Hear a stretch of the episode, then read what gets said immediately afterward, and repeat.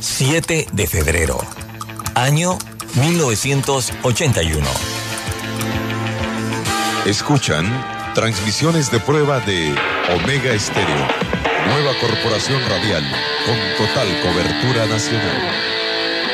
Durante 42 años te hemos acompañado las 24 horas del día, ofreciéndote entretenimiento e información. Noticiero Omega Estéreo. Infoanálisis. Formamos parte de la generación ochentera. Omega Estéreo. Total cobertura nacional. Te vimos crecer. Te acompañamos en esas largas noches de desvelo de estudio. Hasta que con esfuerzo lograste tus metas. La generación ochentera. El buen gusto por la música que muchos heredaron a sus hijos. Omega Estéreo. Durante 42 años hemos sido tu fiel compañía. Omega Stereo. 24 horas todos los días del año. Gracias por formar parte de Omega Estéreo. Omega Stereo. Esta es la generación Omega. la generación Omega en sintonía de esta programación. Hoy celebrando los 42 años de Omega Estéreo. Este es nuestro mes de aniversario, por tal motivo estamos realizando esta serie de especiales eh, durante febrero. Como ya les he dicho, arrancamos el sábado pasado.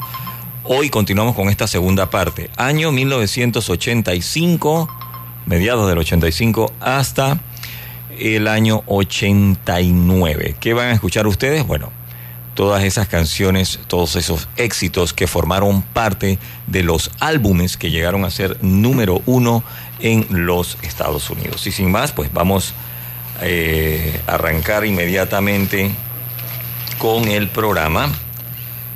A ver, el último artista que presenté el sábado pasado fue Tear for Fears. Continuamos con el noveno álbum número uno año 1985 en este listado de los 200 álbumes más vendidos en los Estados Unidos según la revista Billboard. Así es que el noveno álbum número uno fue la producción de Brian Adams, Rexless. A mediados de los años 80, el cantautor Brian Adams pudo haber sido el canadiense que más trabajó en el mundo del espectáculo. Solo, imagínense, en 1983 pasó 283 días en la carretera. Como resultado, pues, de este impecable, implacable programa de giras y su marca pegadiza de rock, vino entonces otras producciones de él, como fue Cut Like a Knife, el tercer álbum de él, que alcanzó el puesto número 8 antes de que Adams y el coproductor Clear Mountain se reagruparan para grabar un álbum posterior, la pareja se reunió en el estudio para grabar el sencillo Heaven, pero esta canción era para la, la, banda sonora de la película A Night in Heaven, una bomba en cuanto a la taquilla. Brian Adams no quería lanzar este tema como un sencillo de Reckless hasta que pues no estuviese lista toda la producción. Dice el productor, queríamos que fuera mejor que los otros dos álbumes. Adams y Claire Mountain incluso optaron por volver a grabar algunas pistas. Cuando terminamos la canción One Night Love, decidimos que era un poco aburrido, así que volvimos y volvimos a grabar la batería, pues también la guitarra. Dijo Claire Mountain, pensábamos que dado que iba a ser la canción de apertura del álbum, deberíamos hacerlo lo mejor posible. La posición de trabajar en dos proyectos en aquella ocasión, porque el productor, imagínense, él estaba grabando eh, al Daddy Hall and John Oates con Big Bang Boom. Grababa con Daddy Hall de 11 de la mañana a 9 de la noche. Y con Brian Adams grababa de 9 de la noche a 6 de la mañana. Vamos con música de esta producción, Reckless.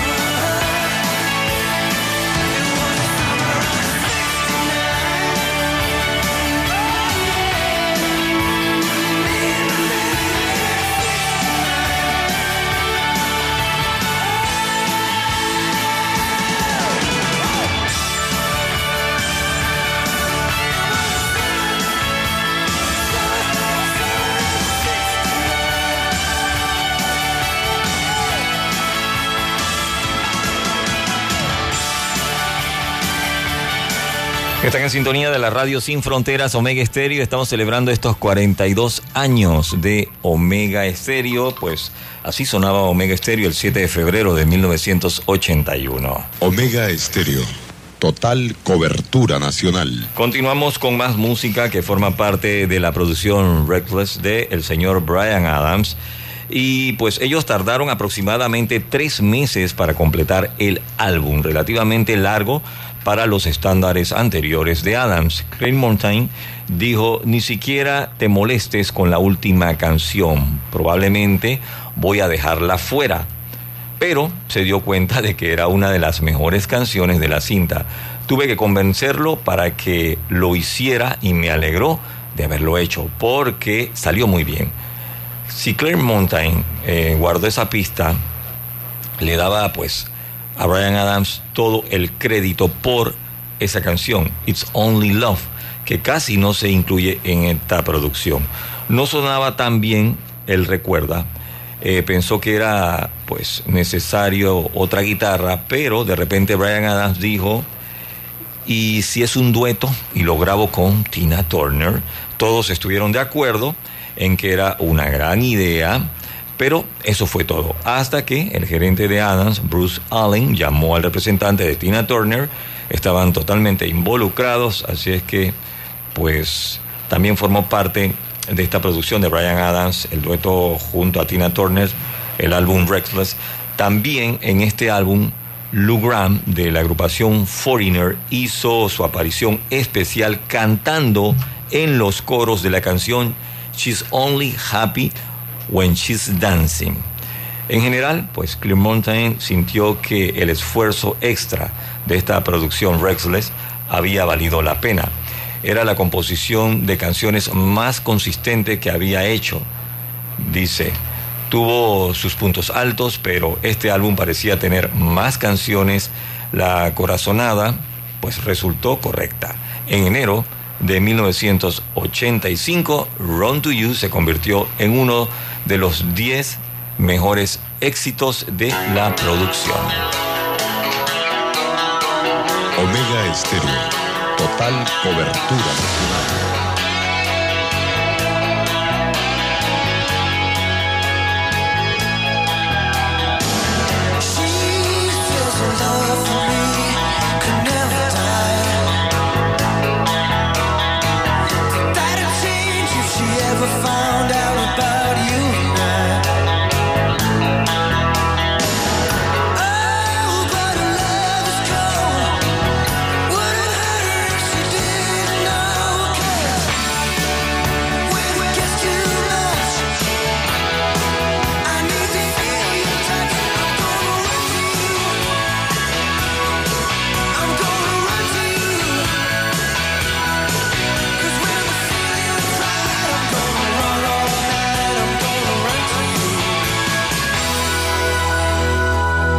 Omega Estéreo.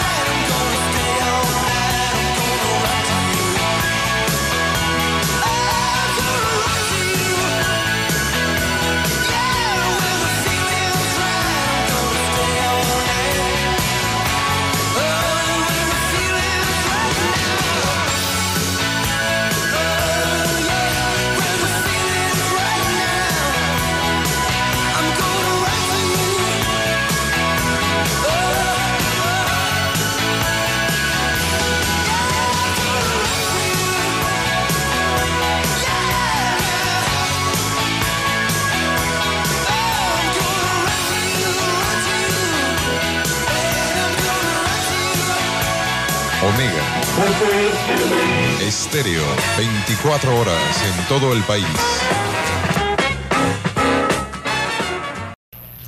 Estamos en la producción de Brian Adams, año 1985. Un segundo sencillo, podría decirse que una de las canciones más populares y reconocidas de Adams.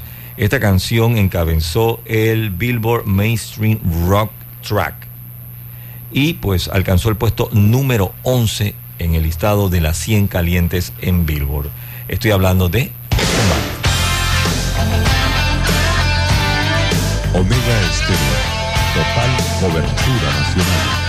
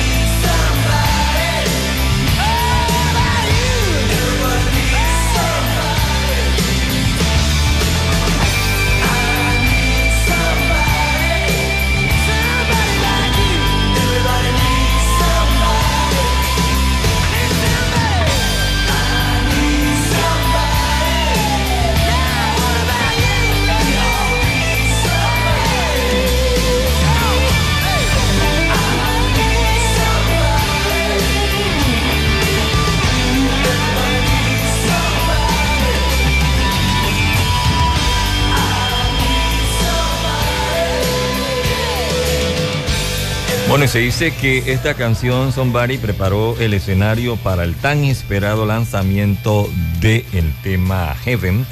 Esto fue el 22 de junio del año 1985. La canción se convirtió en el primer sencillo número uno de Brian Adams y ayudó a impulsar la producción Rexless. Eh, pues en su semana 38 el álbum llegó al primer lugar, convirtió a Brian Adams en el primer artista canadiense en encabezar la lista de álbumes desde que Bashman, Turner y Overdrive lograron en el año 1974. Con esta novena producción del año 1985 de Brian Adams, pues ya estamos finalizando. Vamos a programar Heaven, el tema que tanto se esperó de este álbum.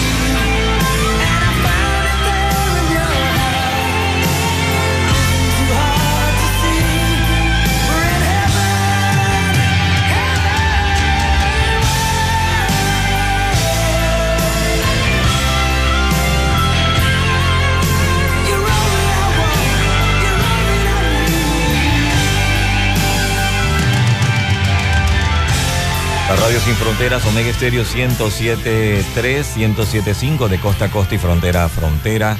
Recuerden que están escuchando todas las canciones éxitos que formaron parte de los álbumes que llegaron a ser número uno en de todos los álbumes que llegaron a ser número uno en la década de los 80. Ya tuvimos una primera parte del 80 a mediados del 85. Estamos ya en esta segunda parte que iniciamos hoy, mediados del 85 hasta el 89. El año 85, en cuanto al listado de los 200 álbumes más vendidos, pues 12 álbumes llegaron a ese primer lugar. Eh, ya escuchamos música de la producción La que Virgin de Madonna, Make It Big de la agrupación Juan, de la agrupación Juan, perdón, también eh, de John Fogerty con Centerfield, eh, No Jacket Required de Phil Collins, We Are the World de USA for Africa, también Around the World in a Day de Prince and the Revolution, Beverly Hill Cops, el soundtrack. Eh, escuchamos música de Tear for Fears de su álbum Songs from the Big Chair. Y pues estamos ya, ya cerramos con Brian Adams y la producción Reckless, que es el noveno álbum número uno en el año 85. Recuerden que son 12 producciones que llegaron a, a ese primer lugar en el año 1985. Pero así sonaba Omega Stereo el 7 de febrero de 1981. Esta es la hora. 8.30. 8 horas, 30 minutos. Omega Estéreo. Con usted en todo momento. Gracias por todos esos reportes de nuestros oyentes. Voy con el décimo álbum que llegó al primer lugar en el listado de los más vendidos en los Estados Unidos, año 1985. La producción Brother in Arms de Dark Strait. Los productores, pues, Mark Knopfler y Neil Dorfman. Brother in Arms llega al número uno el 31 de agosto de 1985, durante nueve semanas. Bueno, este sencillo eh, fue el sencillo principal de Brother in Arms en el Reino Unido y en Europa. El 12 de abril del 85 fue la primera pista de apertura de su quinto álbum de estudio. Brother in Arms se convirtió en el cuarto éxito entre los 20 primeros de la banda. Alcanzó el puesto 19. La versión original de estudio de la pista apareció en la eh, compilación del año 2005 que se titula The Best of Dark Strait and Mark Knopfler. Vamos con So Far Away. Forma parte de esta producción Brothers in Arms.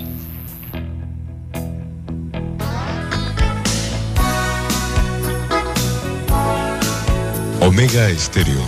Total cobertura nacional.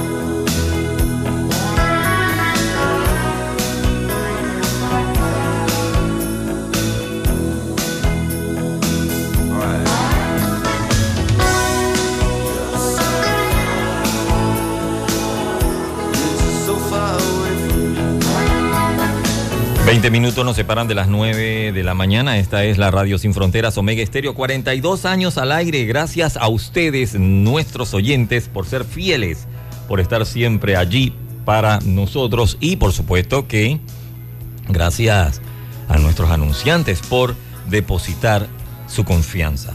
Eh, Dark Strait había conseguido una buena base de seguidores en los Estados Unidos. Tanto la banda como el manager Ed Bicknell confiaban en que la popularidad del grupo iba a aumentar con el lanzamiento del álbum Brother in Arms.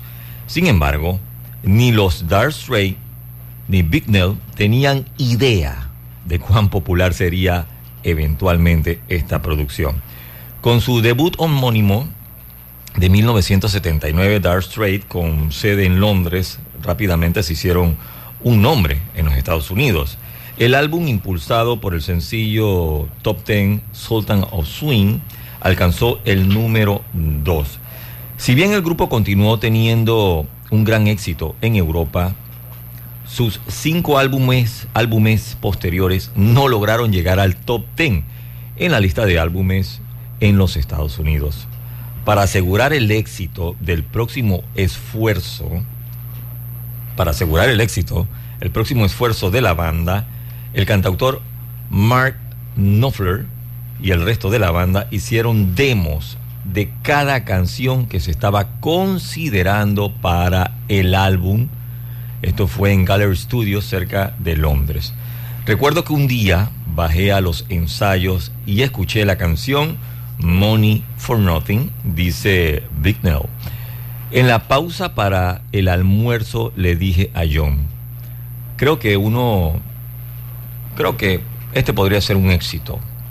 Y él simplemente sonrió.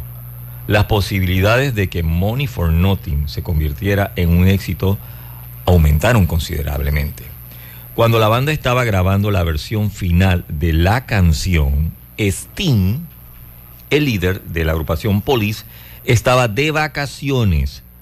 Los miembros de Dark Strait eran amigos de él pues habiendo compartido varios proyectos con la agrupación Police a finales de los años 70.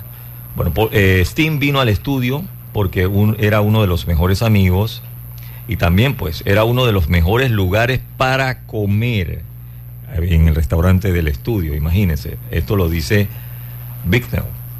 Y Mark le dijo, he escrito esto realmente estúpido sobre MTV ¿Te gustaría cantar en él? Sting estuvo de acuerdo, cantando la línea, la línea esa que dice I want my MTV, con la melodía del éxito de Police Don't Stand So Close to Me. Resultó ser pues una combinación ganadora, ya que la canción se convirtió en un éxito gracias en parte a un videoclip innovador que pues combinó animaciones por computadora con imágenes de presentaciones en vivo. Con Money for Nothing recibiendo una gran difusión en MTV, el sencillo pues escalando en el Hot 100, la producción Brothers in Arms se convirtió en el primer álbum número uno de la agrupación Dark Strait en su semana número 13, imagínense en la lista. Con el álbum aún en la cima, Money for Nothing se convirtió, pues, o se unió a ellos en el número uno en el listado de los sencillos el 21 de septiembre de 1985. Money for Nothing. Omega Estéreo. Total cobertura nacional.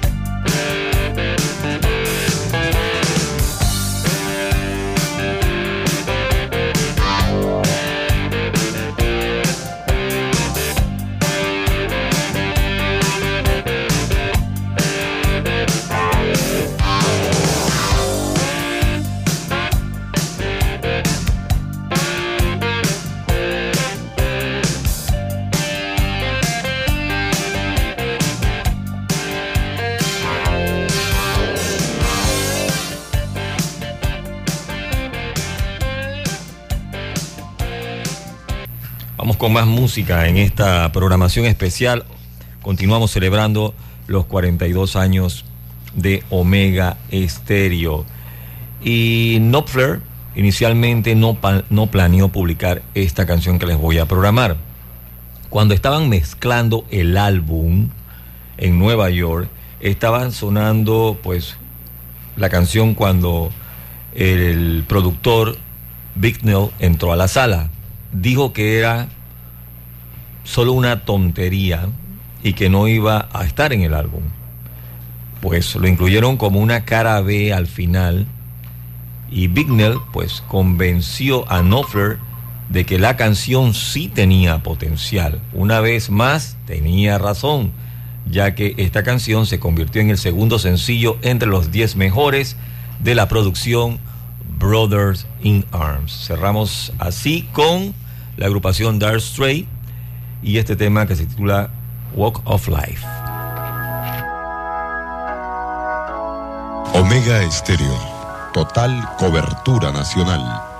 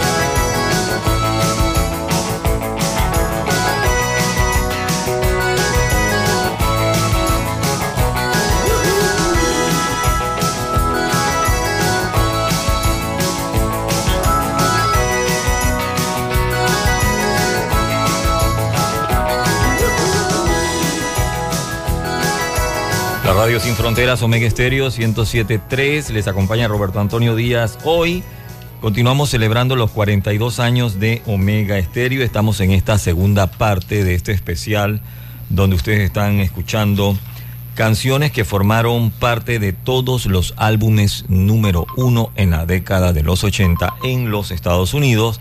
Esta segunda parte, pues estamos desde el año 85, mediados del 85, hasta el año 89. Va a ser una programación maratónica. Estamos seguros que como mínimo debemos llegar a las 7 de la noche, imagínense. El sábado pasado fue igual. Si usted no lo pudo escuchar, ya está colgado como podcast. Usted puede pues volver a escuchar esa primera parte del año 80 hasta mediados del 85 buscando Omega Stereo Panamá, ya sea en Anchor FM, en Spotify, en Overcast, en Apple Podcast, en Google Podcast.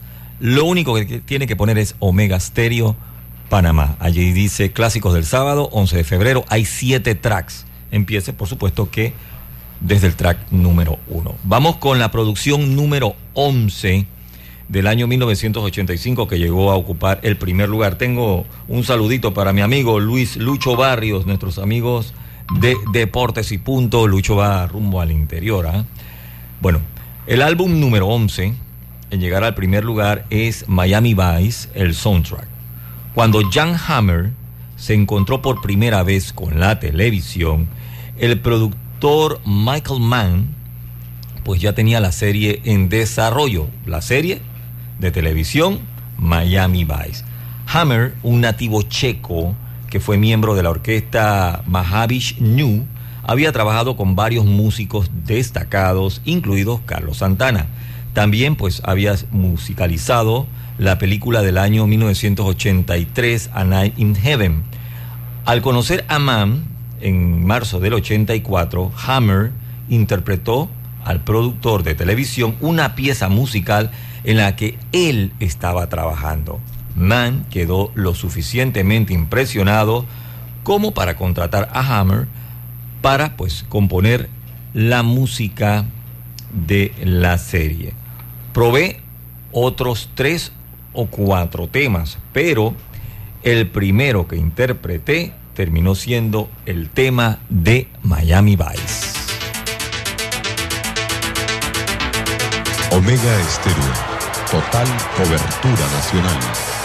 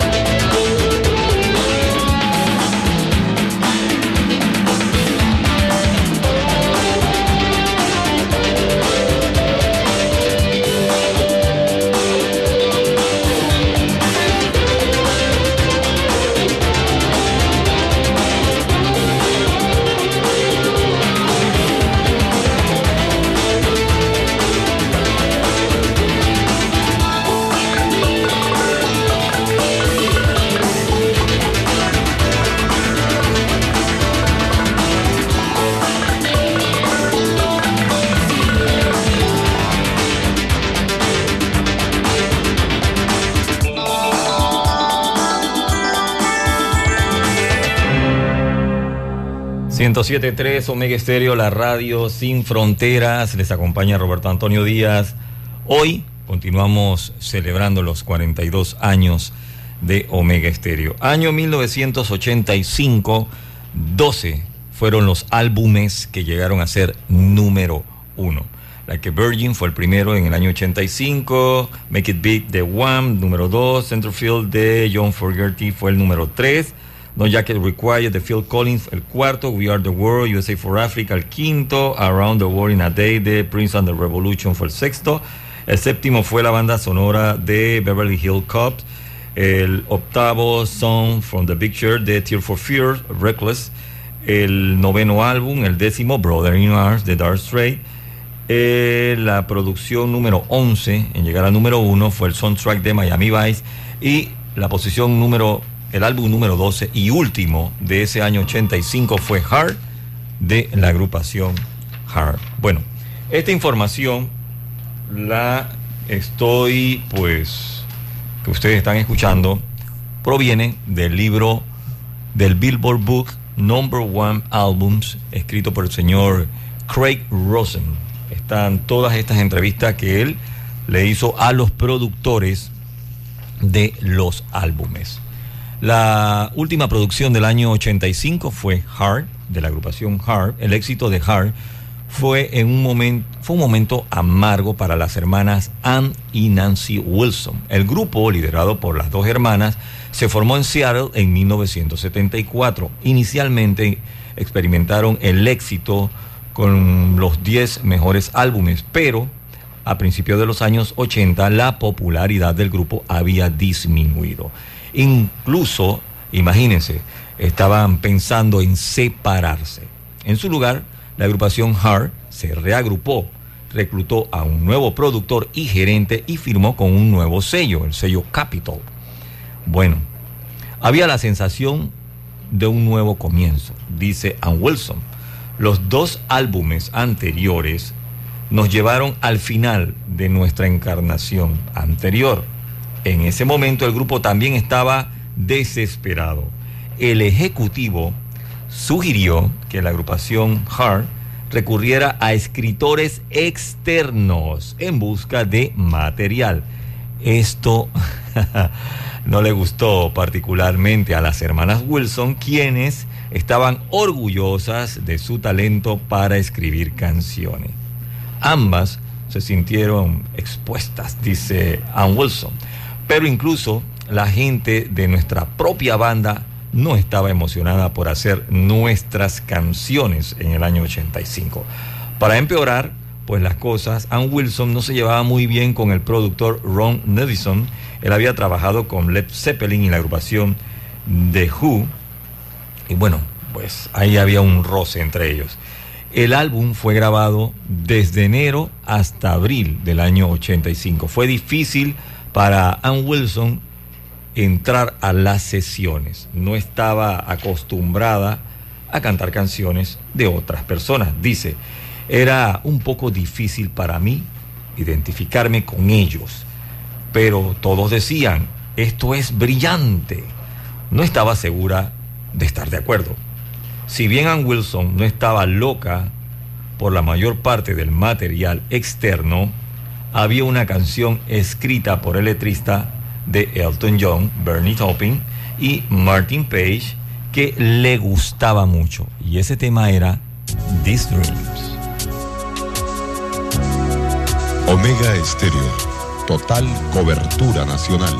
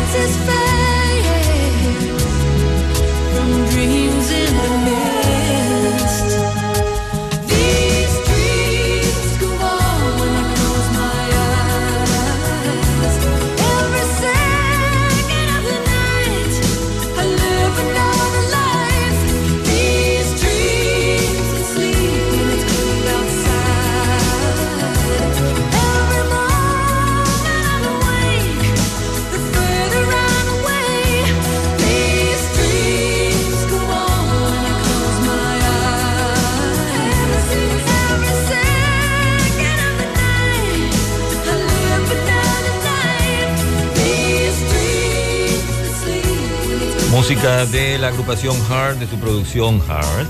Escuchamos This Ring. Bueno, y a pesar de que las hermanas Wilson no estaban de acuerdo con que le buscaran música de otros eh, escritores, de otros compositores, pues les vino el éxito nuevamente con esta producción. Y no solamente a ellas le pasaron estas cosas, muchos músicos también. Imagínense, la canción que les voy a programar fue originalmente grabada en 1983 por el grupo de rock canadiense Toronto, del cual eran miembros los compositores Sharon Alton y Brian Allen. Sin embargo, el resto de la banda, estoy hablando de Toronto, no quiso grabar este tema. Entonces, pues, eh, el señor Sharon Alton y Brian Allen no le gustó y simplemente se salieron de la agrupación. No pudieron lograr que Toronto incluyera la canción después de grabada en los álbumes. Más tarde, Michael McCarthy de ATV Music estaba revisando catálogo de canciones cuando encontró este tema. Se lo ofreció a la agrupación Hard y lo convirtieron en un éxito mundial. La versión de Toronto permaneció comercialmente inédita hasta el año 2002, cuando se les ocurrió entonces agregarla en el CD Get It on Credit y también el Greatest Hits de Toronto. Imagínense, ¿la canción cuál era? Era este tema, What About Love.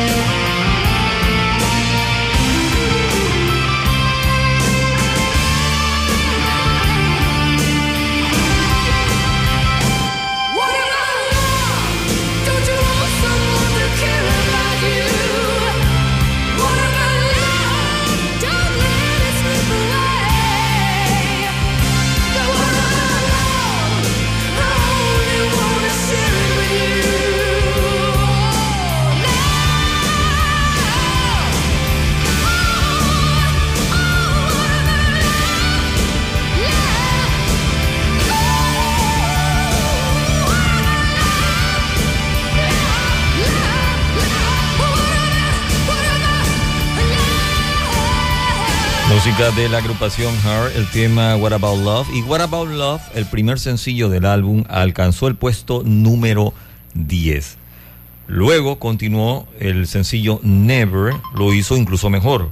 Cuando alcanzó el puesto número 4 y se convirtió en el sencillo más alto en la lista de éxitos de la agrupación Heart.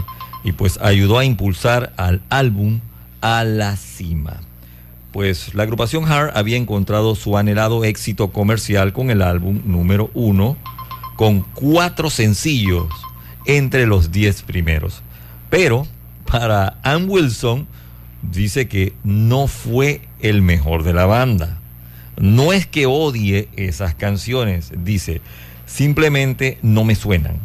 No estábamos obligados a hacer esas canciones. Pero después de un tiempo comencé a sentir que creativamente hicimos un verdadero pacto con el diablo para conseguir el éxito.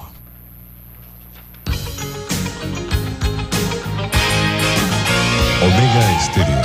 Total cobertura nacional.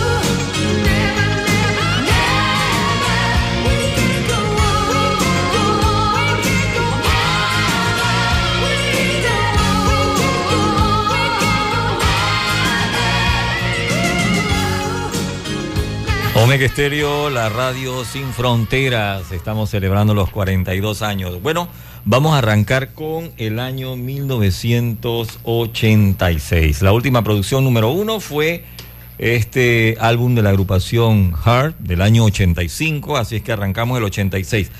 En el año 86 fueron 14 álbumes que llegaron a ser número uno. Sí. 14 álbumes en el año 86. A ver, déjenme ver. Fue el año que más producciones llegaron a ese primer lugar. Porque en el 80, 12 álbumes. En el 81, 10. En el 82, 8.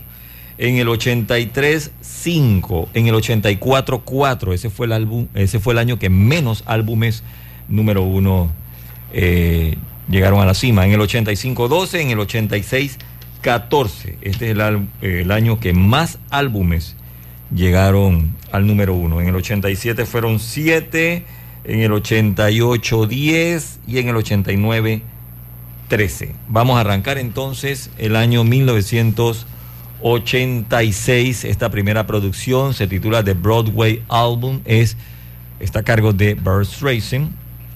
Para The Broadway Album, Racing extrajo selecciones de algunos de los musicales más aclamados de todos los tiempos. Para los ej- ejecutivos, eh, decían que por qué arriesgarse simplemente no era algo comercial y que no iba a vender. La interpretación más dramática fue la versión de Stracing con Somewhere, que fue producida y arreglada por David Foster, quien pues también tocó los teclados y los sintetizadores en la pista. Cuando me explicó que quería que la canción Somewhere sonara como si no hubiera sido creada en este planeta, dijo Foster, eso despertó mi interés aún más. Somewhere fue el único sencillo lanzado de esta producción de Broadway Album y eh, llegó al número 43. Vamos con música de Barbara Streisand, año 1986, de su producción de Broadway.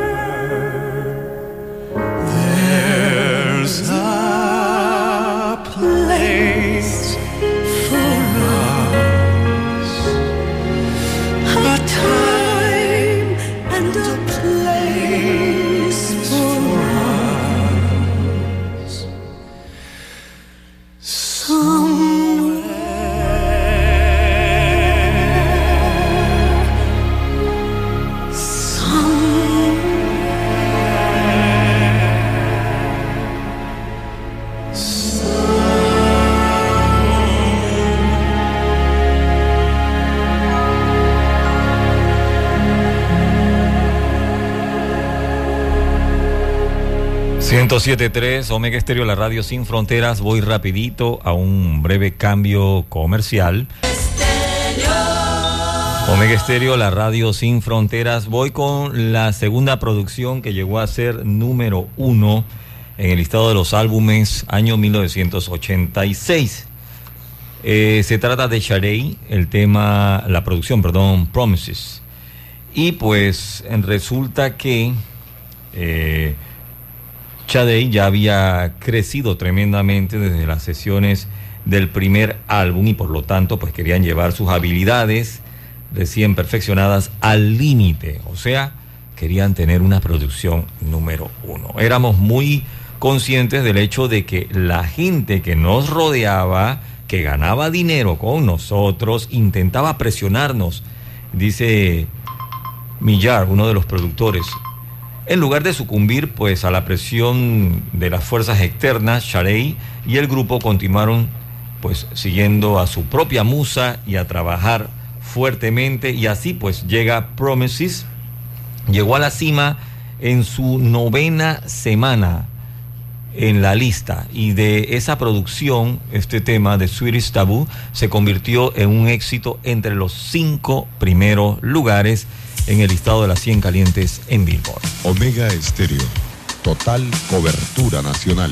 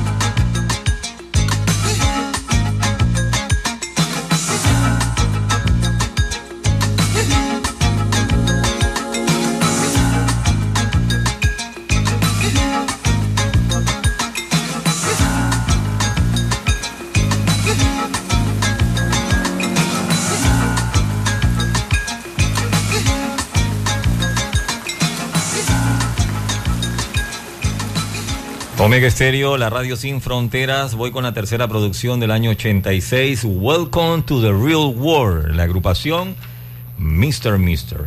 El álbum debut de Mr. Mister en el año 84, I Wear the Face, se estancó, pues fue un intento fallido de Richard Page en un gran momento.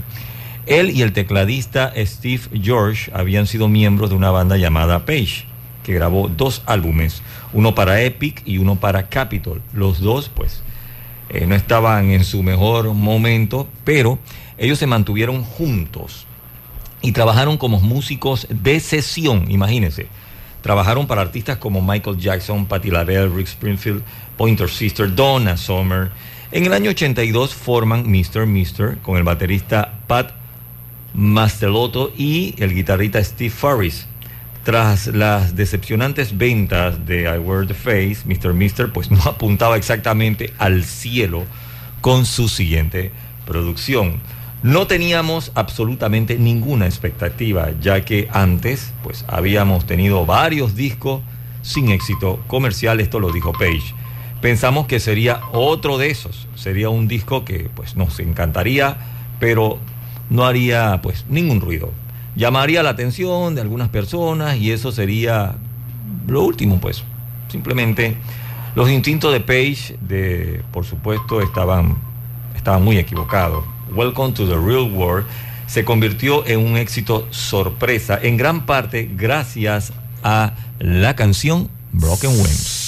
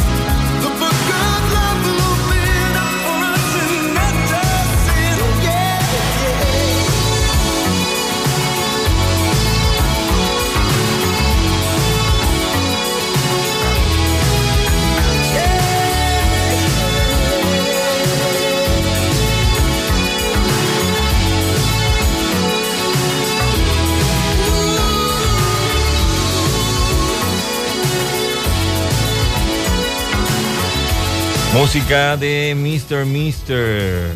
Broken Wings. Bueno, esta canción eh, tardó decenas de semanas en aparecer en la lista de éxitos y eventualmente pues sonaba y de repente comenzó a ascender, ascender, ascender y el 7 de septiembre 1985 llegó al primer lugar, Broken Wings. Se, se necesitaba pues otro sencillo fuerte para que la producción Welcome to the Real World pues eh, tuviese más exposición, más ventas y llegara al número uno. Luego vino esta canción que Page inicialmente no quería grabar.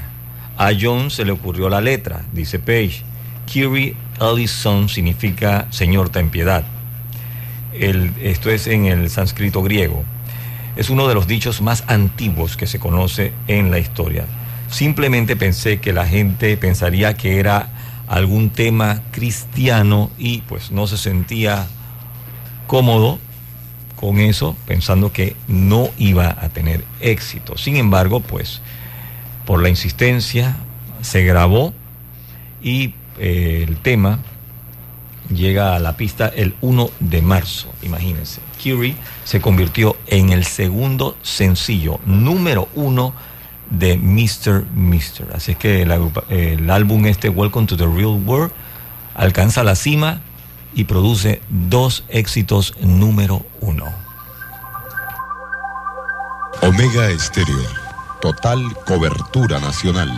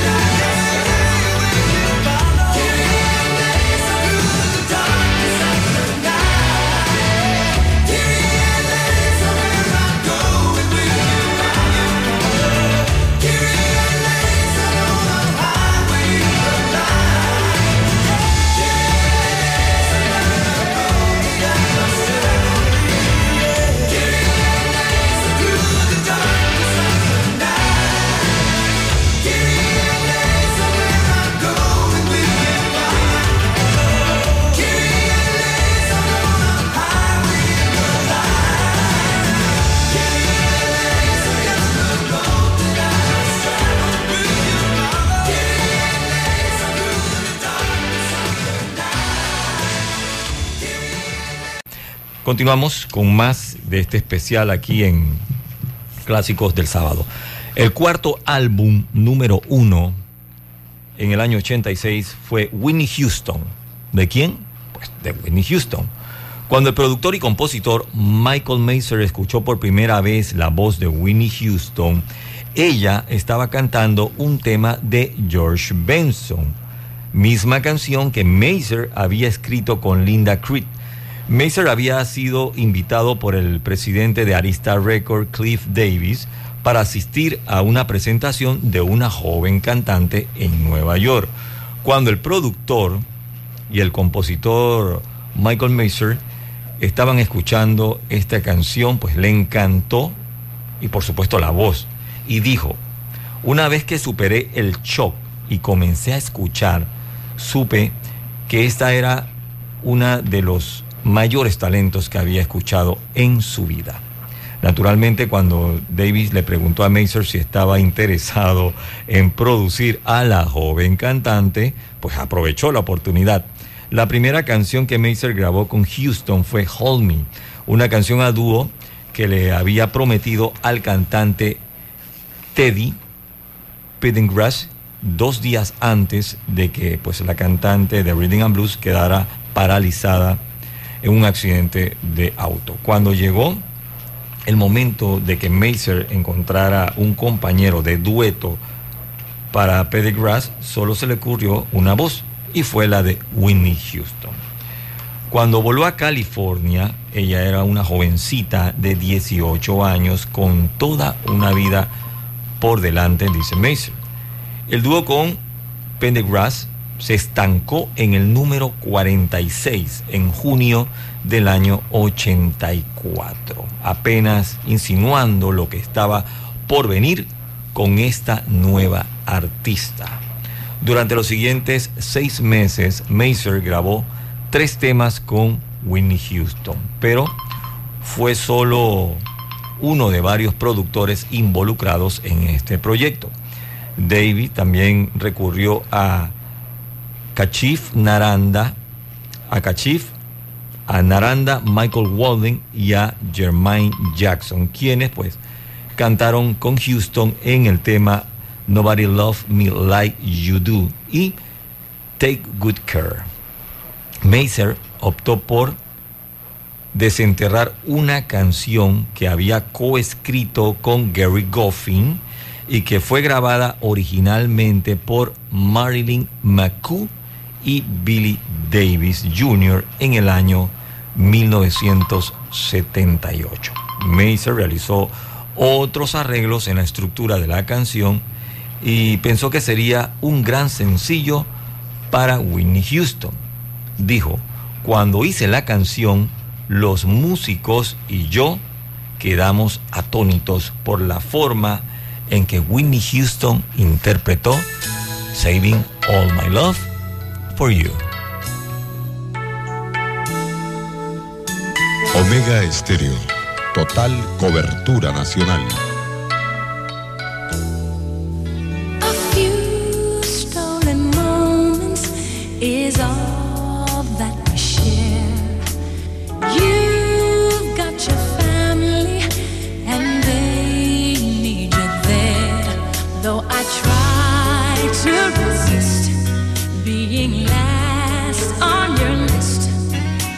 know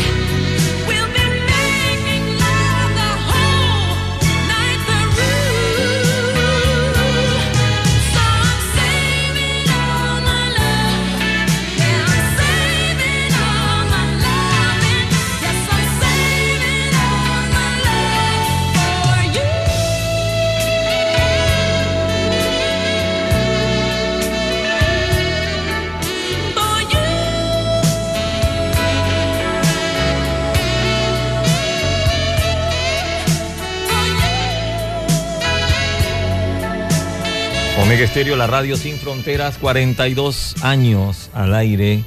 Gracias a ustedes, gracias a nuestros oyentes, gracias a nuestros anunciantes por su confianza. Bueno, estoy en el año 1986 presentándole el cuarto álbum número uno en los Estados Unidos. La producción de Winnie Houston lleva el mismo nombre, Winnie Houston.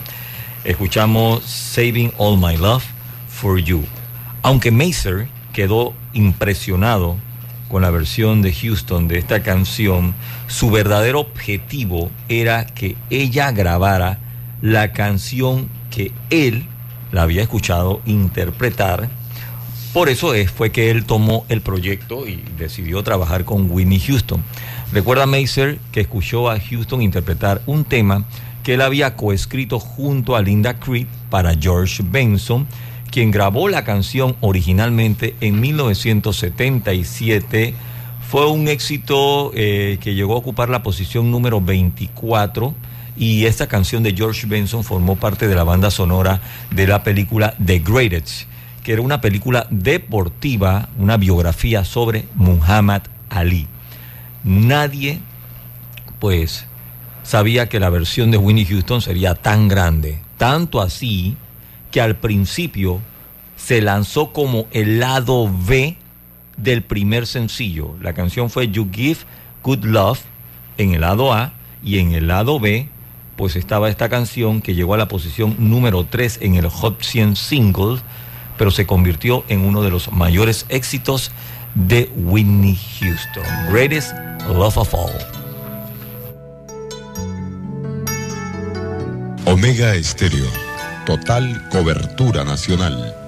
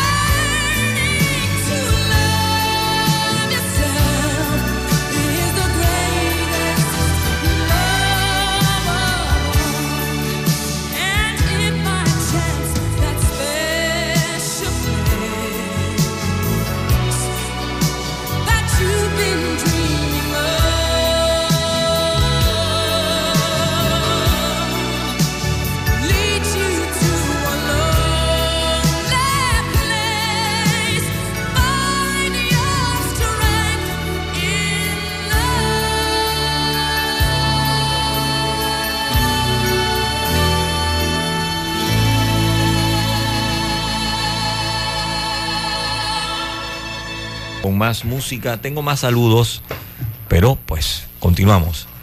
Eh, Estoy en la producción de Whitney Houston, ¿verdad? Bueno, ya para cerrar con Whitney, cuando ella alcanzó el primer lugar en su semana 50 en la lista de los mejores álbumes pop, álbumes pop, Houston no era ajena a la posición número uno. Saving All My Love for You encabezó el Hot 100 el 26 de octubre, con Whitney Houston todavía en el número uno en la lista de álbumes. Greatest Love of All se convirtió en el tercer single que encabezó la lista de éxitos de esta producción.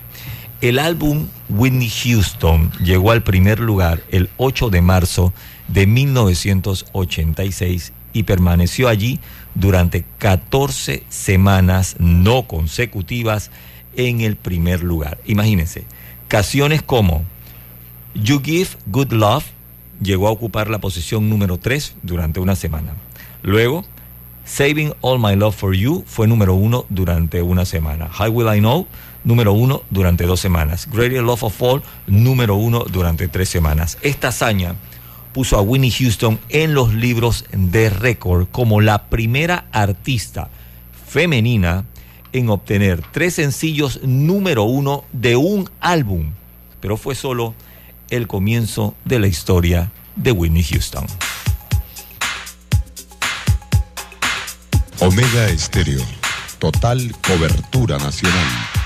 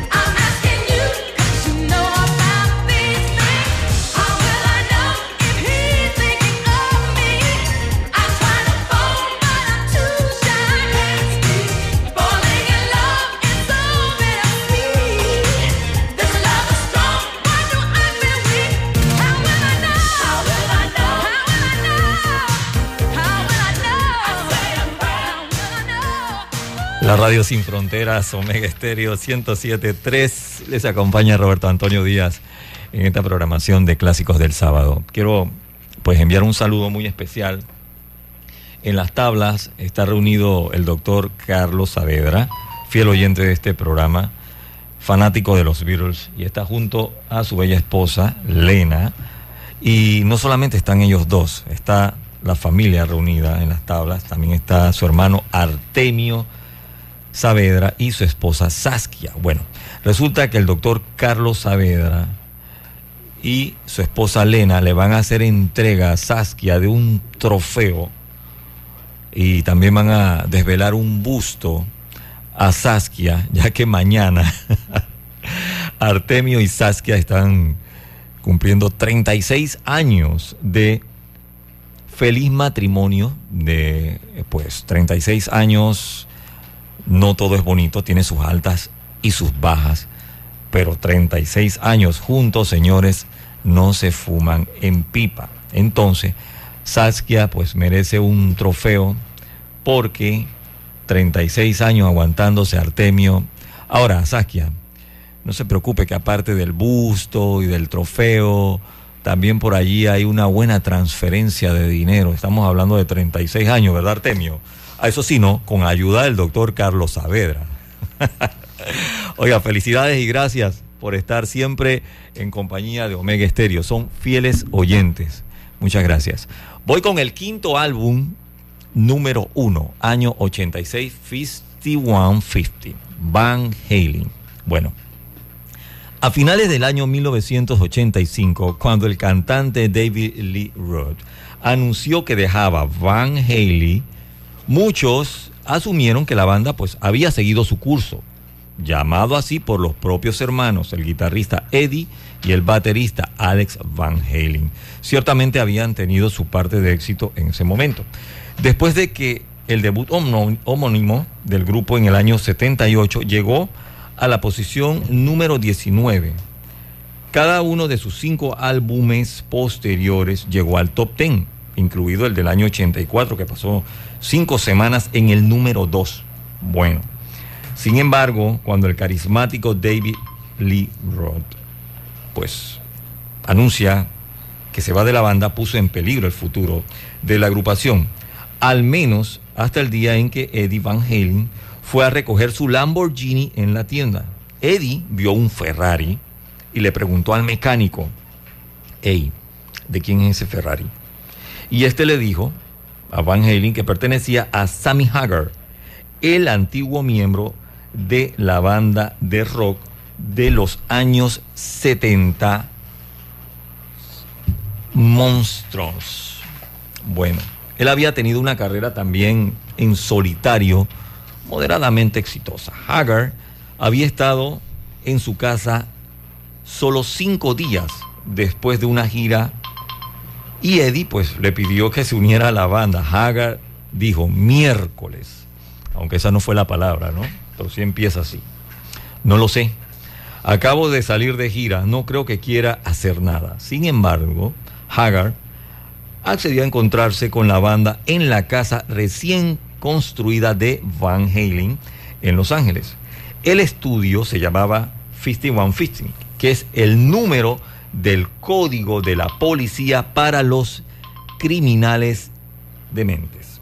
Dice, bajé y entré a la habitación y tocaron dos canciones, Summer Night y Good Enough. Y fue increíble. Tanto así que me asusté.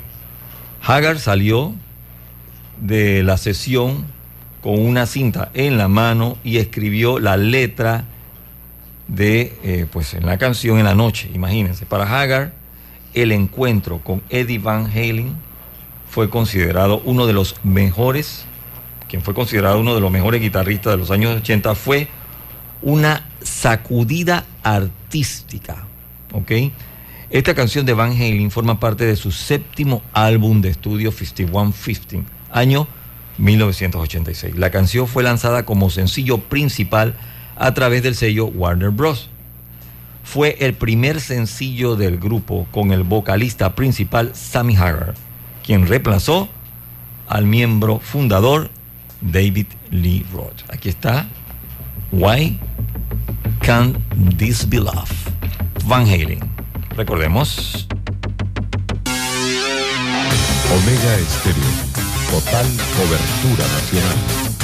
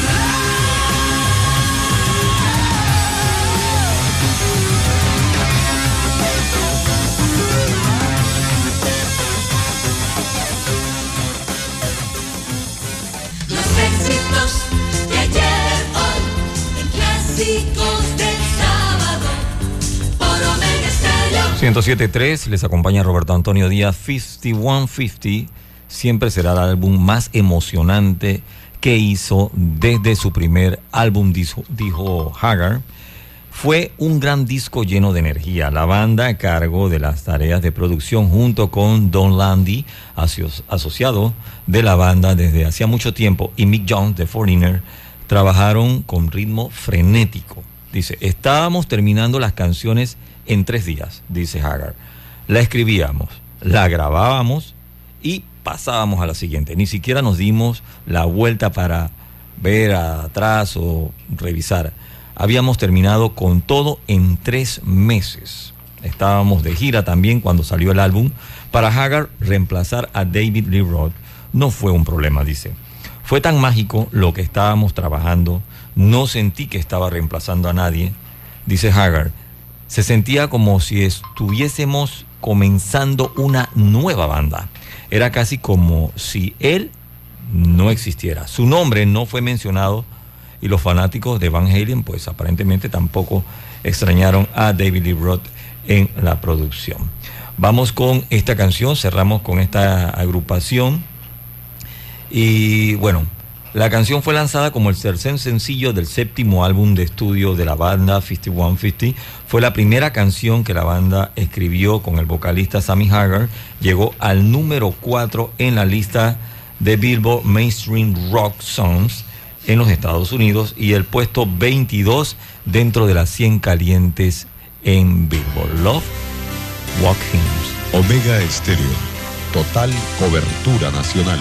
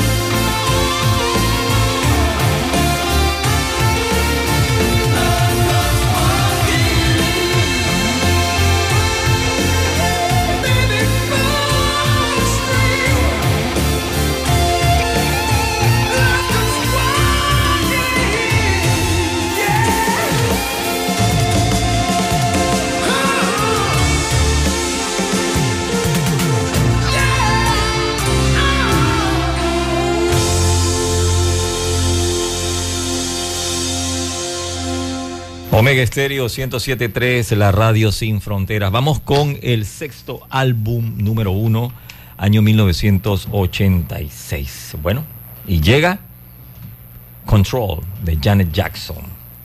llegó al número uno el 5 de julio de 1986. Se mantuvo durante dos semanas en el primer lugar en este listado de los 200 álbumes más vendidos en los Estados Unidos. Esta canción le da nombre al álbum, fue escrita por Jackson, por James Harris III y Terry Lewis, producida por Jimmy Young y Terry Lewis. Fue lanzado como el cuarto sencillo del álbum el 17 de octubre de 1986. Control.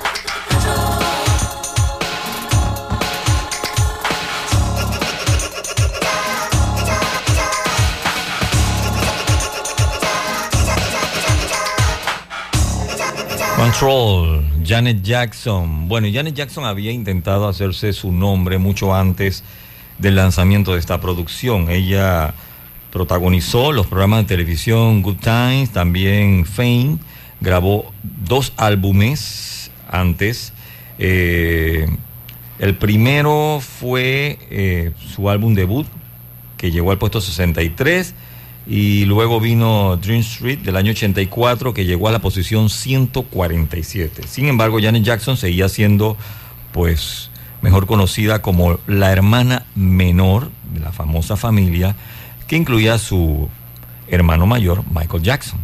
Al menos hasta que ella pues tomó el control. Por eso fue que eh, decidió llamar así a esta producción. Mientras tanto, Jimmy Young y Terry Lewis eran conocidos como miembros de la agrupación Time, una banda de Minneapolis que estaba afiliada a Prince. Ellos también aparecieron en la película Purple Rain ellos dejaron esta agrupación y pues empezaron a trabajar como productores.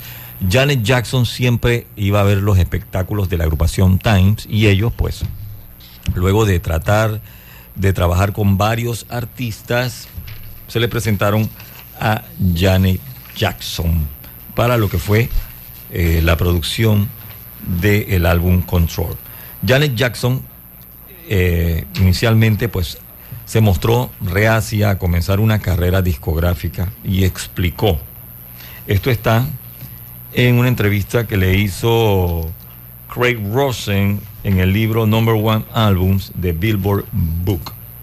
Dice que ella estaba pues saliendo de un programa de televisión que odiaba por completo. Este programa era Fame. No quería pues hacer el primer disco, quería ir a la universidad, pero lo hizo por su papá. Se rebeló contra los deseos de su familia cuando se cansó con James DeBarge del grupo familiar DeBarge en el año 84. Los Jackson pues no le gustó esa acción, citando la inmadurez y el abuso de sustancias de DeBarge. Jackson pues dejó a su marido en enero del 85 y se le concedió la anulación ese mismo año del matrimonio. Posteriormente Jackson pues despidió a su padre como gerente y contrató a John McClane y pues de allí empezó a trabajar en lo que fue la producción Control. Vamos con el segundo sencillo que, que llegó a ocupar la posición número 3 en el listado de las 100 calientes en Billboard y vendió medio, medio millón de copias. Nasty.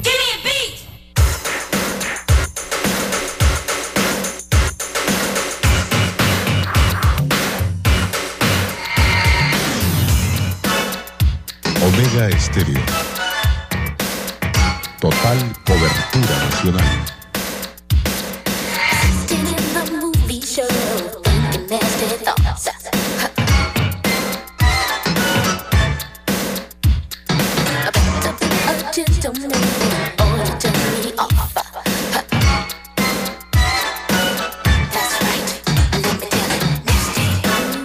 That's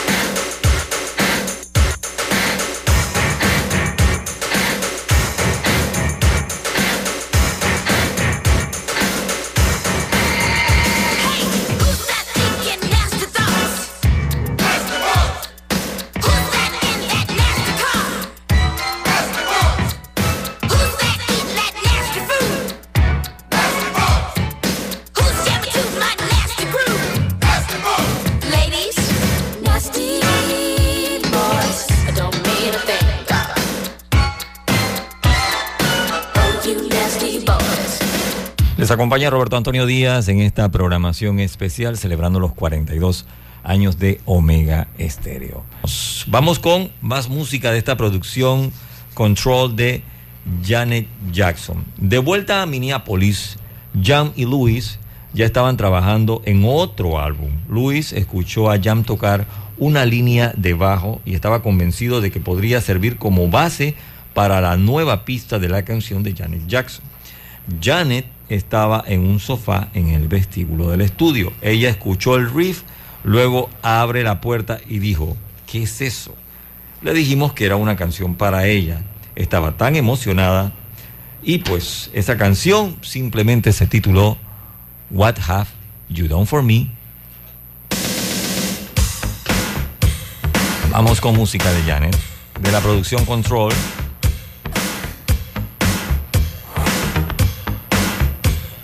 Esta canción llegó a ocupar la posición número 4 en el listado de las 100 calientes en Billboard y el número 1 en el listado de Reading and Blues.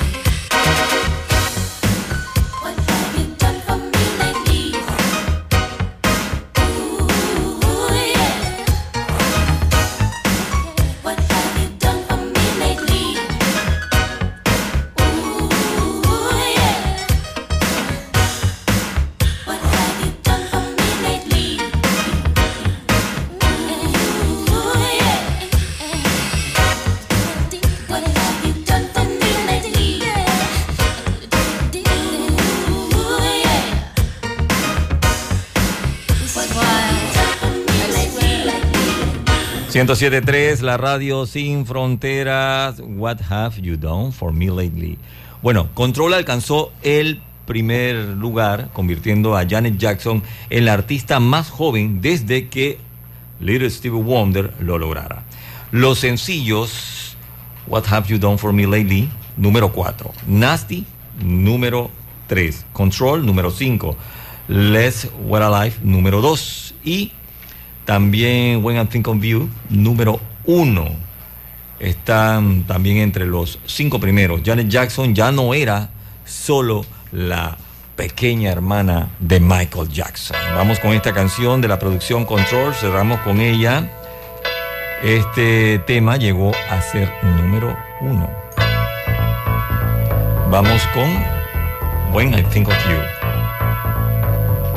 Es Omega Estéreo 107.3, la radio sin fronteras, 42 años al aire. Gracias por preferirnos.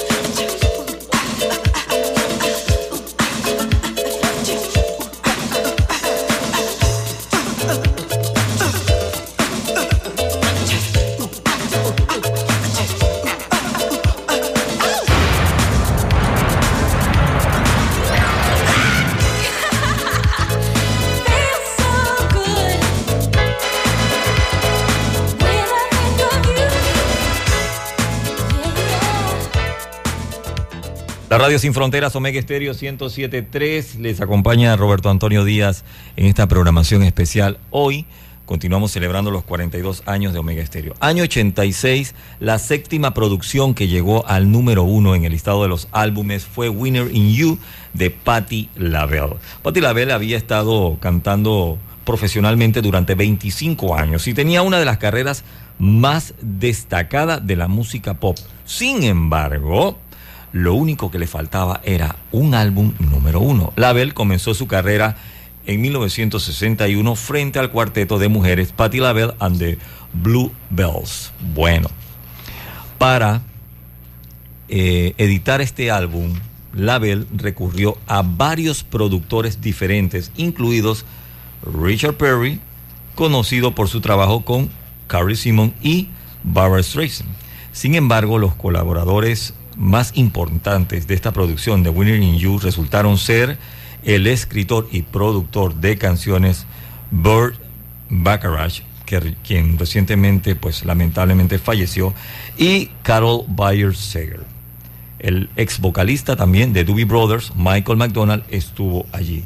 Bacharach y Sager trajeron dos canciones para Patti LaBelle. Una era Sleeping with, with Me Tonight y On My Own. Y fue Seger quien le preguntó a McDonald, a Michael McDonald, si estaría interesado en cantar una de las dos pistas. Él eligió la canción On My Own. McDonald y LaBelle, en realidad, pues no cantaron a dúo en el estudio.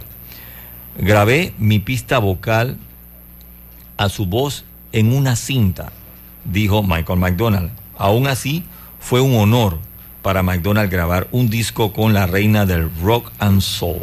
Admiraba mucho a Patti LaBelle y estaba un poco emocionado de que le hubieran pedido que lo hiciera. De hecho, eh, se lo habían pedido anteriormente, pero no lo pudo hacer por problemas de contratos. Cuando la segunda oportunidad pues apareció, él no dudó. Michael McDonald no dejaría escapar esta segunda oportunidad.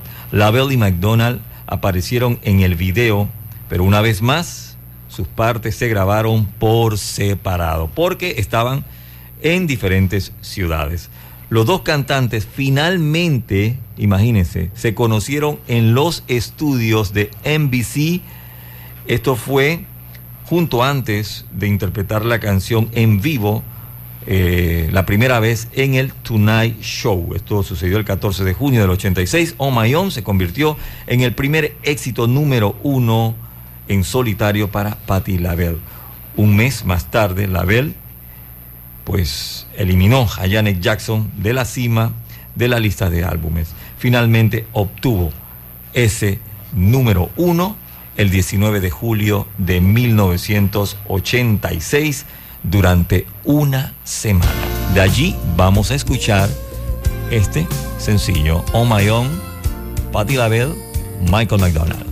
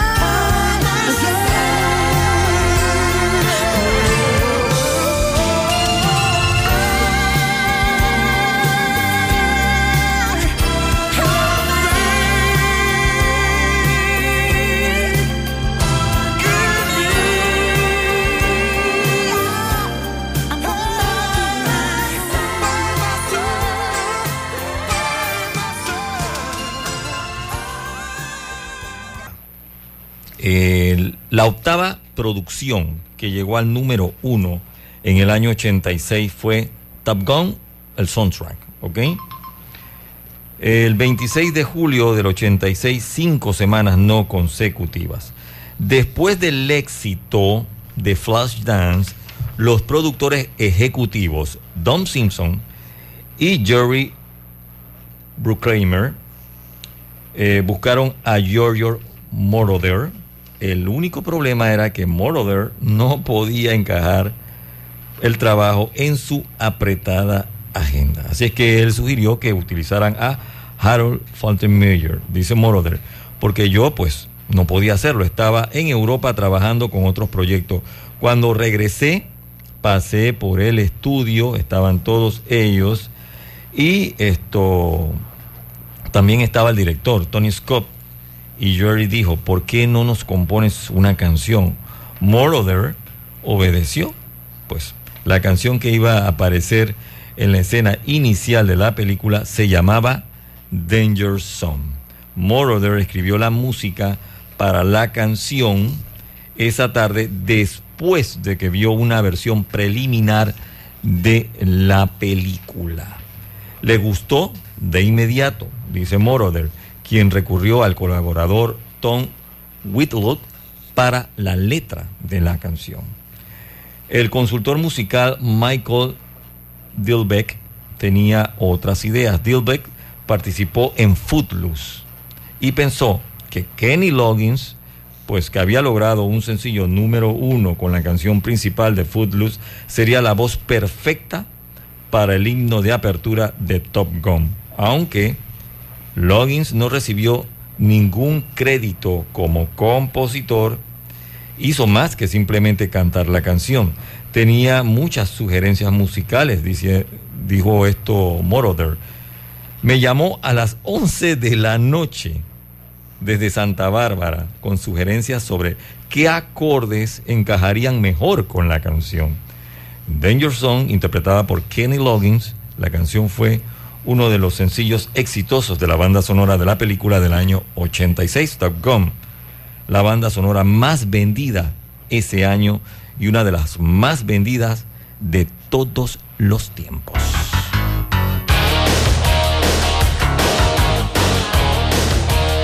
Omega Stereo. Omega Estéreo.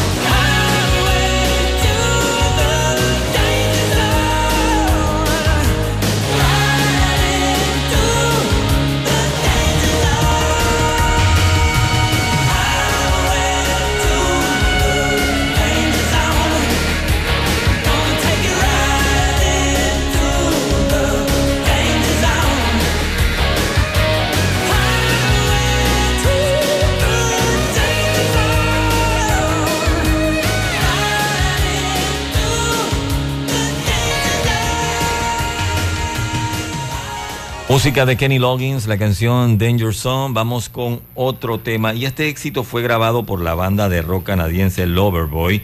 Llegó al número 12 en la lista de los 100, las 100 mejores de Billboard.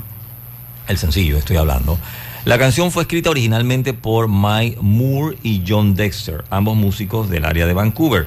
Según los registros, se atribuye a Moore, Dexter y Paul Dean, además de Mike Reno del Loverboy. Cabe destacar el hecho de que el tecladista del Loverboy, Doug Johnson, no aparece en el video musical de esta canción. Su ausencia fue intencional, ya que él sintió que la película Top Gun exageraba la guerra y el servicio militar. Heaven in Your Eyes.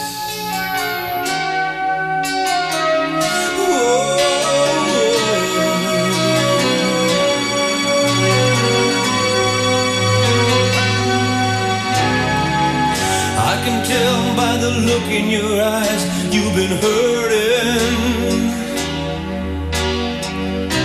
You know I'll never let you down. Oh no. And I'll try anything to keep it working.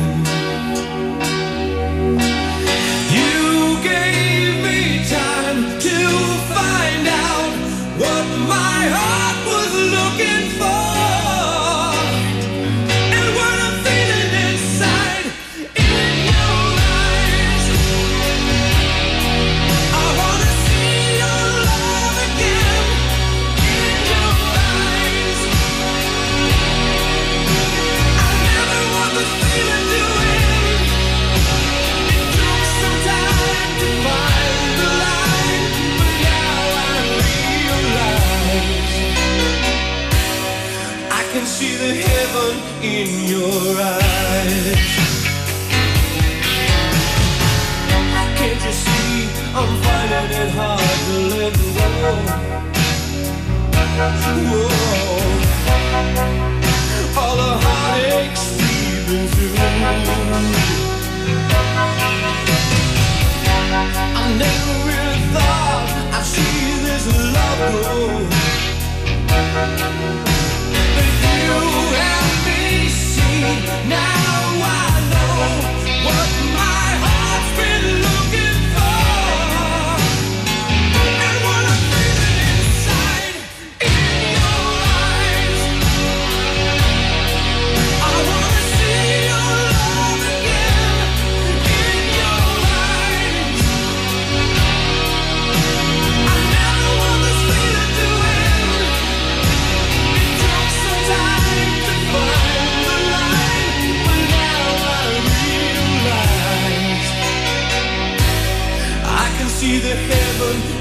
your eyes.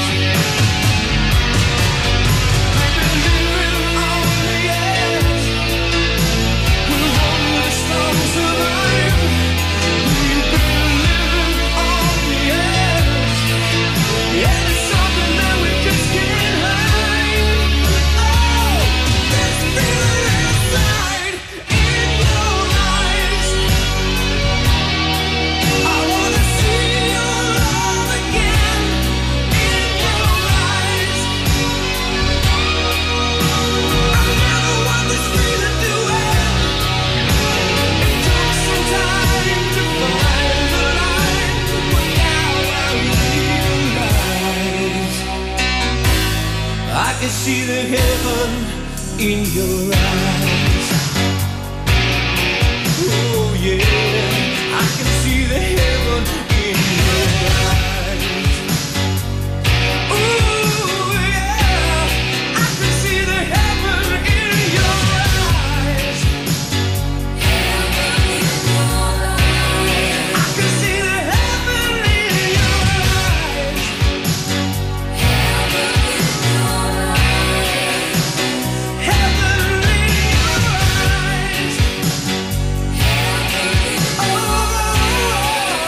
Heaven in Your Eyes, el Loverboy. Bueno, impresionados con el primer corte de Moroder en la música para la película, los productores le pidieron al compositor y productor que escribiera un tema de amor pues para la aventura de acción protagonizada por Tom Cruise como el piloto enamorado de una mujer interpretada por Kelly McGillis. Con Whitlock una vez más contribuyendo en la letra, el dúo escribió la canción Take My Breath Away. Una demostración de esta canción circuló por Los Ángeles y muchos cantantes conocidos querían cantar esa canción, dijo Moroder. Sin embargo, Simpson, Bruckheimer y Moroder tenían algo más en mente. ¿Ok? Y decidieron darle la pista a un grupo de la nueva ola de Los Ángeles conocido como Berlín. Con la ayuda de Berlín, de Kenny Loggins y de Whitlow como compositor de letra, Moroder demostró una vez más tener el toque del rey Midas. Danger Zone llegó al número 2 y Top Gun, estoy hablando del soundtrack, voló a la cima en su octava semana en la lista. Eso fue el 26 de julio del año 86 durante cinco semanas no consecutivas.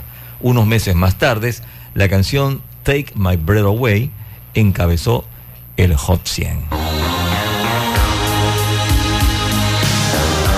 Omega Estéreo. Total cobertura nacional.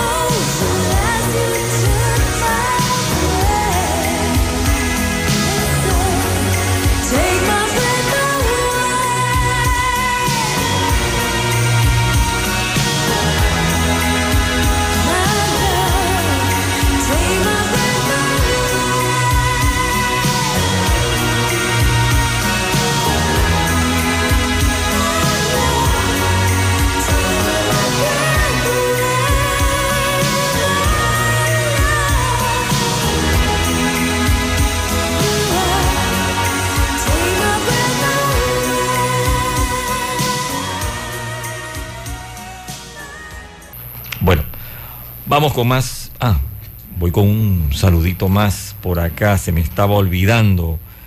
Dice, buenos días mi hermano, bendiciones en sintonía, saludos para mi padre, el profesor Pacho Pinzón y la profesora Margarita Robles, ella no falla, ¿ah? hasta Santa Lucía de Alto Boquete, Chiriquí. Ah, andan por allá, ¿verdad? Que el señor, el señor Pacho me dijo que cuando están en Boquete reunida toda la familia, el tema que cantan todos es Hotel California. También lo que le presté atención ese día en la conversación, ¿no? Eh, bueno, pero Hotel California no está en este listado. Así es, Juan Pinzón. Saludos, gracias hermano. También el, el profesor Pacho y la profesora Margarita Robles. La verdad que muy agradecidos con todos ellos por la atención que me brindaron en mis vacaciones cuando fui a dar una vuelta por allá. Voy con el álbum, el noveno álbum número uno, año 86. True Blue, Madonna. Cuando le preguntaron a Patrick Leonard, un escritor y productor, si estaba interesado en un trabajo como director musical para el Virgin Tour de Madonna, inicialmente él dijo no. Leonard no era realmente fanático de la cantante, pero accedió a reunirse con Madonna y hablar sobre el trabajo. Después de la reunión con ella, realmente pues no pudo decir que no. Parecía demasiado intrigante, intrigante, dice. Fue durante esa gira de 1985 en apoyo a Like a Virgin que el tercer álbum de la cantante comenzó a tomar forma. Escribimos Love Make the War mientras estaban de gira, recuerda Leonard. Luego escribió Live to Tell y grabaron y se hizo pues que funcionara. La canción fue compuesta originalmente por Patrick Leonard como instrumental para la partitura de la película Fire with Fire de Paramount. Pero Paramount pues no le gustó y la rechazó. Luego eh, Leonard se la presentó a Madonna, quien decidió usarla para At Close Range, una película que estaba protagonizando su entonces esposo Champagne. Madonna luego escribió la letra, la letra, co- compuso también melodías y fue coproductora de el tema junto a Leonard. Live to Tell fue lanzado como sencillo principal de la producción True Blue el 26 de marzo del año 1986.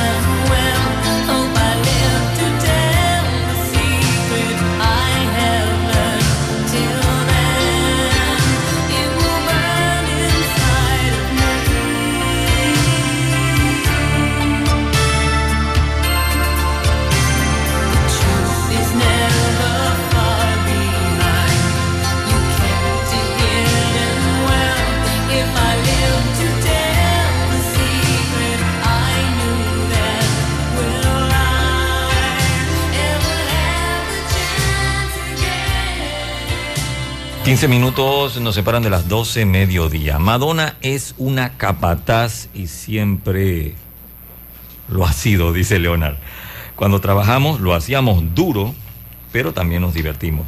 Durante la creación del álbum nació el primer hijo, la primera hija de Leonard. Recuerda que estaban trabajando con el tema que acaban de escuchar, Live to Tell, y tuvo que salir al hospital. Y luego empezaron a conversar sobre las responsabilidades de la paternidad y pues estas se discutieron en la canción Papa Don't Preach, en la que Madonna asume la, personalidad de una adolescente embarazada y soltera que elige quedarse con su bebé. La canción fue adoptada por los aliados improbables como Typer Gore, director de Parents Music Research Center, un grupo de cabildeo dedicado a protestar por el uso de letras explícitas y también por grupos pro vida de derecha, dice. Sabía que la canción iba a ser controversial porque eh, se puede leer de muchas maneras diferentes, dice Madonna. La ironía de eso fue que los católicos estaban de mi lado a pesar de que era una canción de rebelión adolescente. El subtexto de todo eso era, no me digas qué hacer.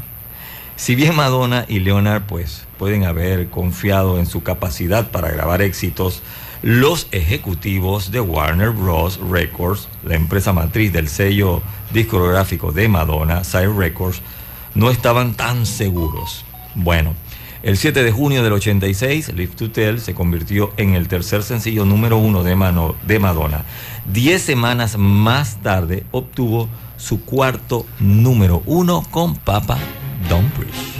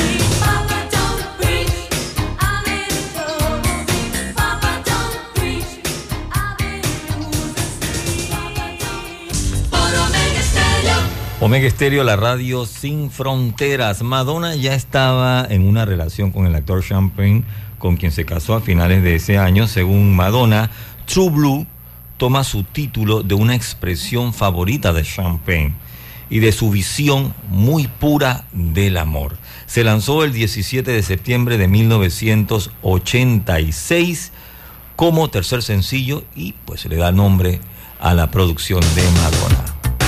True Blue. Omega Estéreo. Total cobertura nacional.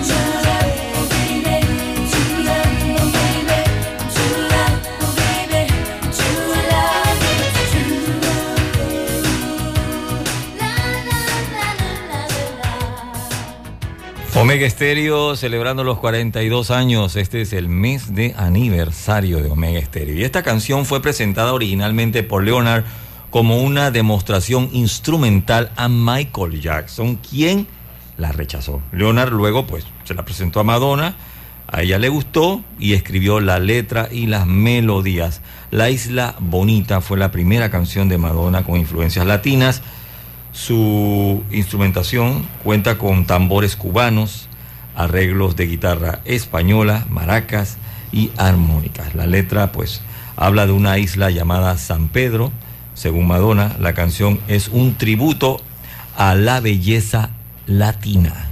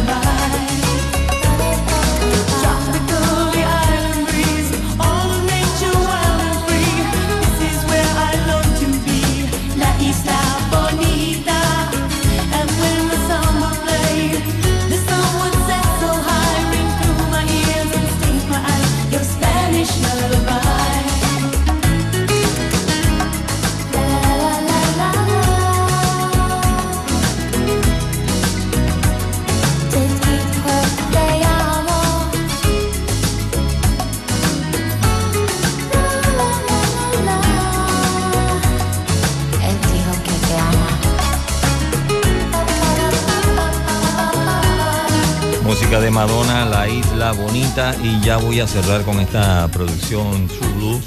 Este tema fue escrito por Gardner Cole, fue concebida como una canción de rock and roll titulada Follow Your Heart para la cantante Cindy Lauper, pero Cole pues nunca tuvo la oportunidad de tocarla para ella. En ese momento, pues la gerencia de Cole estaba trabajando con la de Madonna, que buscaba material para su tercer álbum de estudio. Luego de que su manager le pidiera a Cole que presentara un demo femenino de la canción Madonna, lo aceptó y junto al productor Patrick Leonard la convirtió en una canción bailable líricamente. Es una canción de amor, cargada de insinuaciones donde la cantante expresa su deseo sexual. En los Estados Unidos la canción fue lanzada como el cuarto sencillo de True Blue el 12 de noviembre de 1986, Open Your Heart.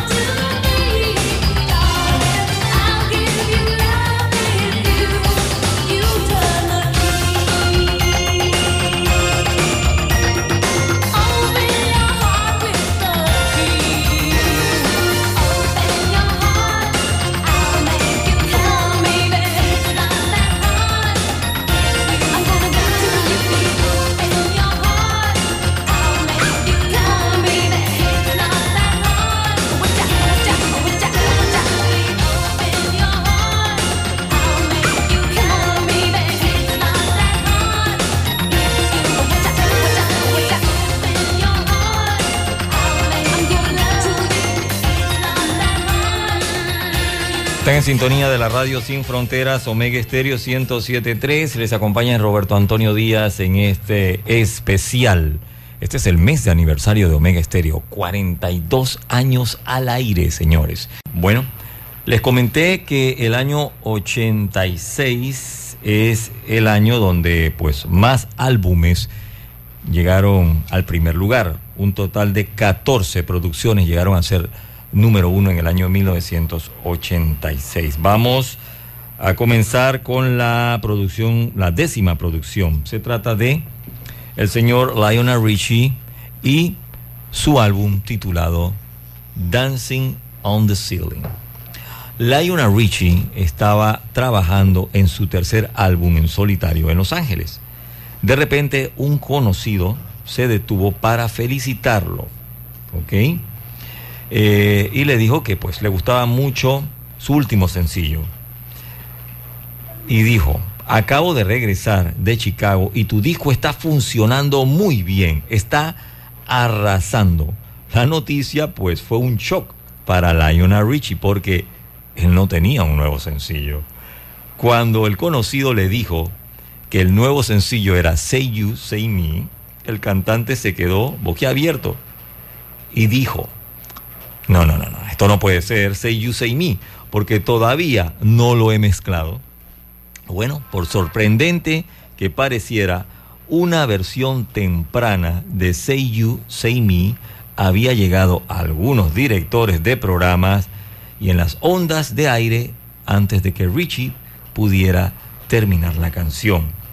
El éxito estaba programado para ser incluido en la película White Knight, por lo que pues la productora le había pedido a Lionel Richie una versión de demostración de la canción.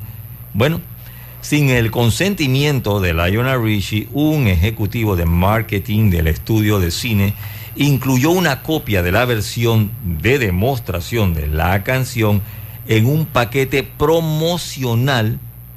Esto era diseñado para aumentar el interés en la película, que trataba sobre un famoso bailarín de ballet que había desertado de Rusia para vivir en los Estados Unidos. Aunque Say You Say Me apareció en la película, no se incluyó en la banda sonora de White Knight, debido a razones contractuales.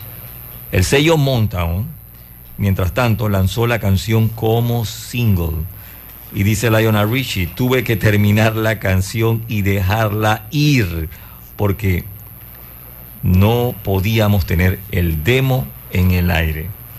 El 21 de diciembre de 1985 encabezó el Hot 100. Poco después recibió una nominación al Oscar a Mejor Canción Original.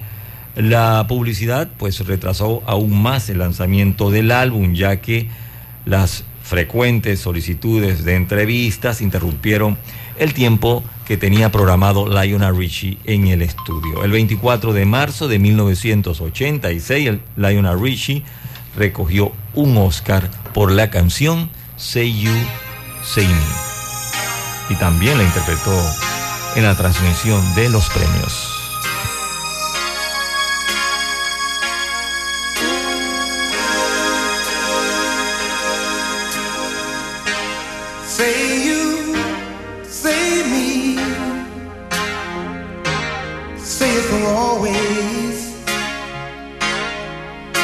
The way it should be.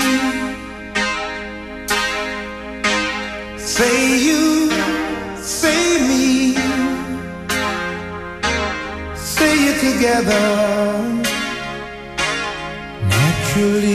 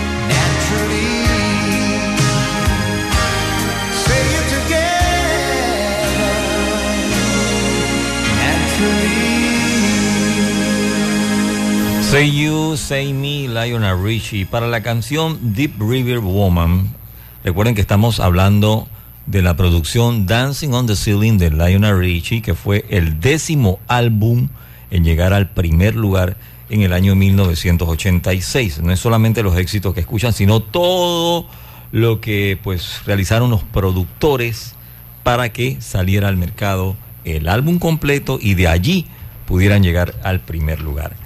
Para la canción Deep River Woman, que forma parte de este álbum, Lionel Richie recurrió al popular grupo de música country Alabama. Él voló hasta Nashville para trabajar con el grupo, dice. Eh, se conocieron en el aire. Cuatro o cinco meses después todavía no había terminado el álbum, dijo Lionel Richie. Tuvimos una cena rápida y le pregunté a los miembros de Alabama a qué hora quieren grabar mañana. Y los miembros de Alabama respondieron a las 8. Lionel Richie pensó que se referían a las 8 de la noche, pero ellos tenían en mente 8 de la mañana. Lionel Richie recuerda que a las 8.30 ellos estaban listos para cantar y dijo, mi cuerpo, o sea, el cuerpo de Lionel Richie está en el estudio, pero mi mente apareció a las 2 de la tarde. Pero para ese momento pues ya habían grabado la canción. No tenía idea de lo que hicimos. Alabama no fue el único invitado especial en este álbum de Lionel Richie. También está Eric Clapton. Aparece en la canción Tonight Will Be Alright, que para grabar el solo de guitarra de Clapton, Lionel Richie tuvo que volar hasta Seattle. Imagínense todo lo que tienen que hacer estos productores cuando se trata de, un álbum, ¿no? Él asistió al concierto de Eric Clapton y de repente fue invitado a unirse eh, al guitarrista para el coro de Knocked on Wood y también el tema de Midnight Hours. Eh, después del espectáculo, Clapton agarró su guitarra, hizo un solo en una sola toma. Dice Lionel Richie que eso fue mágico. Cuando finalmente se lanzó Dancing on the Ceiling en agosto, pues no decepcionó. El 13 de septiembre la canción principal llegó al número 2 en el listado de las 100 calientes en Billboard. Estoy hablando del single, pero pues no pudo desbancar al primer lugar que estaba en ese momento a cargo de la agrupación Berlin con eh, Take My Breath Away. Vamos con Dancing on the Ceiling, Lionel Richie.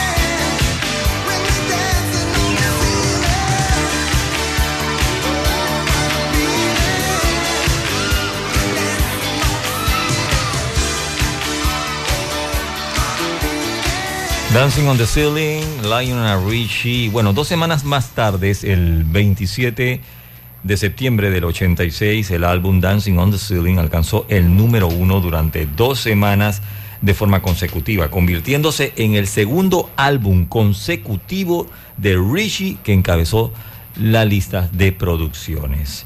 Para cerrar con este álbum, pues este sencillo alcanzó el puesto número 5 en la lista de Soul. La canción también fue la última de los 11 número 1 de Lionel Richie en la lista de adulto contemporáneo y pasó cuatro semanas en la cima. Eh, Ballerina Girls alcanzó el puesto número 7 en el listado de las 100 calientes en Billboard a principios del año 87. Esta canción fue escrita para la hija adoptiva de Lionel Richie, Nicole. Omega Estéreo. Total cobertura nacional.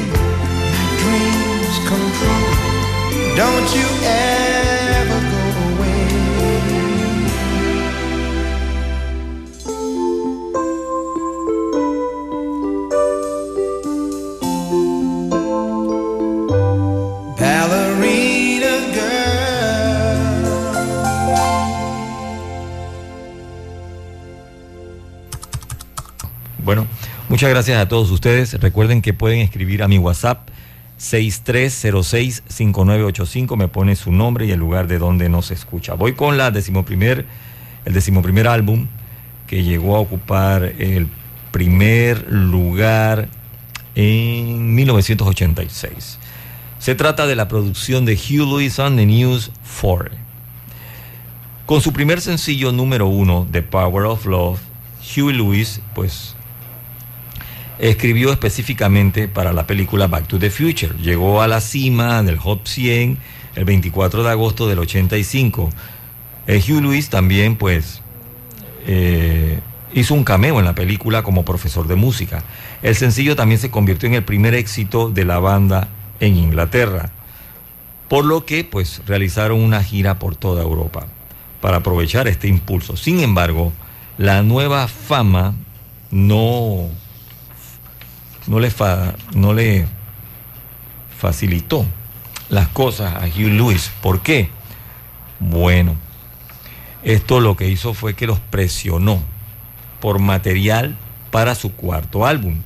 Dice, tienes todas esas impresiones de 30 años de vida cuando eres totalmente anónimo, dice Luis. Luego, durante los próximos dos años, no haces nada más que quedarte en habitación de hotel y luego ir a tocar. Entonces, ¿sobre qué voy a escribir? Dado que sus propias experiencias pues, recientes se limitaban a giras. Hugh Lewis pues consideró abordar temas de mayor peso. Tenía muchas ganas de escribir un disco que dijera algo, pero me di cuenta de que no era honesto, dice.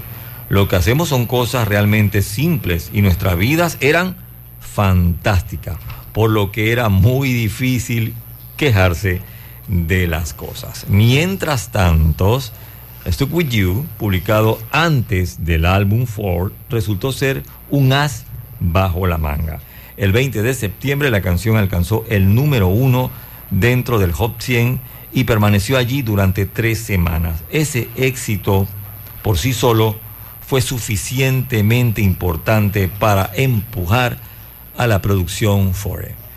Estuvo en la lista apenas seis semanas y pues el álbum llegó a ser número uno.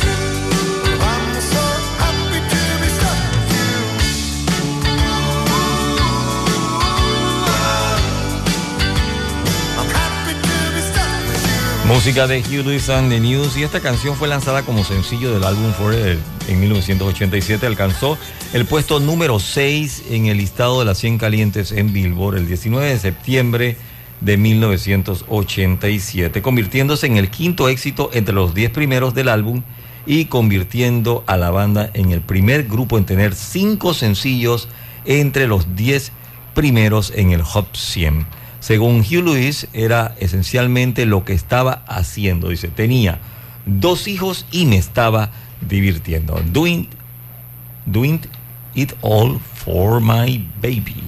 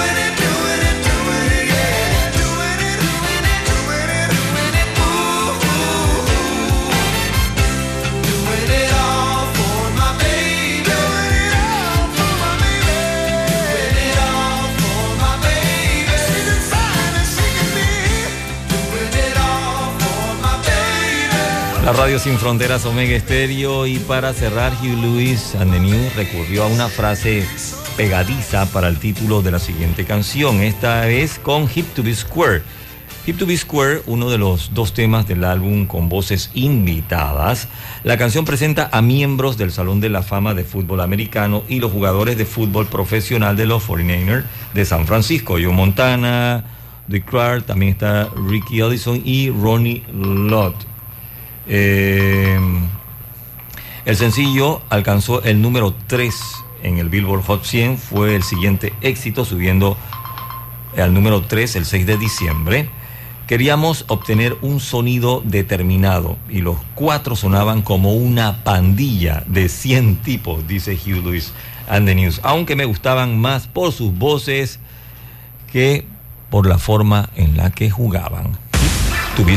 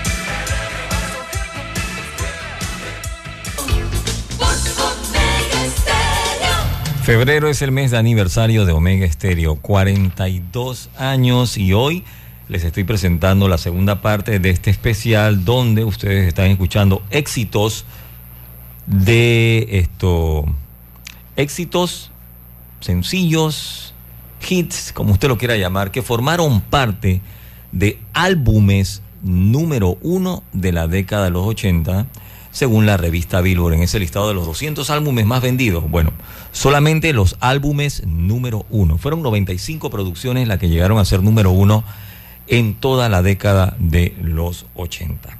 Eh, la semana pasada les presenté ciento y tanto de canciones, hoy también.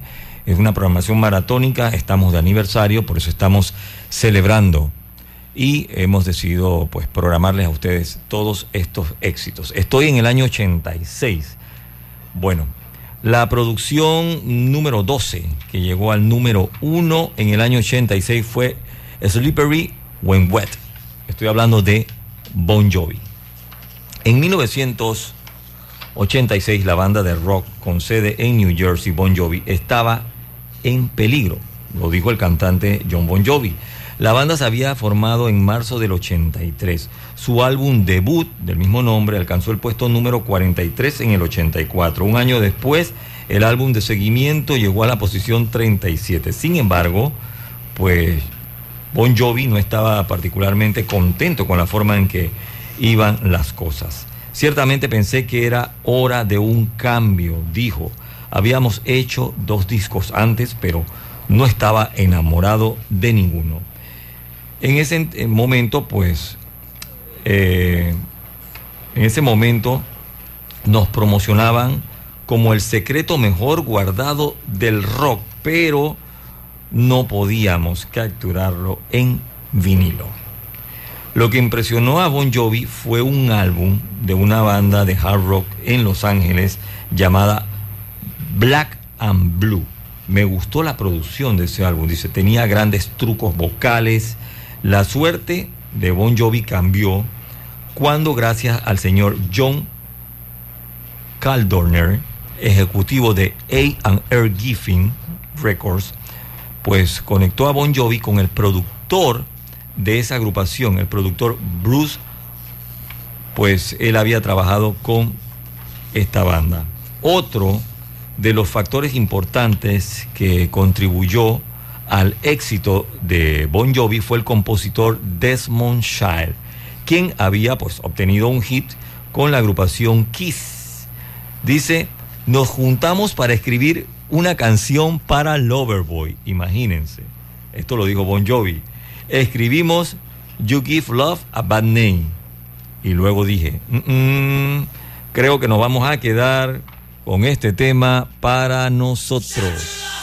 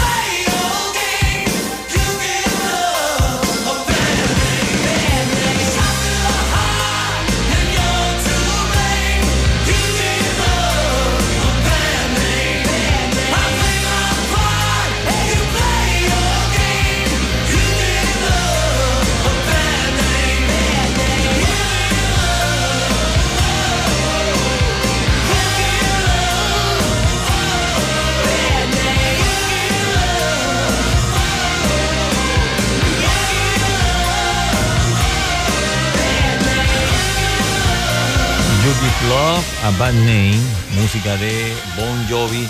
Slippery When Wet llegó a la cima en su séptima semana en la lista, pero fue rápidamente desplazado por los pesos pesados de aquella época. Estamos hablando de Boston y de el señor Bruce Springsteen. Bueno, luego volvió nuevamente al número uno y se mantuvo allí durante siete semanas más. Eh, generó pues un segundo sencillo número uno el grupo con esta canción que se titula Living on a Prayer.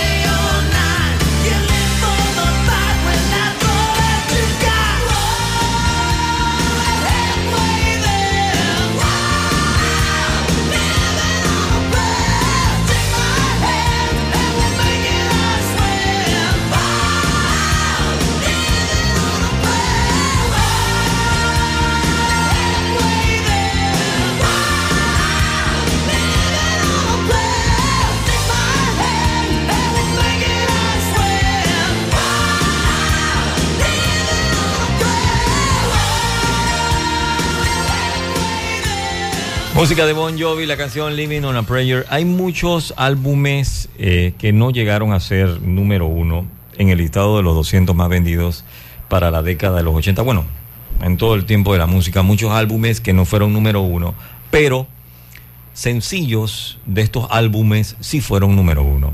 Y pues hay muchos álbumes que fueron número uno y que sus sencillos no llegaron a ser número uno.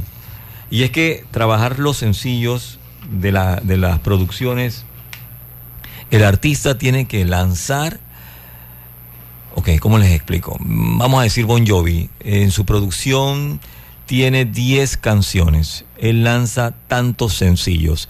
La promoción de esos sencillos, no es que los 10 son sencillos, no, él los lanza como sencillo, de esos 10 de repente lanzó 4 o 5. Si él no los lanza como sencillo, no significa que no suenen, significa que no son tomados así como lo son, sencillos. Entonces cuando usted ve que vamos al listado de las 100 calientes en Billboard, los singles, o sea, los sencillos, si no son lanzados de esa forma, no se registran.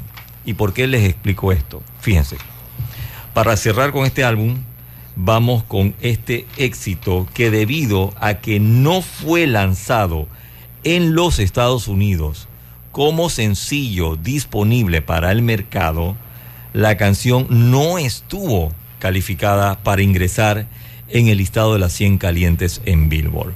Sin embargo, fíjense, alcanzó el puesto número 28 en el Hot 100 Airplay. ¿Qué es el Airplay? Para mí el Airplay es lo más importante. Es la lista de las canciones de todas las radios en los Estados Unidos.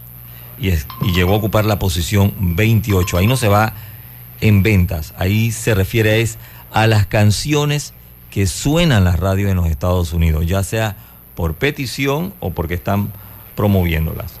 También fue número 11 en el Mainstream Rock Tracks esta canción. En el Reino Unido alcanzó el puesto número 21. Never Say Goodbye.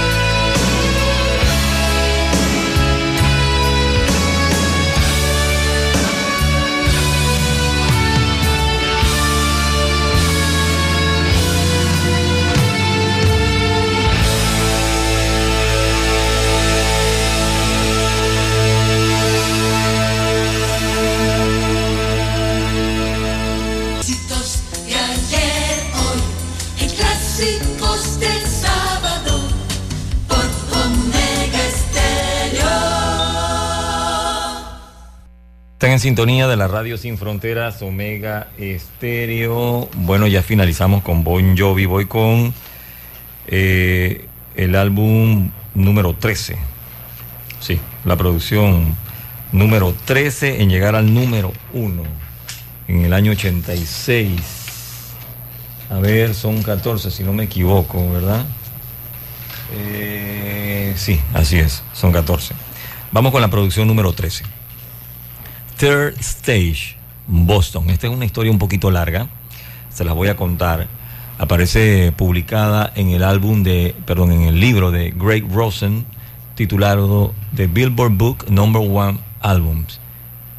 Craig Rosen es el escritor de este libro. Resulta que Boston, con su debut del mismo nombre, del 1976, luego continuó el grupo con Don't Look Back. Llegó dos años después. Pero cualquiera que estuviera esperando el tercer álbum de Boston tenía una larga espera reservada. Se necesitaron ocho años, señores, están escuchando bien, ocho años para la producción Third Stage. Estaban pasando tantas cosas, dice el líder y guitarrista de Boston, Tom Schultz. Hubo una gran demanda con CBS y problemas con los gerentes, pero sobre todo tomó mucho tiempo grabar la música como a él le gustaba. Los hábitos de trabajo, pues, perfectos de Schultz y la lentitud resultante de su trabajo en Third Stage comenzó a frustrar a su sello discográfico, Epic Record, propiedad de CBS. Ansiosos por cap- capitalizar el éxito de la banda y el sello estaba cansado de esperar el seguimiento, presentó pues una demanda. 20 millones. Ellos alegaban incumplimiento de contrato en el pacto de cinco álbumes y 10 años de la banda. El sello también cortó los derechos de autor de la banda de sus dos primeros álbumes. ¿Qué significa esto? Bueno, que básicamente cortaron el dinero. Esto lo dijo Schultz en la entrevista con Craig Rosen, lo que pues dificultó mucho seguir trabajando en este tercer álbum. Frustrado por la falta de progreso en el estudio y los problemas legales, Schultz canalizó sus energías en un nuevo proyecto profesional. Imagínense, él empezó a desarrollar un amplificador de guitarra del tamaño de un sándwich llamado Rockman. Eso se convirtió en una empresa seria cuando pues se metió en esto, porque se dio cuenta que podría ser la única forma en que podría ganar el dinero para terminar el disco. La disputa legal continuó con Schultz presentando una contrademanda y preparándose para mudarse a Boston a los registros de el sello MCA. Luego, CBS solicitó una orden judicial para evitar que Boston firmara con otra etiqueta. Pero, por suerte, un juez del Tribunal del Distrito de Estados Unidos rechazó la solicitud, despejando el camino para Boston, y así pudieron firmar con MCA. A partir de ese momento, el grupo, pues, le llevaría solo otros dos años para completar el álbum. Básicamente, dice Schultz, yo doblé los instrumentos y Brad Dell en las voces. La razón por la que el sonido es consistente es que terminó tocando la mayoría de las partes. Schultz usó nueva tecnología, incluyó su amplificador Rockman. Boston continuó sonando básicamente igual. Sin embargo, Schultz dice que el esfuerzo adicional en esta producción, Third Stage, valió la pena. Me sentí mucho mejor con la calidad del sonido en comparación con los dos primeros álbumes. Dice, sentí que finalmente aprendí cómo hacer un disco o cómo hacer que un disco sonara como yo quería. Third Stage tuvo 12 mil horas de tiempo estudio de elaboración, imagínense. De hecho, pues algunas de las pistas se habían grabado en 1980.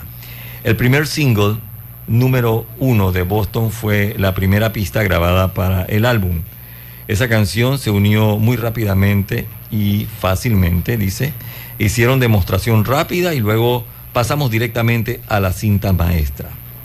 De hecho, esa canción me hizo extremadamente optimista en 1981 sobre las perspectivas de completar un álbum con bastante rapidez, aunque esas esperanzas pues se vieron truncadas, ¿verdad?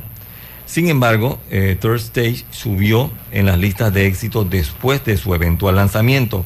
En su tercera semana en la lista de éxito, Third Stage alcanzó el número uno, el 1 de noviembre del año 1986. Se mantuvo durante cuatro semanas, lo que le dio a Boston su segundo álbum número uno consecutivo. Incluso, pues, tomó mucho tiempo, más de lo que se había previsto, pero se finalizó con el álbum, llegaron al número uno y aquí está el éxito de esa producción titulado Amanda. Omega Estéreo. Total cobertura nacional.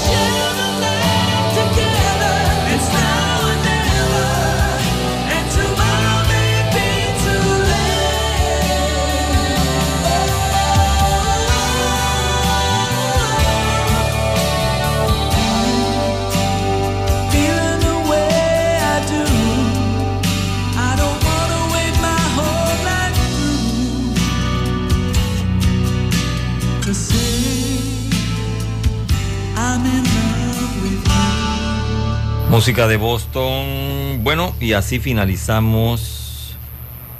No, no finalizamos. A ver. Eh, ¿Esto qué es? A mí me falta una canción, no puede ser. Sí, me falta una canción. Vamos a ver, a ver, a ver, a ver, ¿qué les puedo... Vamos a esta promo para buscarla. 7 de febrero, año 1981. Escuchan transmisiones de prueba de Omega Estéreo, nueva corporación radial con total cobertura nacional. Durante 42 años te hemos acompañado las 24 horas del día, ofreciéndote entretenimiento e información. Noticiero Omega Estéreo. Infoanálisis. Formamos parte de la generación ochentera. Omega Estéreo, total cobertura nacional. Te vimos crecer. Te acompañamos en esas largas noches de desvelo de estudio. Hasta que con esfuerzo lograste tus metas. La generación ochentera. El buen gusto por la música que muchos heredaron a sus hijos. Omega Estéreo. Durante 42 años hemos sido tu fiel compañía. Omega Stereo. 24 horas todos los días del año. Gracias por formar parte de Omega Estéreo. Omega Stereo. Esta es la generación Omega. Ahora sí, generación Omega, pendientes. Voy con el último álbum número uno en el año 1986. Esta es la producción número 14, eh, que llegó a ser número uno en el 86. Como le dije, es el año que más álbumes llegaron a esa posición.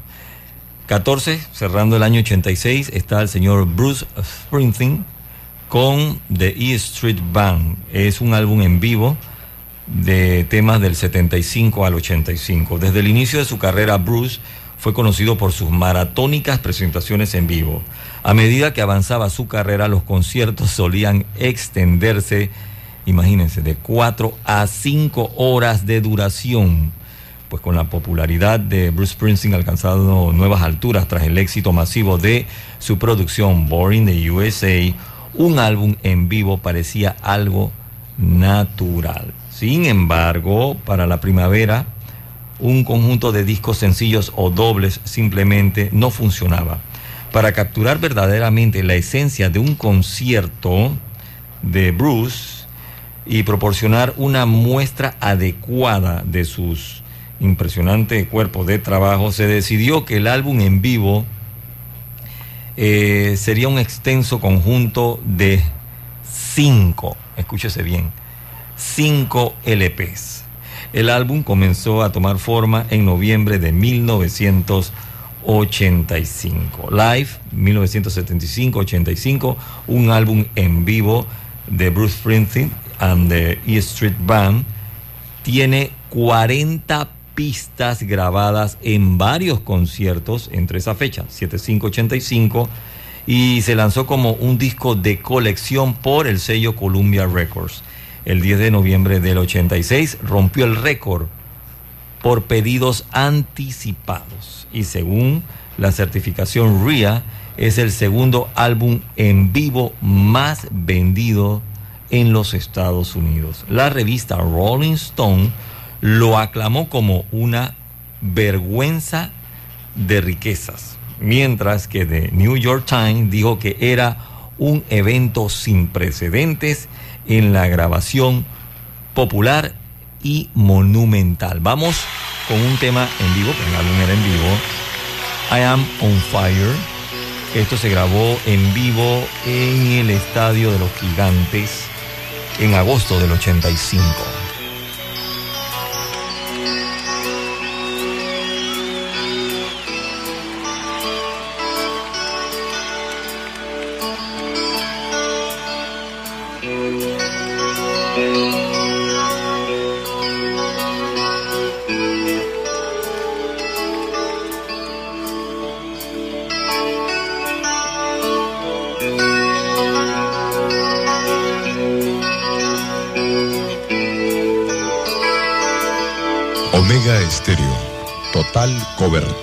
割腕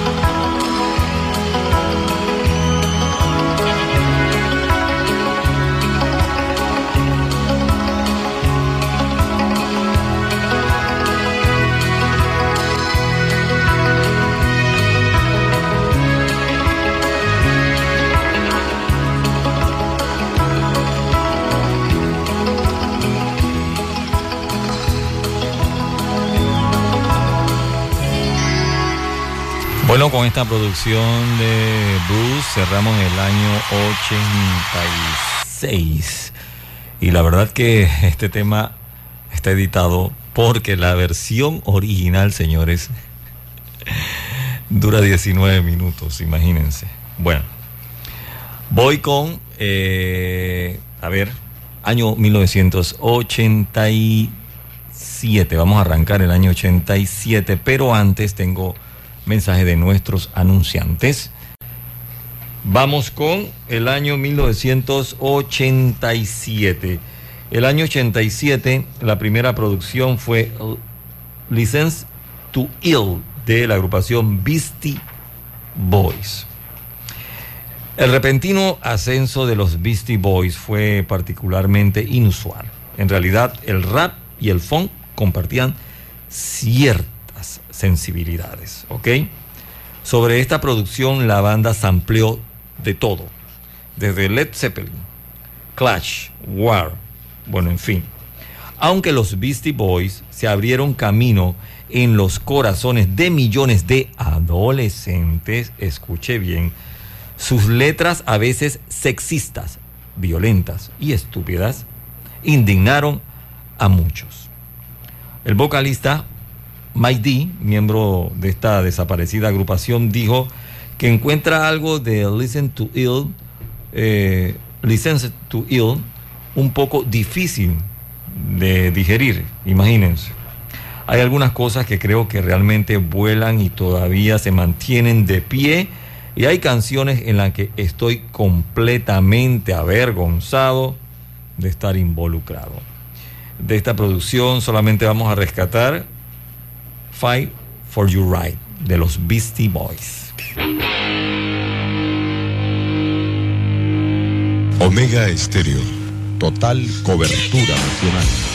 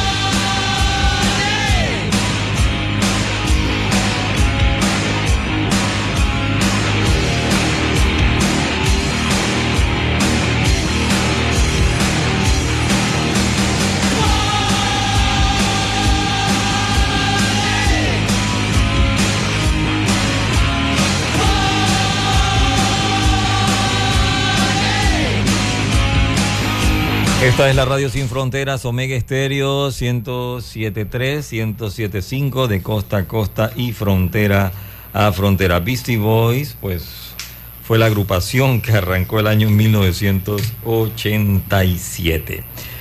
El segundo álbum, número uno de ese año 87, fue de Joshua Tree, el quinto álbum de estudio de la banda de rock irlandesa U2.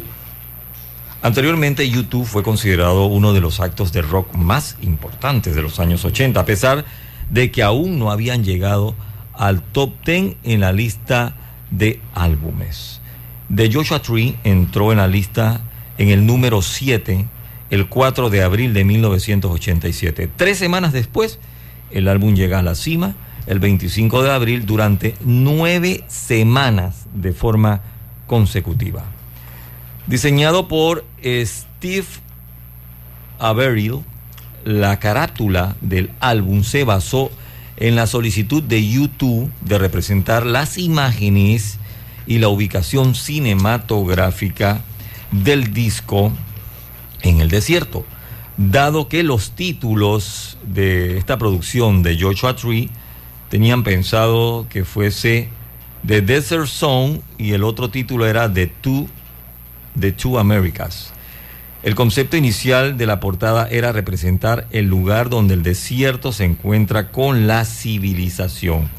También, pues, en el proceso creativo era tomar fotografía en un contraste con todos sus álbumes anteriores que habían sido filmados en Irlanda. Las sesiones en esta producción de Joshua Tree comenzaron en serio en 1986 y YouTube estaba pues grabando en Dublín. El grupo intentó llevar la canción en una dirección diferente, aunque Bono se mostró reacio bajo la dirección de los coproductores Brian Eno y Daniel Lanois. A pesar de- del trabajo, pues continuaron eh, con las pistas y el grupo consideró abandonar la canción ya que no pudieron encontrar un arreglo que les gustara. Bono y su amigo Gavin Friday continuaron trabajando en esta canción después de que la Noise y Ino se negaron a hacerlo. Bono en el pues le da crédito a Friday por rescatar y reorganizar el tema With or Without You.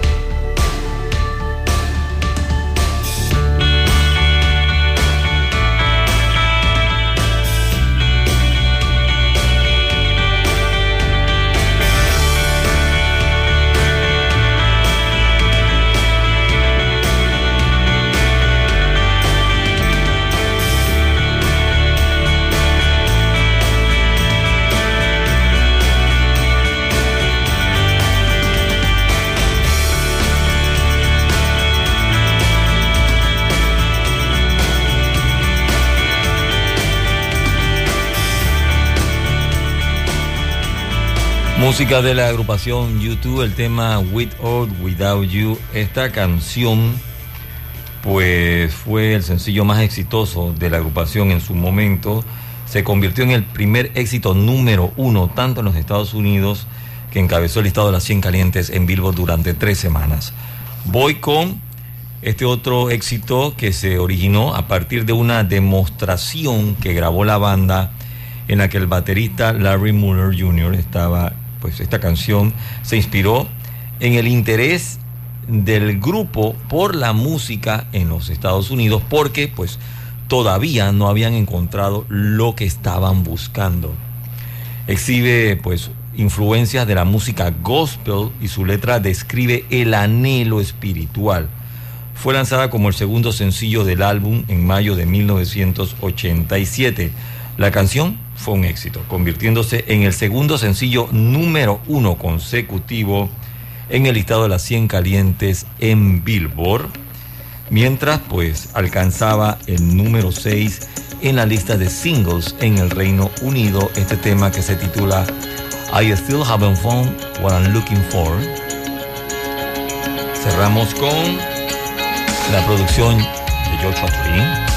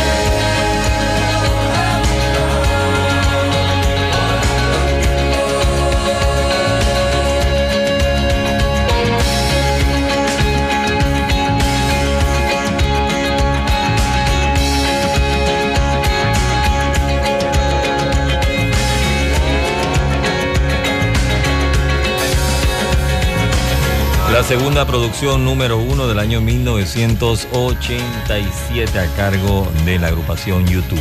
Eh, me voy a un cambio comercial, regreso con el tercer álbum.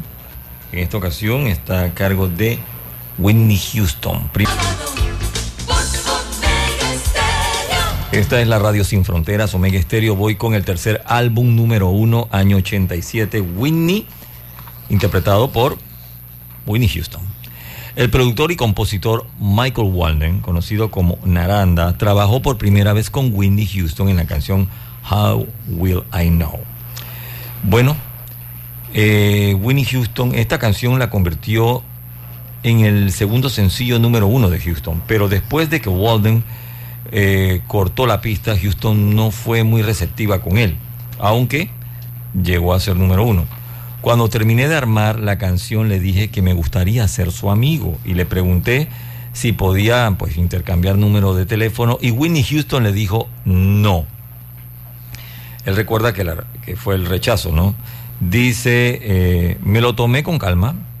Ella era una top model que tenía muchos chicos coqueteando siempre. Así que pues no quería dar su número de teléfono, está bien. Sin embargo, él recibió una llamada telefónica del presidente de Arista, Cliff Davy, quien le pidió que trabajara con Houston en su segundo álbum. Cliff me dijo, tengo cinco canciones y quiero que la trabajes con Whitney Houston. Así es que nuevamente pues, se juntaron para eh, trabajar en esta producción de Whitney Houston titulada Whitney. Vamos a escuchar de ese álbum que fue número uno en 1987, I Wanna Dance with Somebody.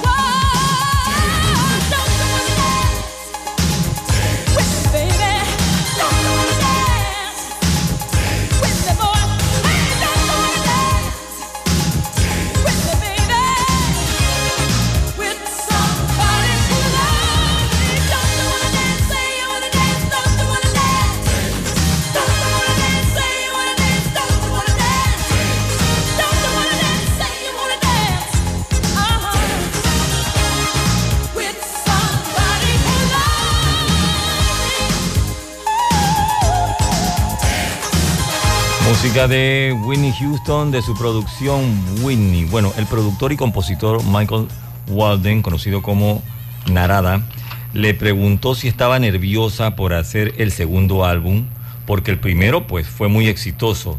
Y ella le respondió, no, si le gusté la primera vez, le gustaré nuevamente. Esa fue la respuesta de Whitney Houston. El 27 de junio del 87 esta canción se convirtió en el cuarto sencillo número uno consecutivo de Whitney Houston. El éxito I Wanna Dance With Somebody Who Love Me también ayudó al álbum Whitney a debutar en el número uno, convirtiéndolo en el primer álbum de una artista femenina en inclinarse en la primera posición.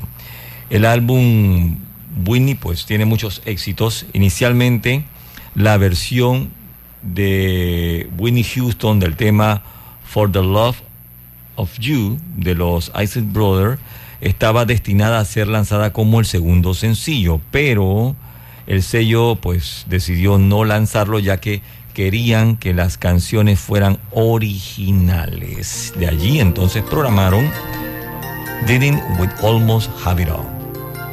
Whitney Houston.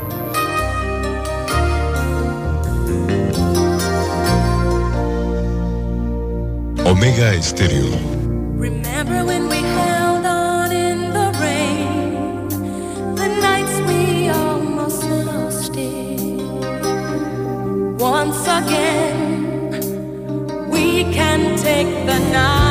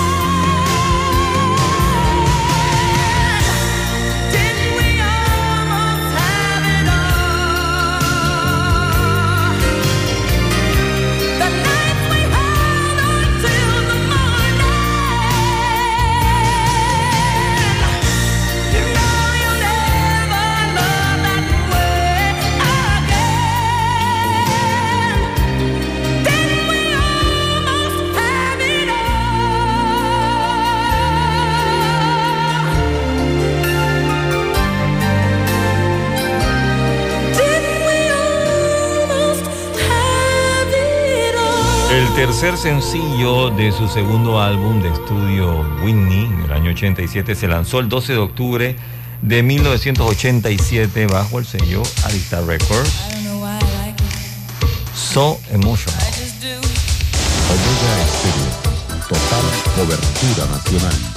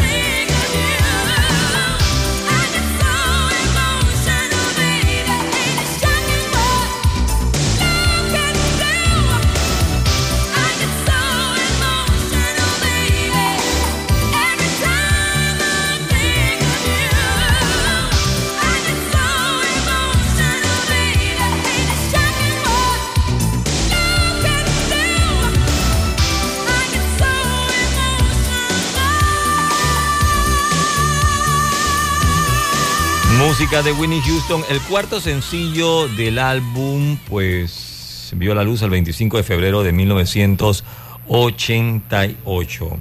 Inicialmente Winnie Houston no quería grabar la canción porque sentía que no había un mensaje especial que transmitir. Esto lo dijo en una entrevista en el año 2000, imagínense, Houston recordó que odiaba la canción. Sin embargo, eh, uno de los productores, Davis, pues creía que la canción llegaría al número uno si ella la grababa. No estuvo de acuerdo, al final pues terminó grabando el sencillo y de hecho llegó al número uno. Where do broken hearts go? Omega Estéreo, total cobertura nacional.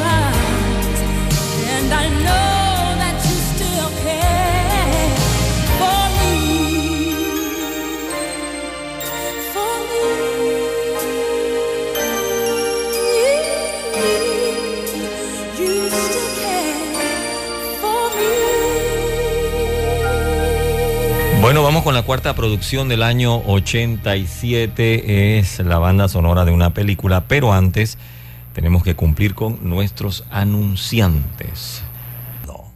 Los éxitos de ayer, hoy y éxitos del sábado por Omega Estéreo. Año 1987, la cuarta producción que llegó al número uno es el soundtrack de La Bamba. La Bamba es un álbum original, eh, banda sonora de la película biográfica de 1987. Fue lanzado el 30 de junio por Warner Bros. Records. El álbum contenía 12 pistas, entre ellas estaba esta canción escrita por Richie Valens que presenta la progresión de los años 50. La canción fue lanzada en el 58, fue escrita como un tributo para la novia de Richie Valens de la escuela secundaria Donna Ludwig. Fue el sencillo de Valens que más alto llegó a la lista, alcanzó el puesto número 2. La versión que van a escuchar es la de la película, que es interpretada por la agrupación Los Lobos. Eh, con Richie Valens llegó a ser número 2. Con los Lobos no aparece dentro del Top 40 Donna.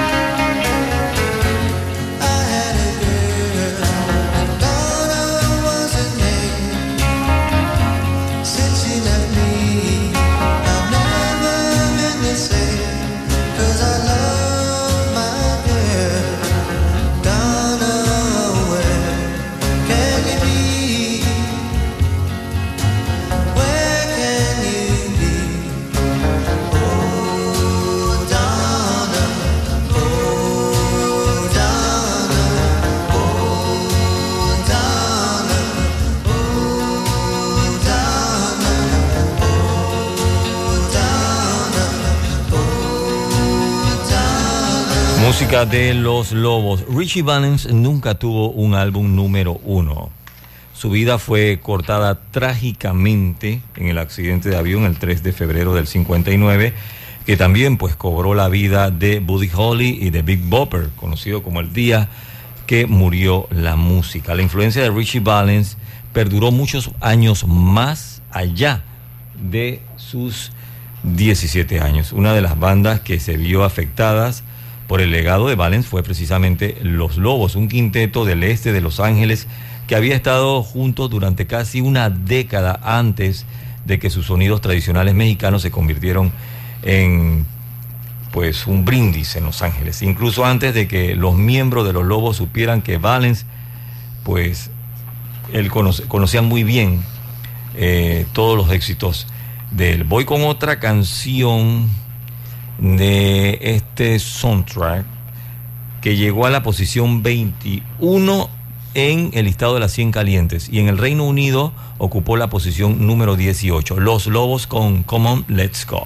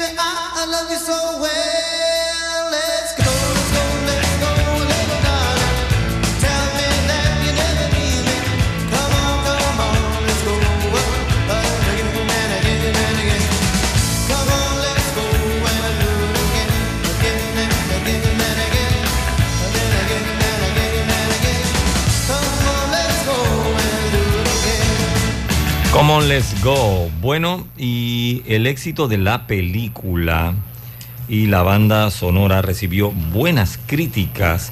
La versión de Los Lobos de La Bamba alcanzó el número uno en el Hot 100 de Billboard el 29 de agosto del 87 Se- y se prolongó durante tres semanas, convirtiendo a La Bamba en, en la primera película en tener tanto el álbum o sea, la banda sonora de número uno y la canción principal de número uno, desde que, pues, esto lo había logrado eh, la película Flashdance en el año 83. Lo único que lamenta el éxito de la banda, dice que, de la bamba, perdón, es que en cierto modo eclipsó eh, el material de los lobos. Cerramos con la bamba.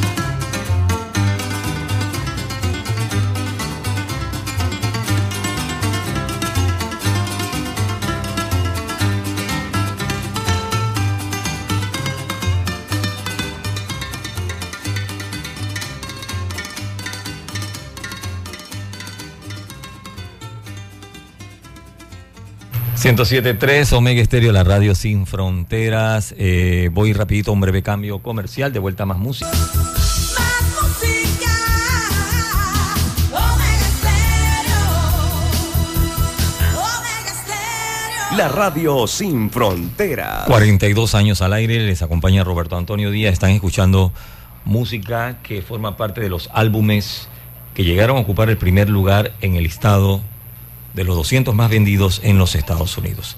Voy con la quinta producción del año 87, Bad de Michael Jackson.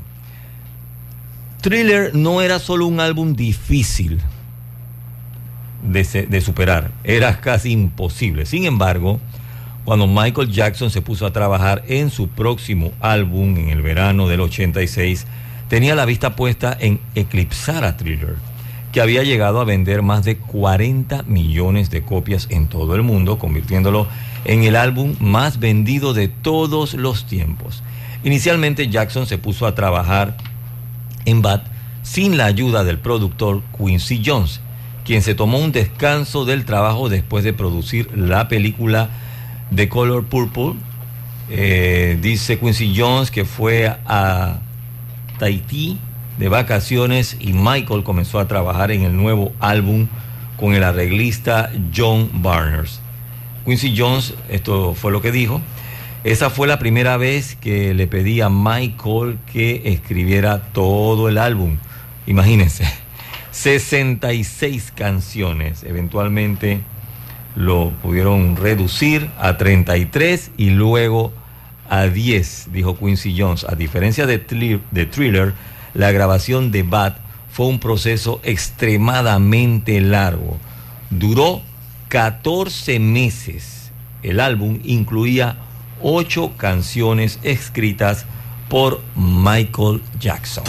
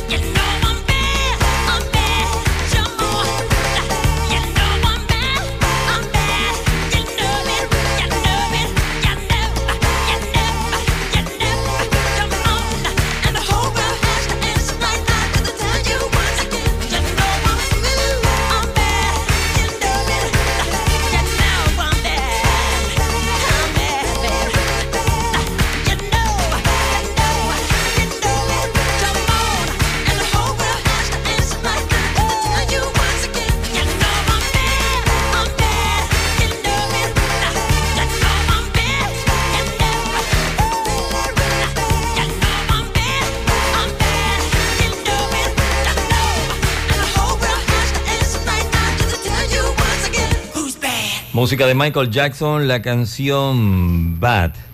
Bueno, este sencillo le da nombre al álbum y se escribió originalmente como un vínculo, escuche bien, para que Michael Jackson hiciera un dueto con Prince. Quincy Jones dijo que era una canción de confrontación real y que pues había sido muy dramático si llegara a ser interpretado por Michael Jackson y por Prince. Cuando se la presentaron a Prince, él simplemente no quiso hacerlo y dijo que igual aunque él no estuviese involucrado en el tema Bad, estaba seguro que sería muy bueno sin él.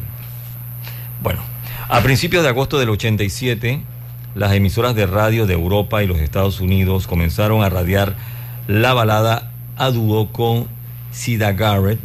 Era lo que se anunciaba como lo nuevo de Michael Jackson. La canción fue bien acogida.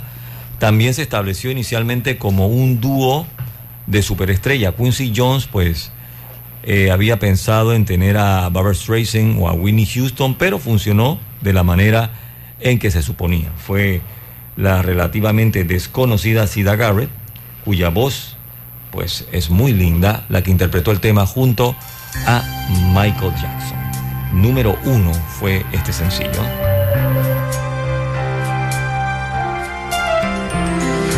Each time the wind blows, I hear your voice,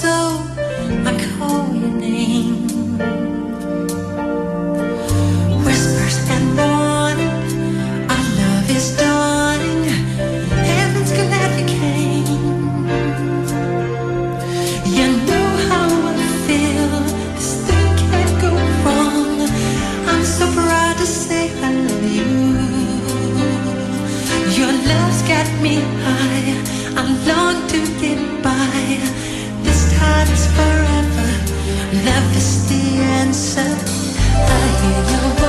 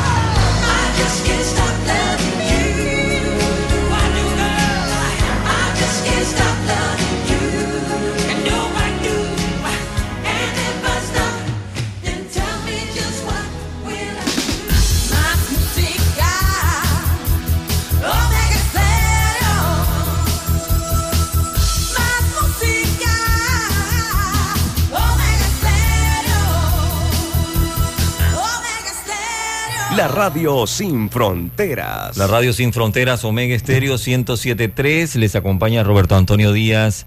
Hoy estamos programando toda esta música de la década de los 80 que forma parte de los álbumes que llegaron a ser número uno. Voy con otro tema que forma parte del álbum Bad. The Way You Make Me Feel fue número uno, el sencillo en los Estados Unidos. Fue el tercer sencillo de este álbum. Se lanzó en el mes de noviembre, año 87.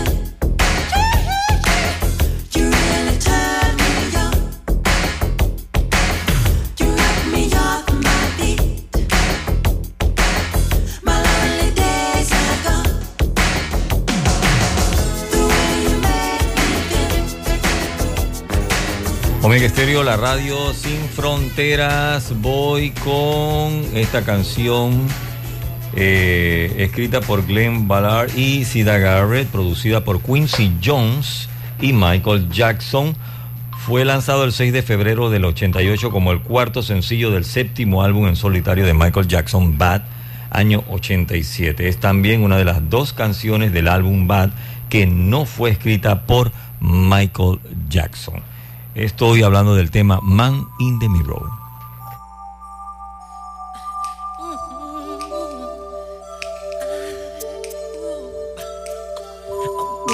Make a change for once in my life. It's gonna feel real good. Gonna make a difference. Gonna make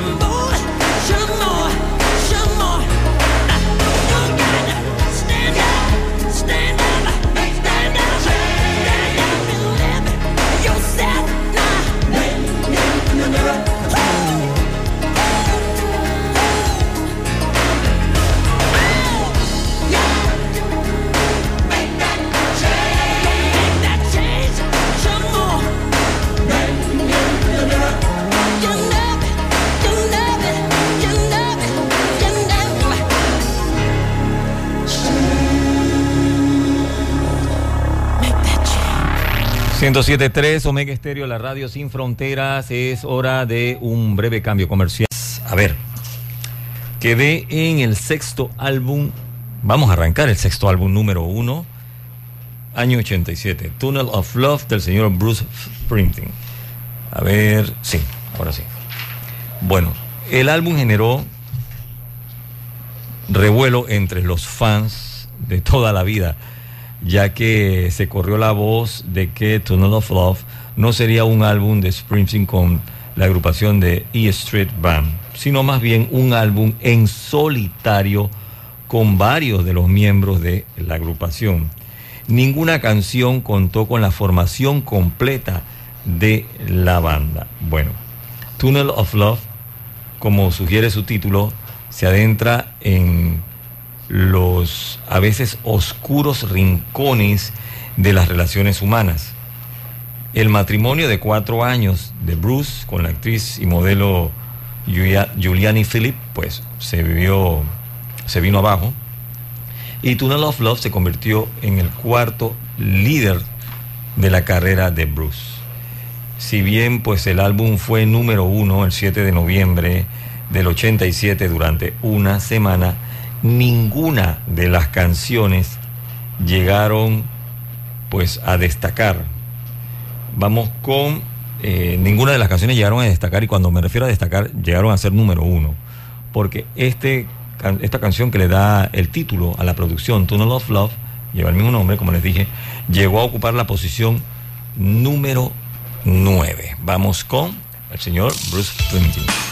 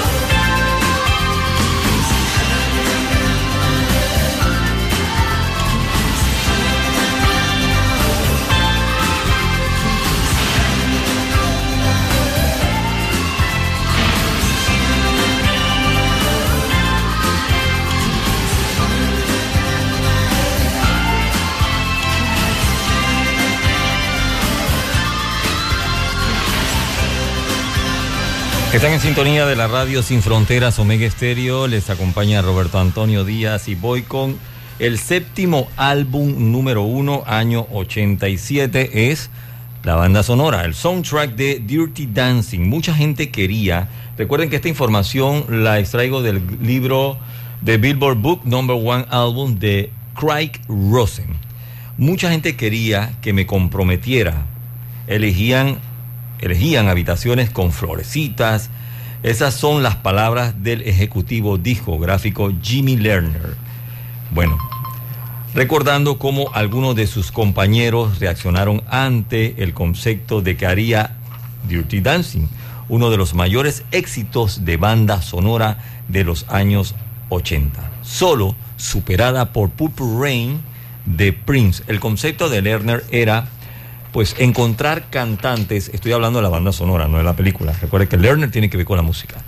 Era encontrar voces que reflejaran los personajes principales de la película, interpretados por Patrick Swayze y Jennifer Grey. Su elección de Bill Midley, de los Righteous Brothers, y la cantautora Jennifer Warner fue vista por algunos como no muy justa. Pero Lerner estaba seguro que iba a funcionar. Bill tenía una voz emocionalmente como la del personaje Johnny. Y Jennifer tenía una voz que reflejaba a Baby, dice el señor Lenner. La pareja cantaría a dúo I've Had the Time of My Life, el exitoso sencillo que ayudó a impulsar Dirty Dancing a lo más alto de la lista de álbumes. Sin embargo, no fue fácil para Lenner convencer a Bill Medley eh, porque él pues venía de un proyecto él había interpretado junto a Gladys Knight un tema para la película Cobra, donde trabajó Sylvester Stallone y fue, la verdad, ese tema fue un total fracaso. Al final, pues, logró convencerlo y de allí nace el éxito.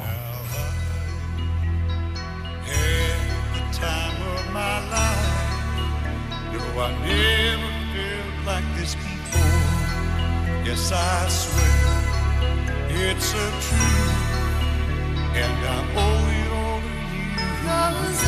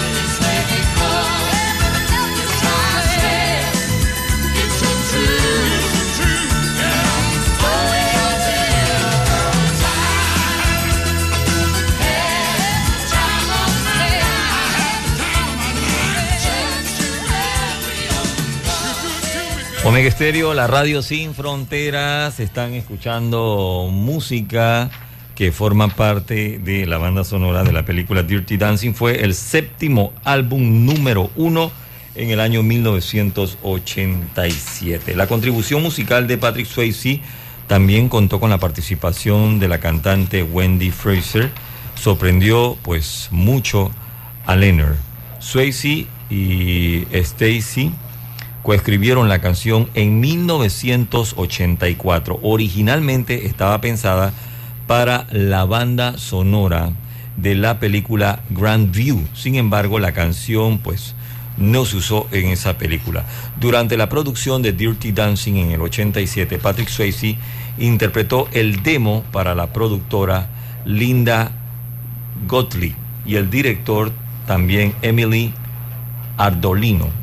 Bueno, a ellos les encantó la canción y pues decidieron entonces presentársela al productor y pues este de una vez escuchó el demo, decidió que eh, la canción formara parte del álbum, pero que se- tenía que ser interpretada por el señor Patrick Swayze. She's like the wind.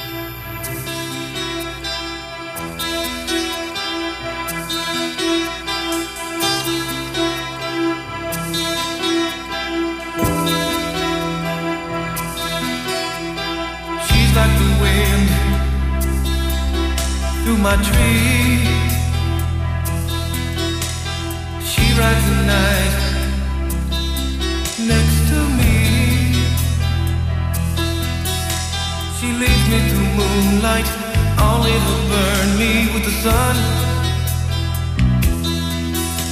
She's taking my heart, but she doesn't know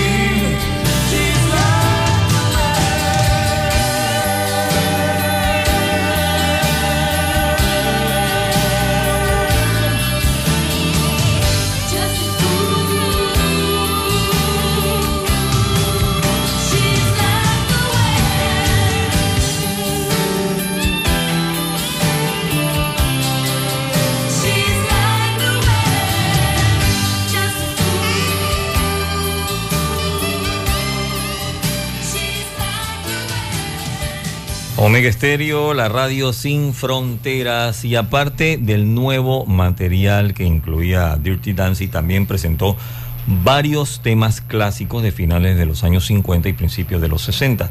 Lenner dice que el álbum fue tan exitoso debido al impacto emocional de la película. Si mira los éxitos, todos son de un lugar y tiempo específico en la película, para revivir esos momentos cuando pues los escucha. Dirty Dancing tuvo tanto éxito que el sello RCA lanzó More Dirty Dancing menos de un año después. La secuela pues alcanzó el puesto número 3. Este fue un álbum que probablemente merecía ser un álbum doble desde el principio. Vamos con uno de los clásicos que forma parte del álbum. Esta canción llegó pues se lanzó en el año 63, ¿ok? Y alcanzó el puesto número 2 en los Estados Unidos, Be My Baby. Omega Estéreo. Total cobertura nacional.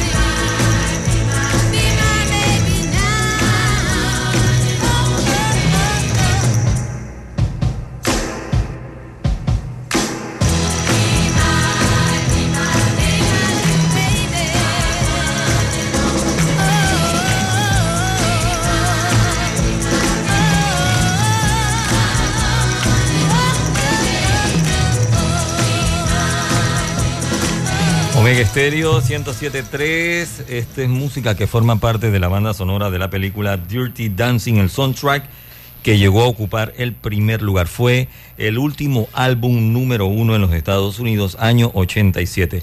El año 87 solamente, pues, fueron siete los álbumes que llegaron a esa posición. Eh, Listens to Ill de Beastie Boys, después vino de Joshua Tree, de U2, Whitney, de Whitney Houston, La Bamba, el soundtrack de Los Lobos, Bad de Michael Jackson, Tunnel of Love de Bruce Springsteen y Dirty Dancing, la banda sonora de esta película que estuvo durante 18 semanas de forma no consecutiva en el primer lugar. Vamos a arrancar entonces con el año 1988, la primera producción del año 1988 está a cargo del señor George Michael. El tema, perdón, el álbum se titula Fate.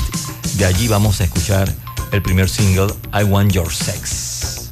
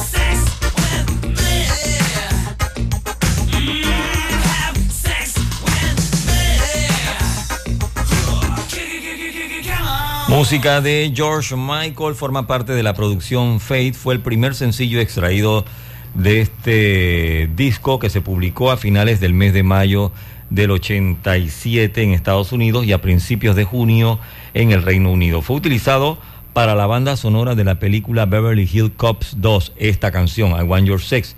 El tema pues recibió críticas negativas debido a su letra sugestiva. Imagínense, la BBC prohibió la canción en las emisoras y canales musicales de aquella época a raíz de su contenido sexual. Sin embargo, esa fama pues le dio al sencillo un impulso y MTV acogió el video de la canción en su contenido. Así es que nada logró la, la BBC en cuanto a todas sus estaciones que simplemente darle mayor éxito a la canción del señor George Michael. Voy con Fade, tiene un poco más de tres minutos de duración. Los primeros 37 segundos, pues es una introducción que solamente se escucha un órgano, pues aquí está el órgano, aumentando su sonido. Vamos con Fade de George Michael.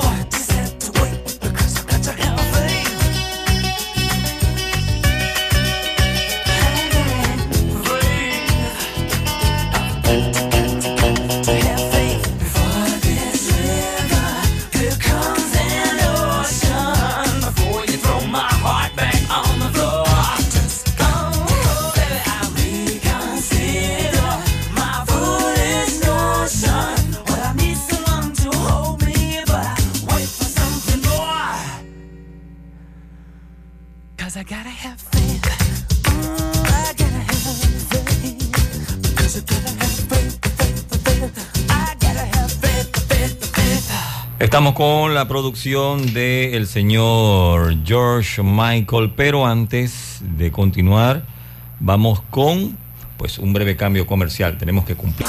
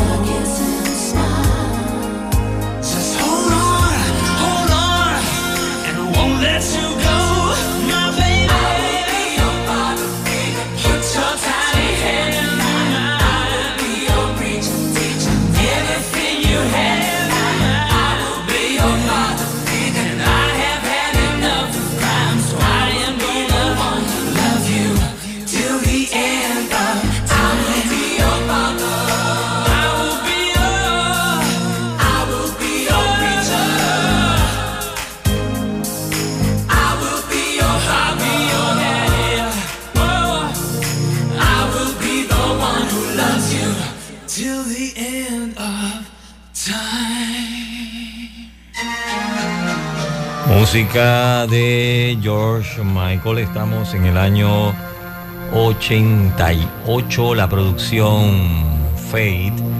Bueno, esta canción fue escrita, grabada y terminada en 8 horas. Fue el cuarto sencillo de este álbum y el tercer número uno de la producción del señor George Michael. Recordemos One More Try.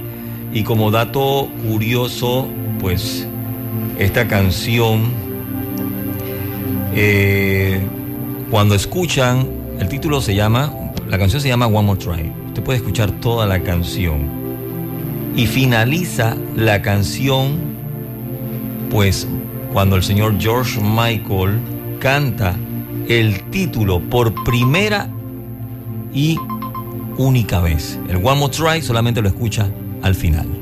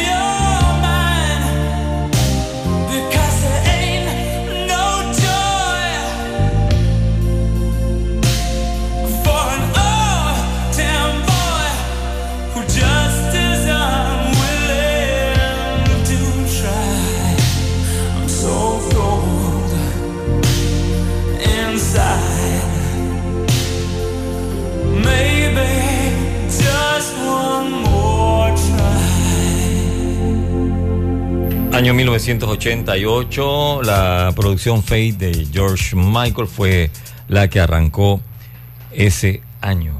1988.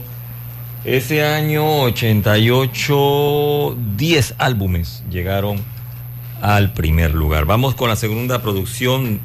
Está a cargo de Tiffany. Eh, tuvo dos semanas de número uno en el listado de los álbumes. Tiffany, con Tiffany. El 23 de enero del 88, un estudiante de secundaria de California, conocida simplemente como Tiffany, y su historia cuando se convirtió en la primera adolescente en la historia en obtener un álbum número uno. El último que pues, el último adolescente que habría logrado esto fue Stevie Wonder con Little Stevie Wonder de 12 Years Old Genius. Llegó a la cima en el 63 cuando él tenía 13 años. Tiffany tenía 12 años cuando conoció al productor, no cuando lanzó el álbum, cuando conoció al productor. Mientras grababa una demostración en un estudio, estaba cantando country en ese momento y pues le gustó mucho al productor George Tobin. Tobin.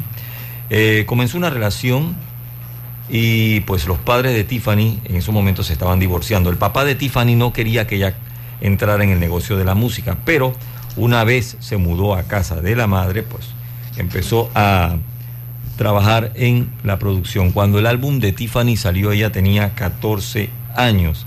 Primero iba a la escuela, luego cuando salía a las 3 de la tarde, estaba un auto esperándola para llevarla al estudio, salía a las 8 de la noche y habían días en que pues cada vez que iba avanzando el proyecto tenía que prácticamente quedarse toda la madrugada grabando. El productor le presentó esta canción a Tiffany, hizo una pista y se la dio y le dije esto, ella le dijo a él pues que esto no era lo que realmente ella quería hacer, ella le gustaba la música country, le gustaba la música tipo Janis Joplin, eh, música tipo Stevie Nicks, pero él tenía en mente otras cosas. Luego que hizo Tiffany, se lo llevó a su casa y de allí se fue a la escuela, se la puso a los amigos y a los amigos les gustó. Y entonces Tiffany grabó I Think We're Alone Now. Esta canción fue número uno durante dos semanas en el listado de las 100 calientes en Billboard.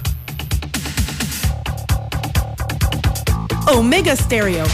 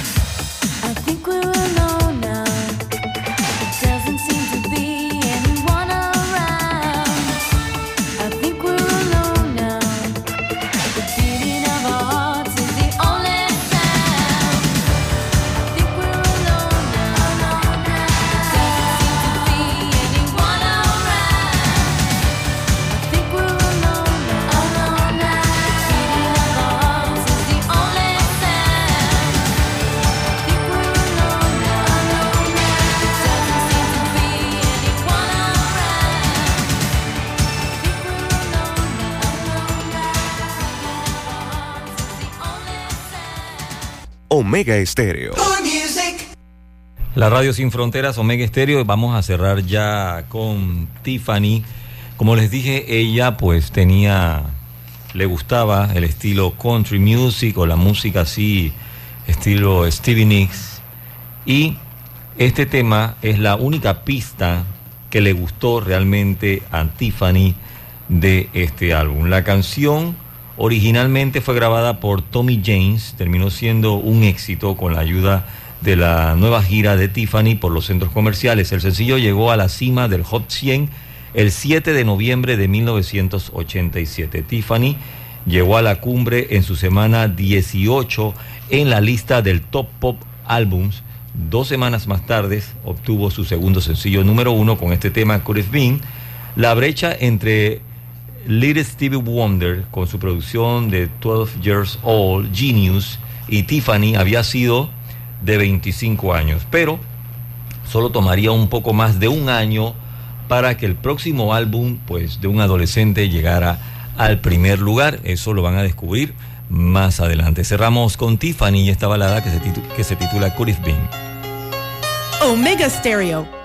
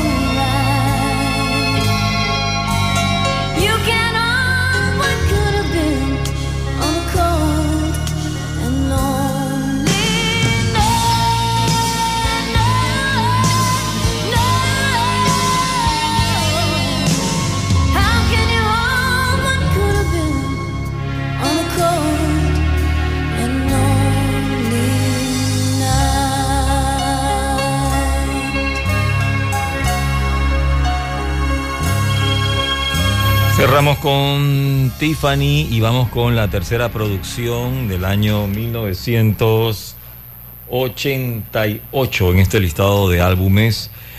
Es el octavo álbum de estudio de la banda de hard rock Van Halen. Fue lanzado en el 88. El título del disco es una especie de chiste que leído en inglés se pronuncia como O You Eat On Two. La traducción en español sería como algo así como O tú también te comiste una. Es, se lo voy a decir en español, OU 812. Al igual que su predecesor, pues llegó a ser número uno en la lista Billboard, el segundo de cuatro álbumes de estudios número uno consecutivo. Fue impulsado por cuatro sencillos que llegaron a formar parte del listado de las 100 calientes en Billboard. El primero fue Black and Blue, posición 34. Finish Started, posición número 13. También estuvo Feel So Good, que llegó a la posición 35. Y este tema que llegó a la posición número 5, When It's Love. Este álbum vendió 4 millones de copias en los Estados Unidos.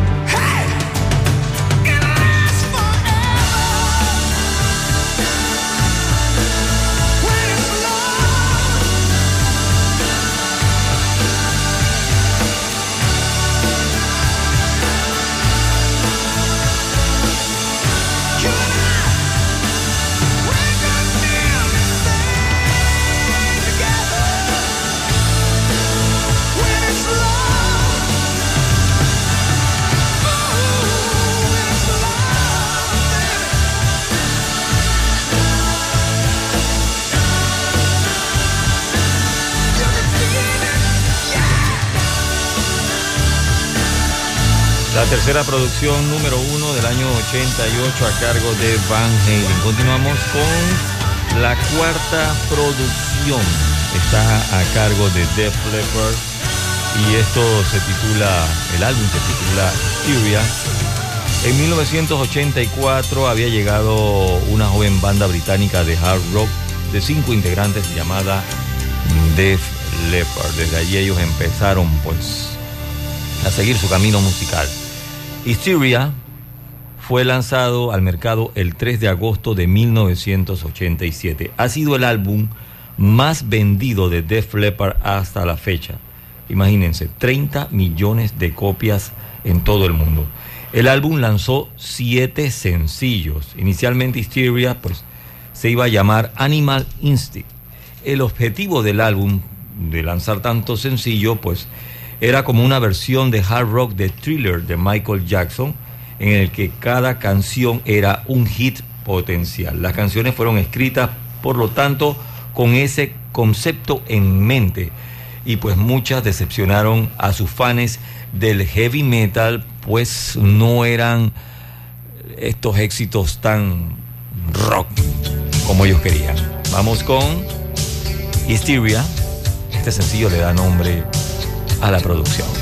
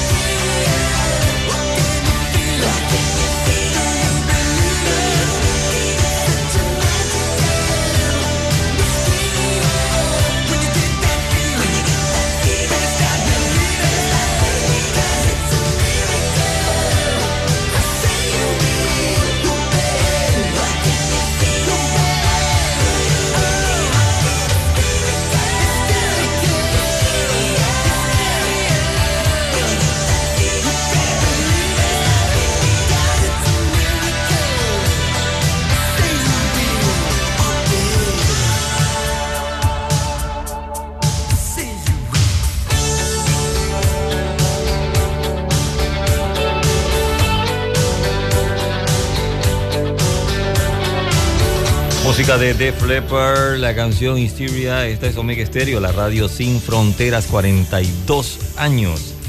Gracias a ustedes. El tema Love Bite ya estaba escrito y totalmente listo para estar a la venta el 31 de diciembre de 1984. Luego el baterista Rick Allen pues perdió el brazo izquierdo cuando su Corvette se estrelló en un camino rural. Así es que tuvieron que esperar pues ya que él quería seguir trabajando en lo que era el resto de la producción. El título Love Bite se usó originalmente para una canción muy diferente que finalmente pues se retituló como I Wanna Be Your Hero.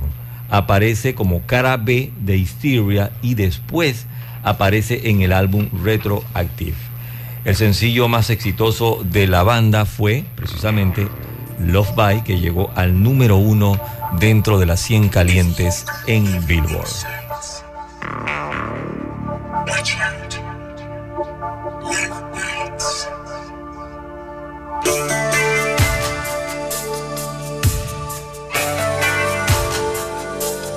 Omega Estéreo.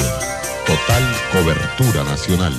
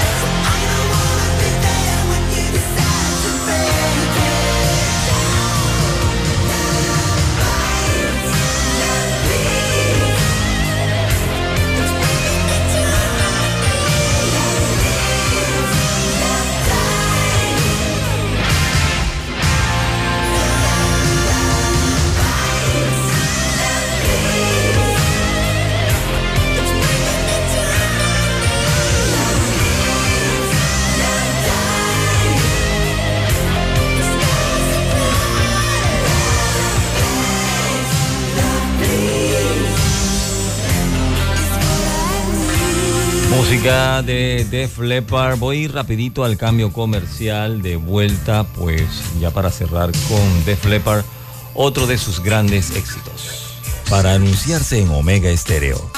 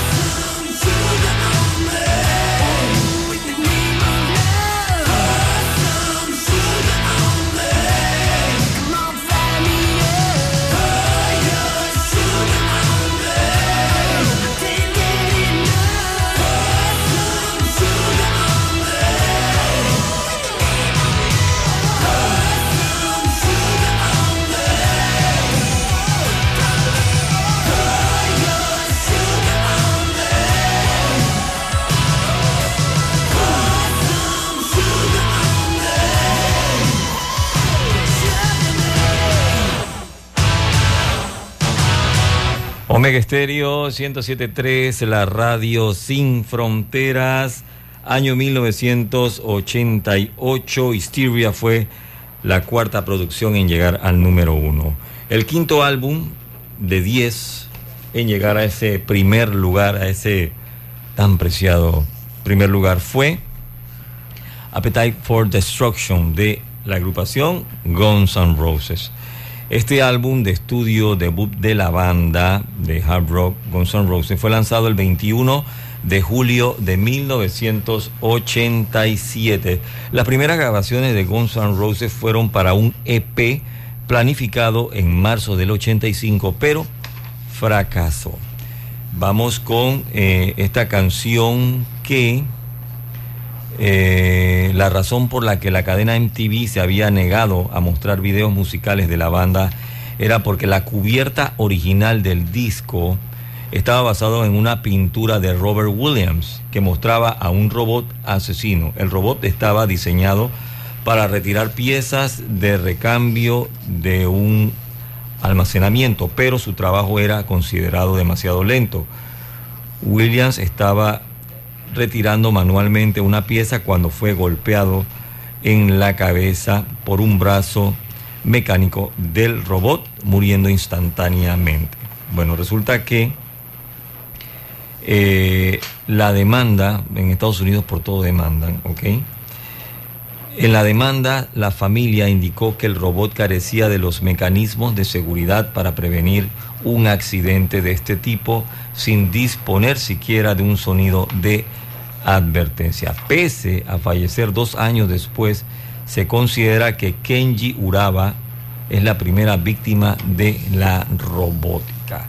La mayoría de las canciones del álbum reflejan las expectativas personales que la banda vivía desde inicios de los años 80 en su vida diaria.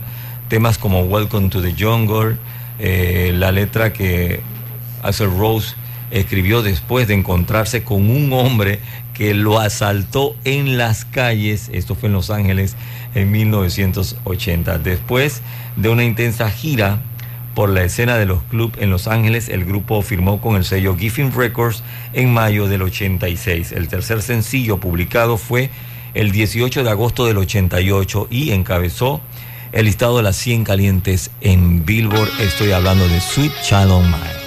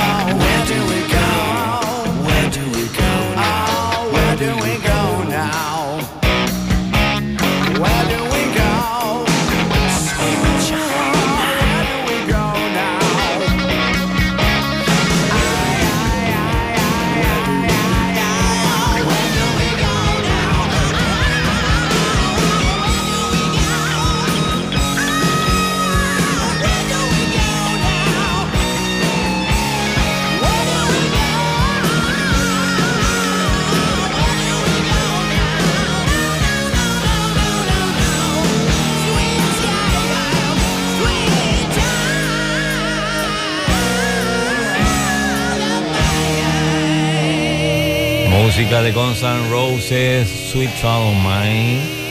Voy con el sexto álbum número uno, año 88, Roll With It, de Steve Winwood. En su carrera de 27 años, Steve Winwood había tenido éxito varias veces desde pues que era un adolescente. Pero Winwood experimentó su mayor éxito a la edad de 40 años con Roll With It. En el verano del 88, Steve Winwood estaba preparado para un éxito como su- sugería el título de su álbum anterior, Back in the High Life. Este álbum, pues, la verdad, eh, a mí me gusta mucho y tiene un buen éxito, el- la canción Higher Love, pero el álbum no fue número uno, solamente llegó a la posición número 3. Dice eh, Steve Winwood, fue realmente el pináculo de mi carrera en solitario. Nunca esperé que a la edad de 40 años me fuera mejor de lo que me había ido antes. Hubo una serie de factores que ayudaron a Winwood a alcanzar nuevas alturas con esta producción Roll With It, su primer álbum para su nuevo sello, Virgin, que lo firmó, imagínense, un acuerdo de 13 millones de dólares. Ciertamente fue un nuevo paso adelante en la carrera de él. Además, se acababa de casar, tenía una familia, lo cual era muy importante para Steve Winwood. De esta producción, Roll With It, vamos con el mayor éxito que le da nombre al álbum. Omega Estéreo. Total cobertura nacional.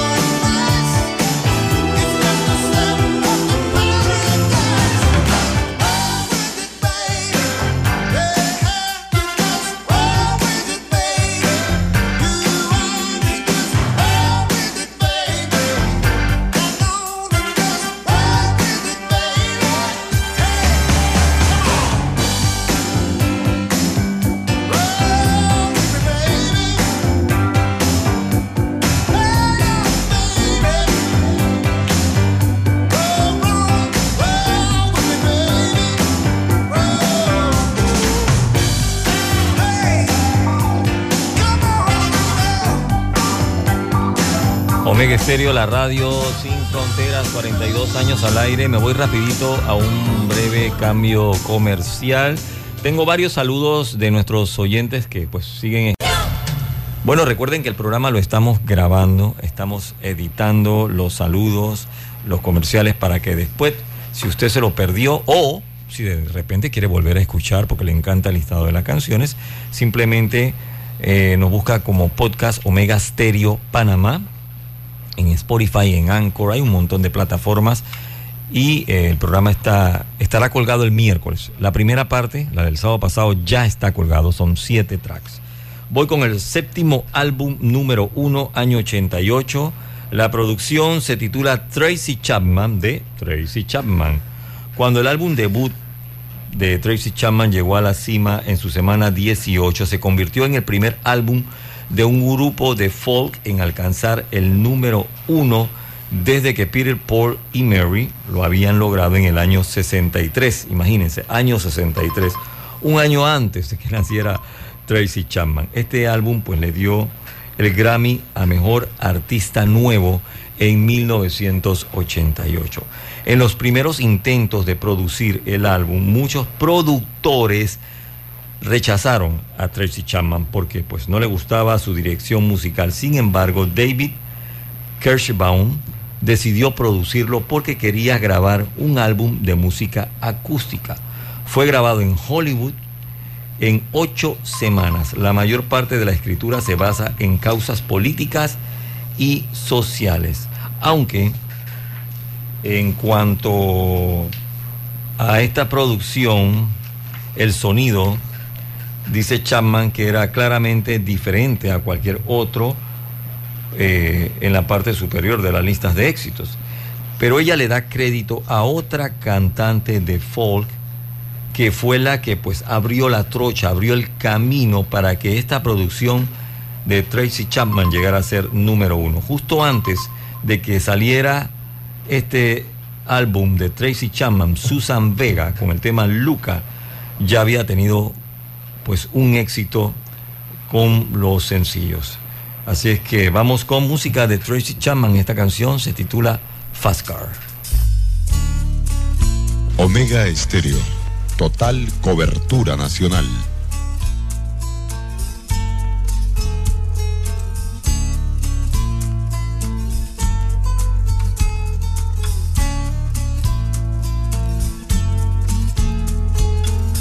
Get a fast car. I want a ticket to anywhere. Maybe we make a deal. Maybe together we can get somewhere. Any place is better. Starting from zero, got nothing to lose. Maybe we'll make something. Me, myself, I got nothing to prove.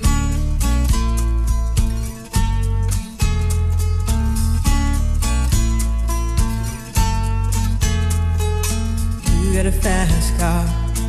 I got a plan to get us out of here. Been working at the convenience store. Managed to save just a little bit of money. Won't have to drive too far. Just cross the border and into the city. You and I can both get jobs and finally see what it means to be living.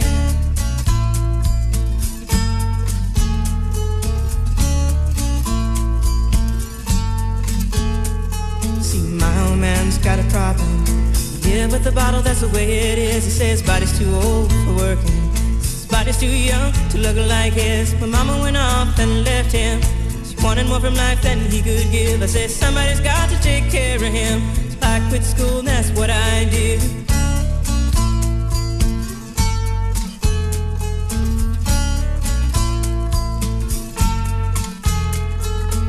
You got a fast car. Is it fast enough so we can fly away? We gotta make a decision. Leave tonight or live and die this way.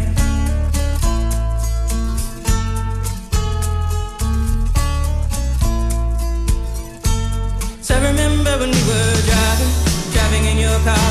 Speed so fast, I felt like I was drunk. City lights lay out before us, and your arm felt nice wrapped around my shoulder. And I, I had a feeling that I belonged.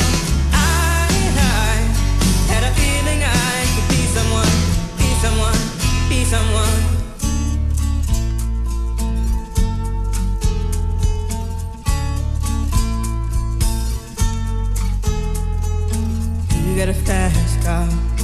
We go cruise and entertain ourselves. Still ain't got a job. Now work in the market as a checkout girl. I know things will get better. You'll find work and I'll get promoted. And we'll move out of the shelter. Buy a bigger house and live in the suburbs.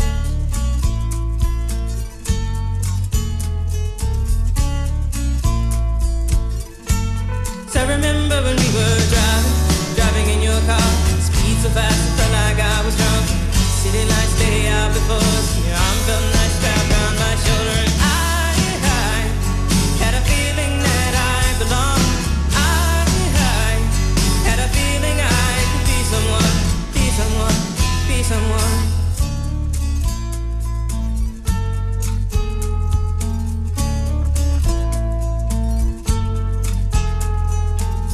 got a fast car. I got a job that pays all our bills. Of drinking late at the bar, some more your friends than you do your kids. I'd always hope for better. Thought maybe together you and me find it. I got no plans, I ain't going nowhere. Take your fast car and keep on driving.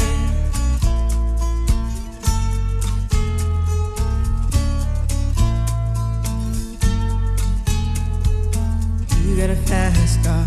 Is it fast enough so you can fly away? You gotta make a decision.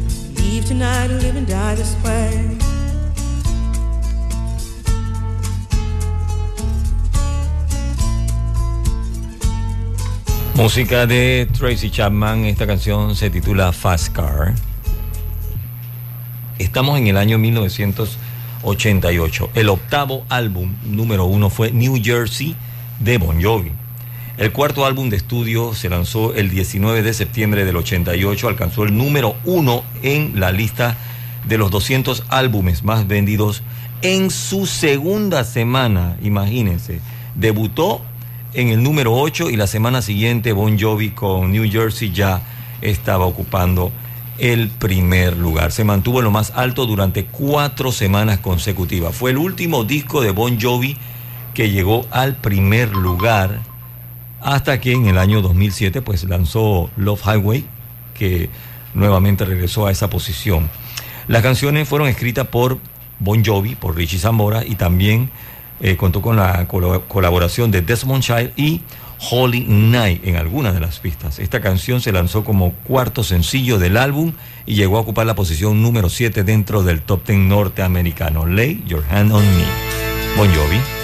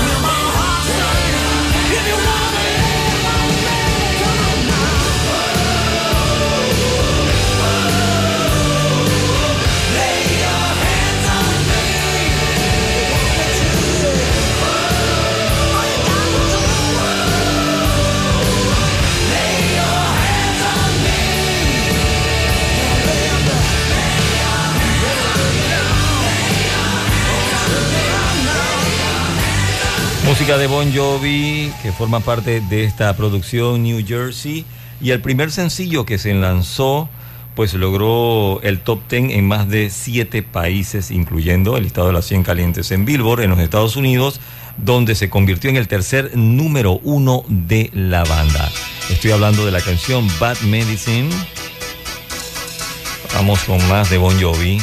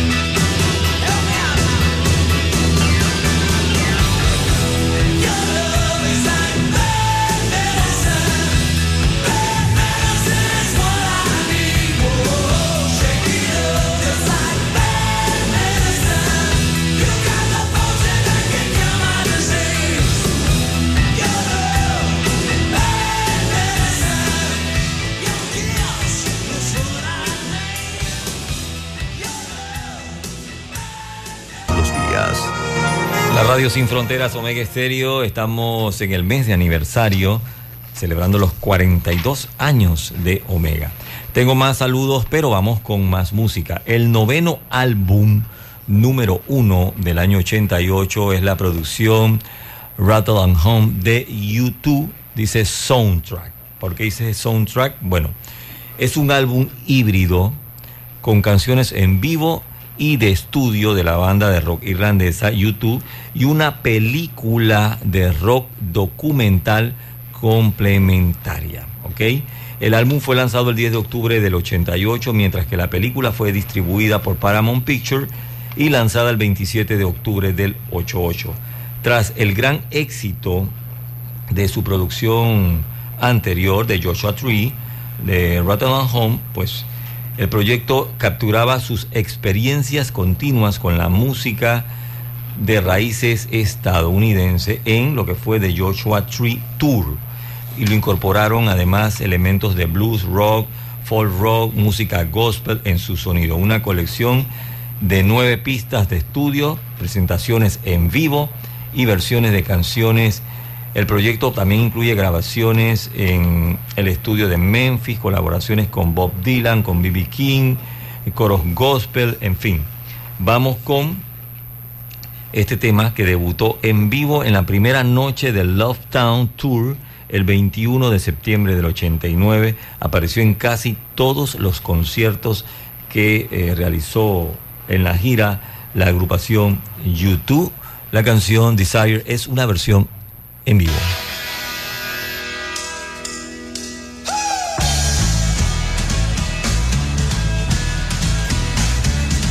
Omega Estéreo. Total cobertura nacional.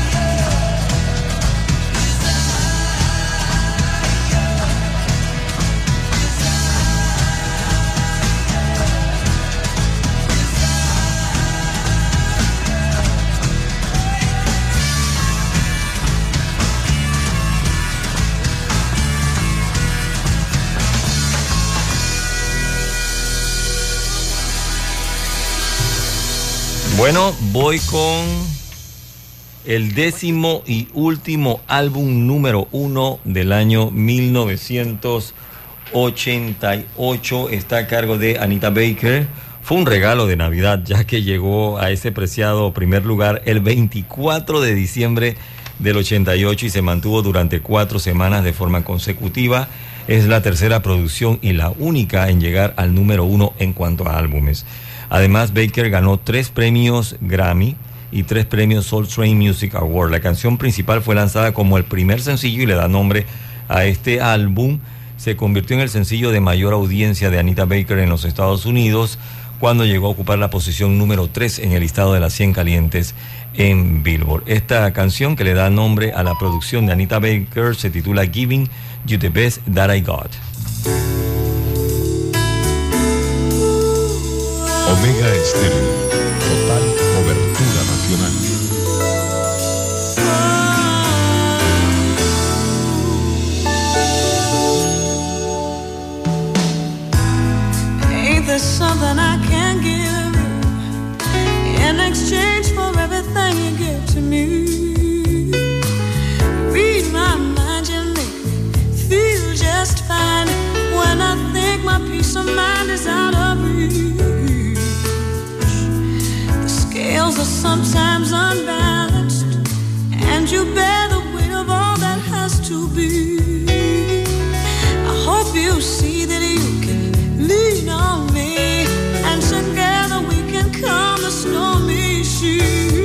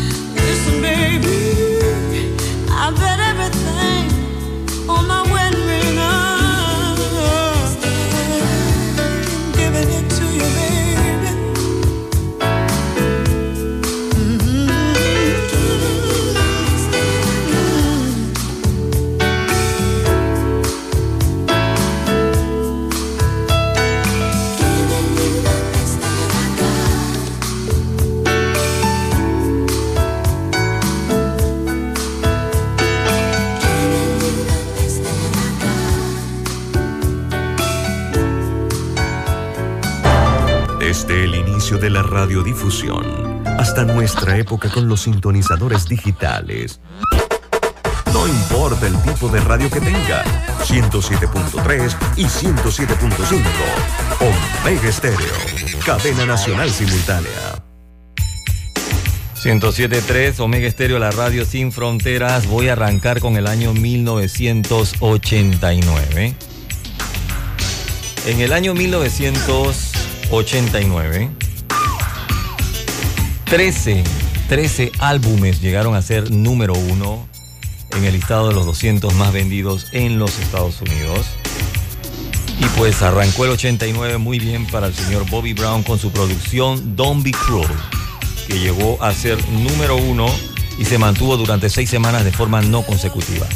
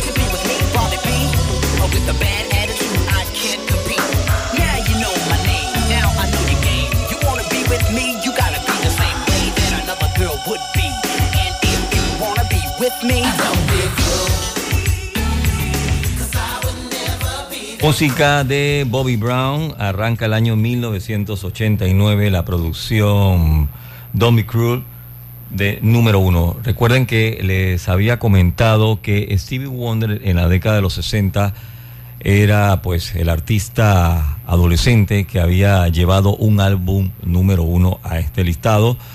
Luego de 25 años, en el 88 apareció Tiffany, pero bueno, Tiffany tenía 17 años, Stevie Wonder tenía 13 y después eh, Tiffany lo hizo en el 88, en el 89 Bobby Brown, pues con apenas 19 años también lleva una producción eh, al primer lugar. Vamos con el segundo álbum número uno del año 1989 y se trata de Debbie Gibson, Electric Youth.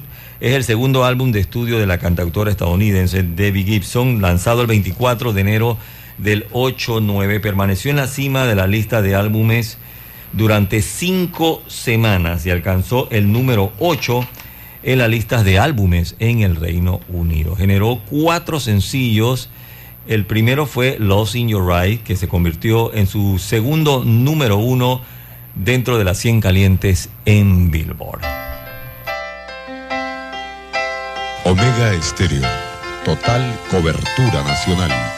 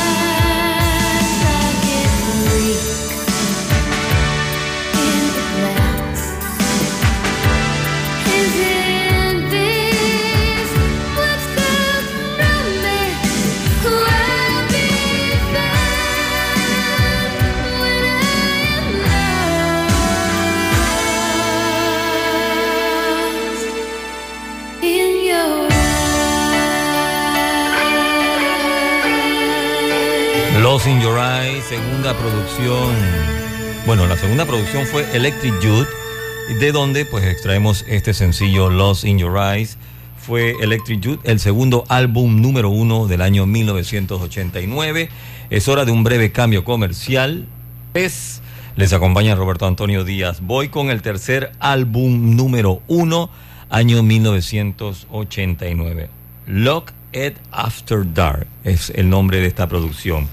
En 1987, Mike Rose, que estudió comunicaciones, y Matt Dyke eran DJs de discotecas pues, populares en Los Ángeles, mezclaban discos de hip hop en los locales nocturnos de moda. Sin embargo, este dúo de jóvenes tenían pues apenas unos 20 años y se aburrieron de la rutina. Decidieron que intentarían hacer sus propios discos en lugar de poner los discos de otra persona. Esto lo dijo Rose. Dice, teníamos algunas pistas con las que estábamos jugueteando, pero necesitábamos a alguien que viniera a rapear sobre estas pistas.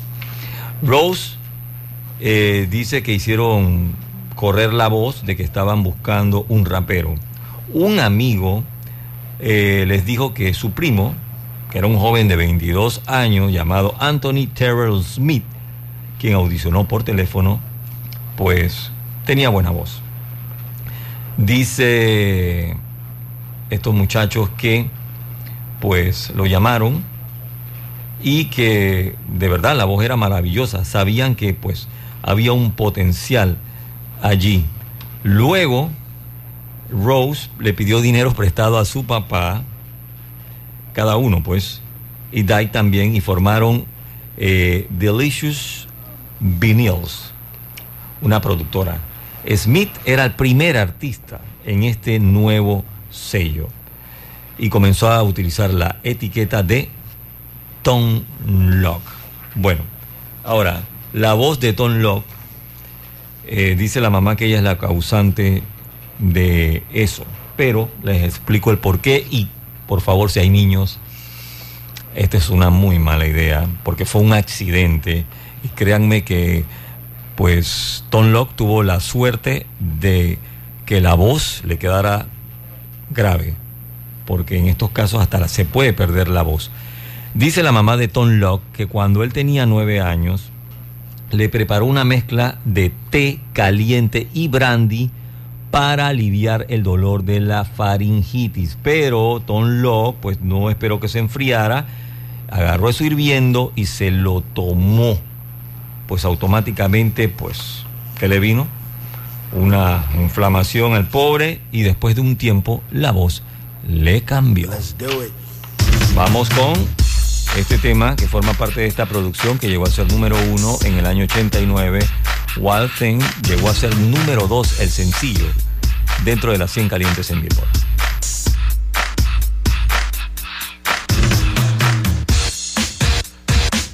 Omega Estéreo. Total cobertura nacional.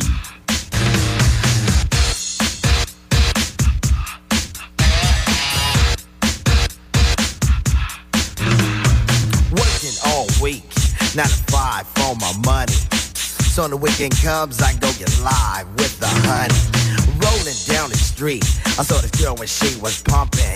I winked my eyes, got into the ride, went to a club, was jumping. Introduced myself as low, she said, You're a liar. I said, I got it going on, baby doll, and I'm on fire. Took her to the hotel. She said, You're the king. I said, "Oh, Be my queen if you know what I mean. And let's do the wild thing. Wild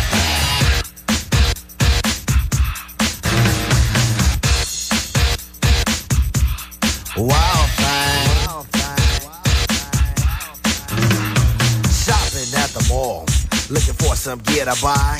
I saw this girl, she gon' rock my world, and I had to adjust my fly.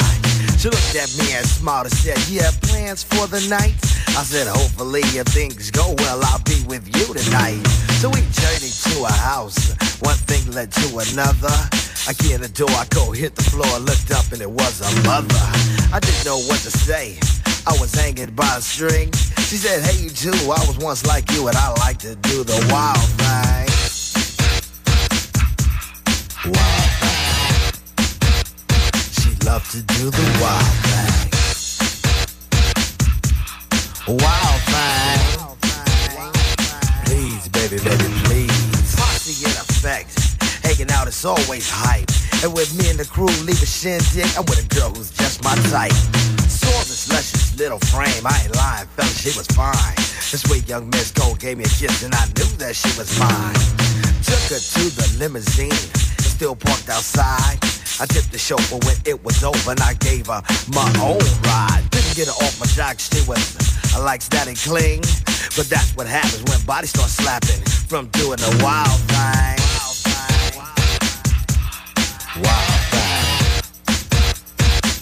She wanted to do the wild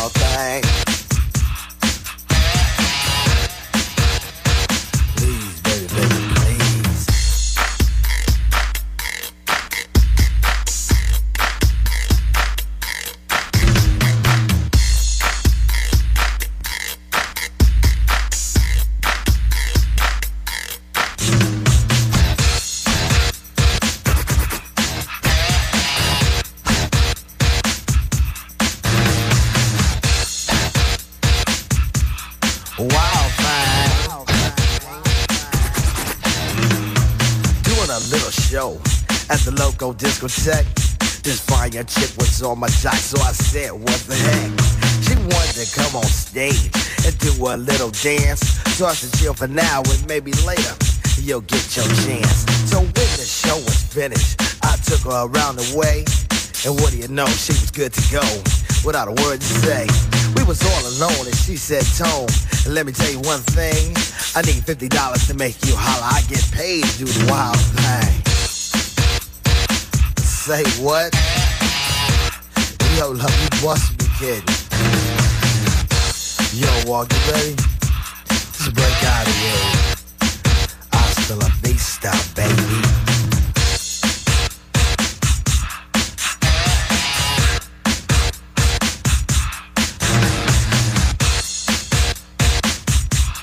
Wild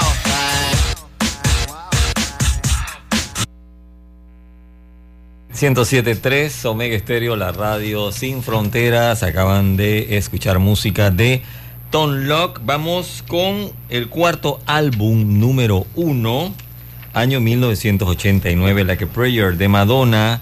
Las cosas eran pues decididamente diferentes para Madonna. Cuando la cantante se puso a trabajar en su cuarto álbum, la larga duración, eh, perdón, el álbum de larga duración, esto fue a principios del 88. Imagínense, primero pues el matrimonio con Champagne ya estaba empezando a tener problemas. Después incursionó en películas como Buscando desesperadamente a Susan, Shanghai Surprise y Who's That Girl. Luego también estuvo presente en Broadway. Bueno, al final vamos con música de esta producción, esta producción de Madonna. Y pues para la introducción de la que Prayer se utilizaron algunas grabaciones de guitarras del músico Prince. El video, el videoclip de la que Prayer pues cruzaba una historia de amor interracial con imágenes religiosas.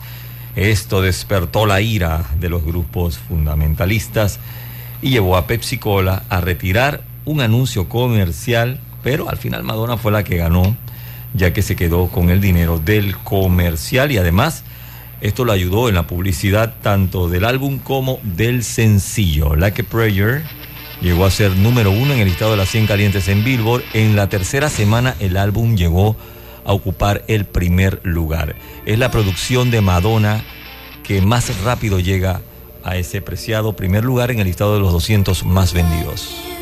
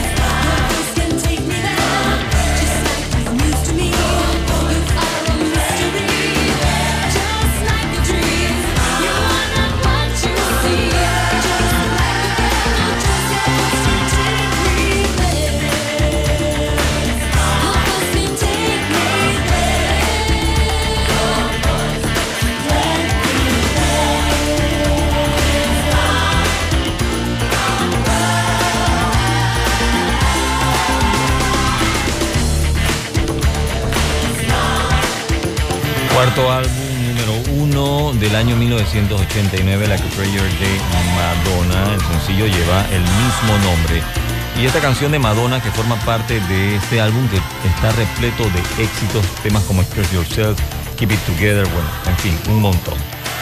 Esta canción en términos generales recibió reseñas positivas de los periodistas y críticos musicales. Algunos quedaron sorprendidos por el cambio de contenido y la imagen más suave de la música de Madonna, a diferencia de sus anteriores sencillos. Llegó a la segunda posición en el listado de las 100 calientes en Billboard. Estoy hablando de Cherries. Omega Estéreo. Total cobertura nacional.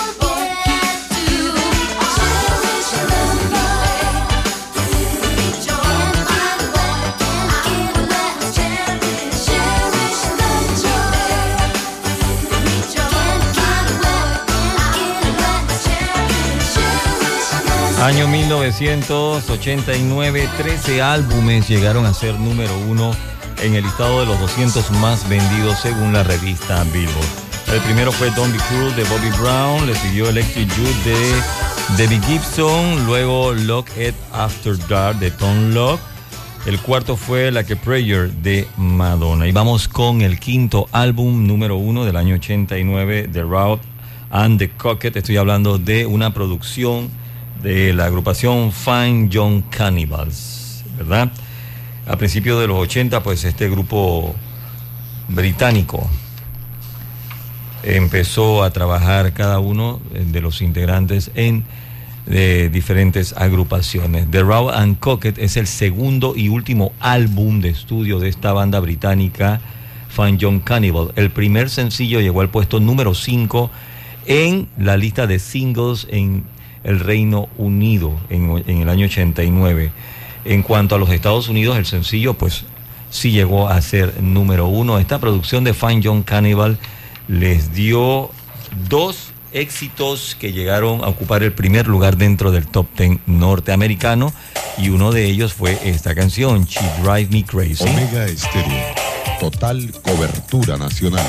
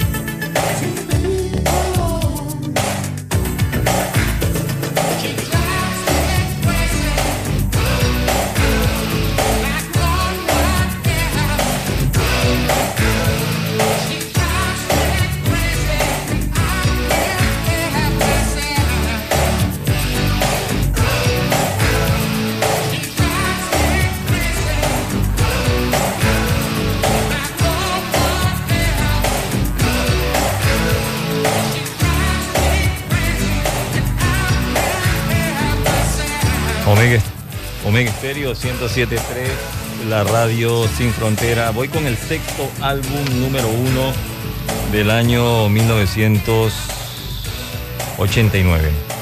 Es el soundtrack. Prince está a cargo de este soundtrack. Estoy hablando de la película Batman. Eh, la película Batman es el, soundtrack, como les dije. Y pues vamos a escuchar el éxito Bad Dance que forma parte de esta producción. Eh, pues en los Estados Unidos se convirtió en el cuarto sencillo número uno de Prince. Aquí está, de ese álbum, Bad Dance. Bad Dance forma parte de Batman. Go,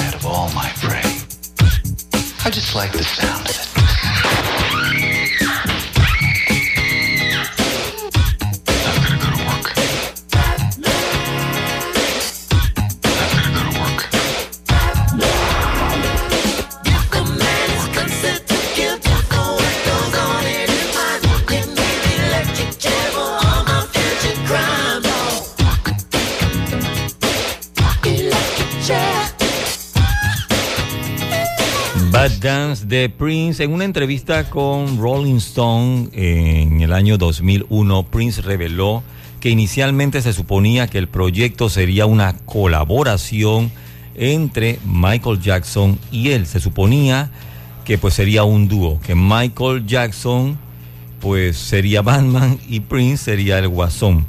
La verdad es que no se pudo realizar porque en ese momento Michael Jackson estaba ocupado con su Bad World Tour. Por eso pues no pudieron cantar el, tema a dúo. Vamos con el séptimo álbum número uno del año 89, Repeat Offender, está a cargo del señor Richard Marr. Fue el que le quitó el reinado a la producción de Prince, el soundtrack de Batman. Esta canción originalmente, pues Richard Marr eh, no pensó en grabarla, ya que era una carta de amor. Esto era para la que fue su futura esposa después, bueno, luego después cejaron, ¿no? Cynthia Rose. Y él se basó en que pues no tenían tiempo y no había control, ya que ella estaba en un lugar del mundo trabajando y él se encontraba de gira ocupado. Él pues no quería grabar el tema hasta que lo convencieron y pues esta canción dice que es muy personal. Right Here Waiting se convirtió en el tercer sencillo número uno consecutivo de Richard Mark. Vamos con este éxito. Llegó a ser número uno este sencillo de su producción Repeat Offender, séptimo álbum número uno en el año 89, el éxito Right Here Waiting, que fue número uno dentro del top ten norteamericano.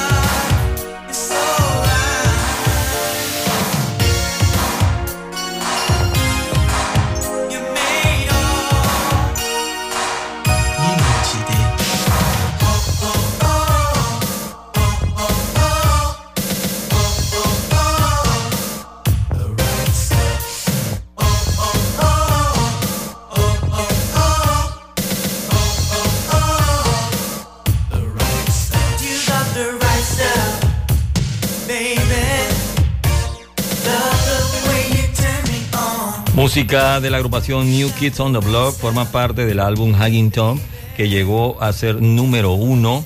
Fue el octavo álbum número uno del año 1989. De hecho, esta canción que acaban de escuchar fue el segundo sencillo de esta producción. Voy con el tercer sencillo de estudio.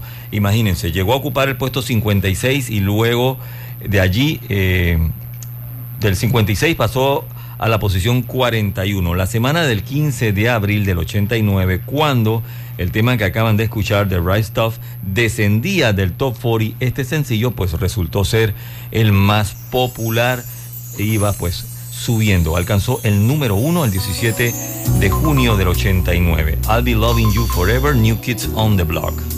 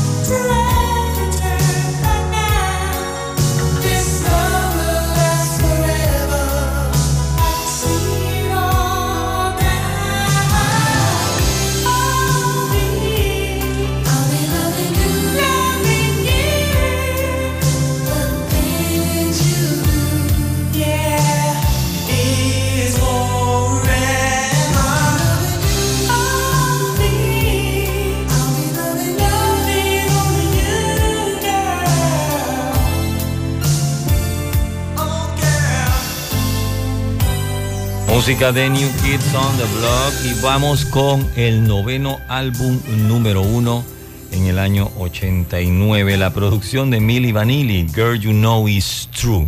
Vamos inmediatamente con música. Omega Estéreo. Total cobertura nacional.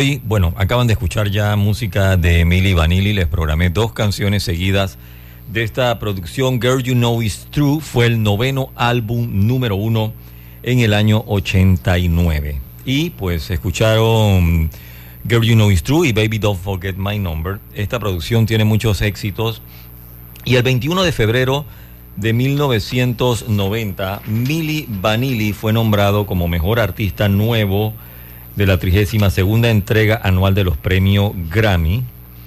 Pues eh, esto fue por la Academia Nacional de Artes y Ciencias de la Grabación. Sin embargo, con todo el éxito, los rumores de que Pilatus y Morvan no cantaba se hicieron más fuertes.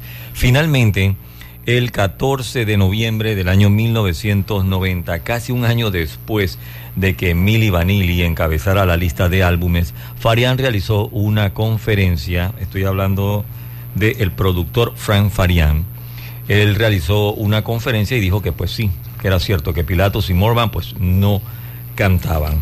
En retrospectiva, el productor Frank Farian tiene sentimientos encontrados sobre la experiencia de Milli Vanilli, aunque lo que sucedió es como siempre, pues en el negocio de la música. Me sentí muy mal, dice. Sin embargo, está orgulloso de su trabajo en cuanto al álbum Girl You Know Is True. Fue excelente producción y pues fue recibió muchas eh, críticas positivas en aquel momento cuando no sabían que pues estos señores no eran los vocalistas principales. Más tarde, pues el dúo se vio obligado a devolver el Grammy, pero la historia de la lista de éxitos no se puede deshacer. Así es que Girl You Know Is True sigue siendo uno de los álbumes más vendidos del año 1989. Bueno, para Frank Farian, pues fue fácil decir, ellos no cantaban. Al final, pues ellos quedaron fregados en cuanto a su carrera como artistas, porque simplemente eran modelos y desde un inicio les dijeron que luego de esto ellos iban a cantar y nunca fue cierto. Tengo que ir a un cambio para ver. Sí, tengo un cambio comercial. Ahora sí. Recuerden que estoy grabando esto para subirlo a manera de podcast. El décimo álbum número uno en el año 89 es Forever Your Girl de Paula Abdul. Bueno, una vez eh, lanzó el disco, la estrella Paula Abdul no subió de la noche a la mañana al número uno.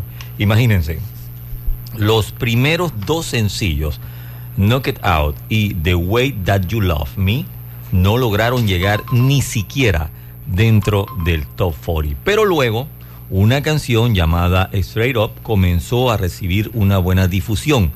Virgin siguió el ejemplo, adivinen de quién, de los programadores de la radio. Así es que como Virgin vio que los programadores de la radio pues habían metido la canción Straight Up en su repertorio, decidieron lanzarlo como sencillo. Y entonces la canción, el single, llegó a ser número uno durante tres semanas en el listado de las 100 calientes en Billboard. Hola.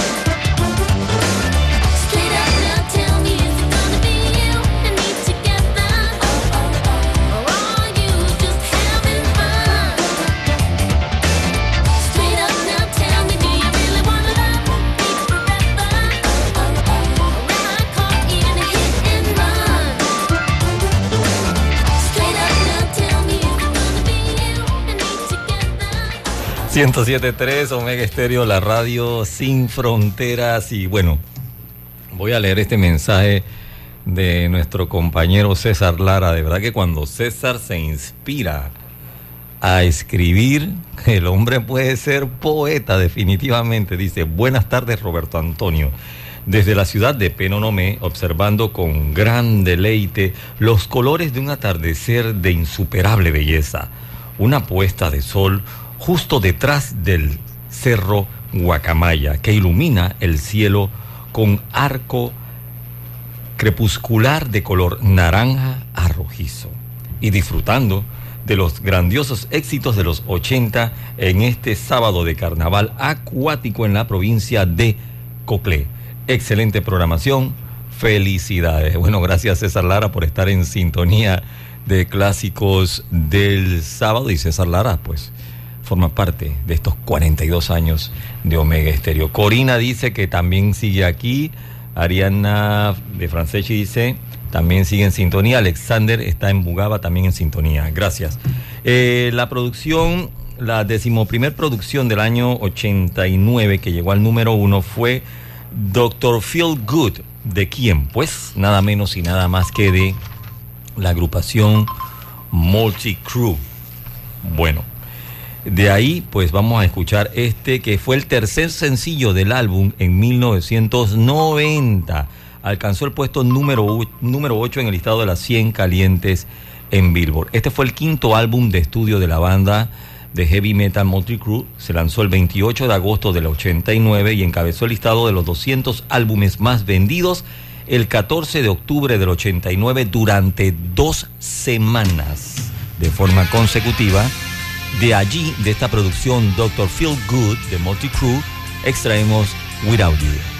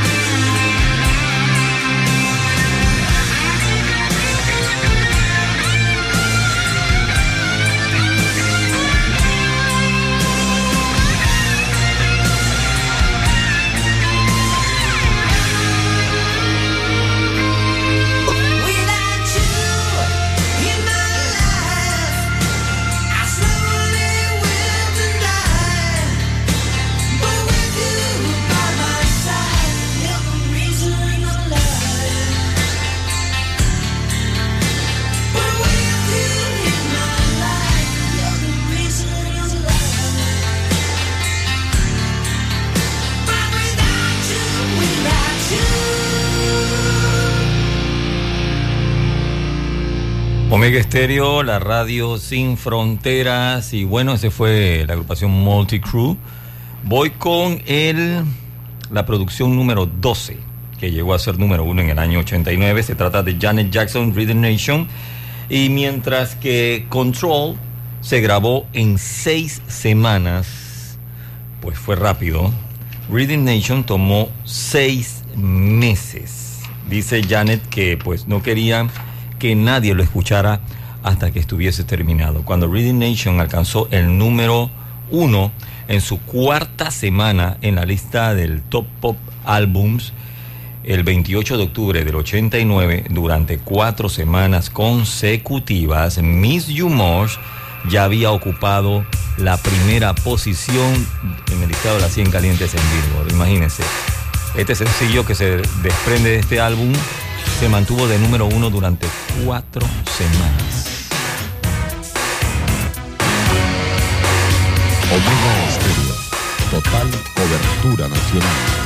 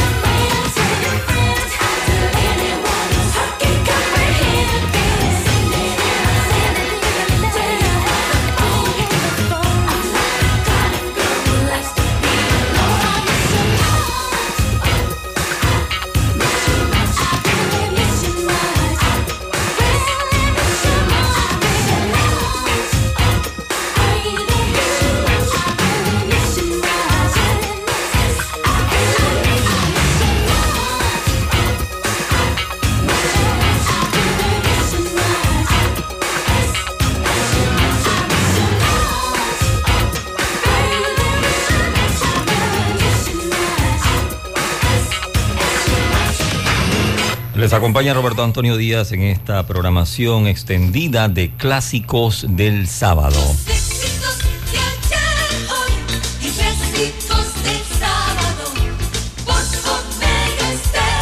Estoy en la producción de Janet Jackson y bueno, la hazaña de Lo que fue la producción de este álbum, pues fue una hazaña. Esto le valió a Janet Jackson y su producción Reading Nation un lugar en el libro de la historia, ya que el álbum fue el primero en generar siete éxitos entre los cinco primeros lugares, superando, adivinen a quién, a su hermano Michael Jackson y a Bruce Springsteen. También se convirtió en la tercera mujer en la historia de la lista en acumular cuatro éxitos número uno de un álbum. Allí está Paula Abdul y Whitney Houston. Voy con el tercer sencillo de esta producción, es Cat Pay, Janet Jackson.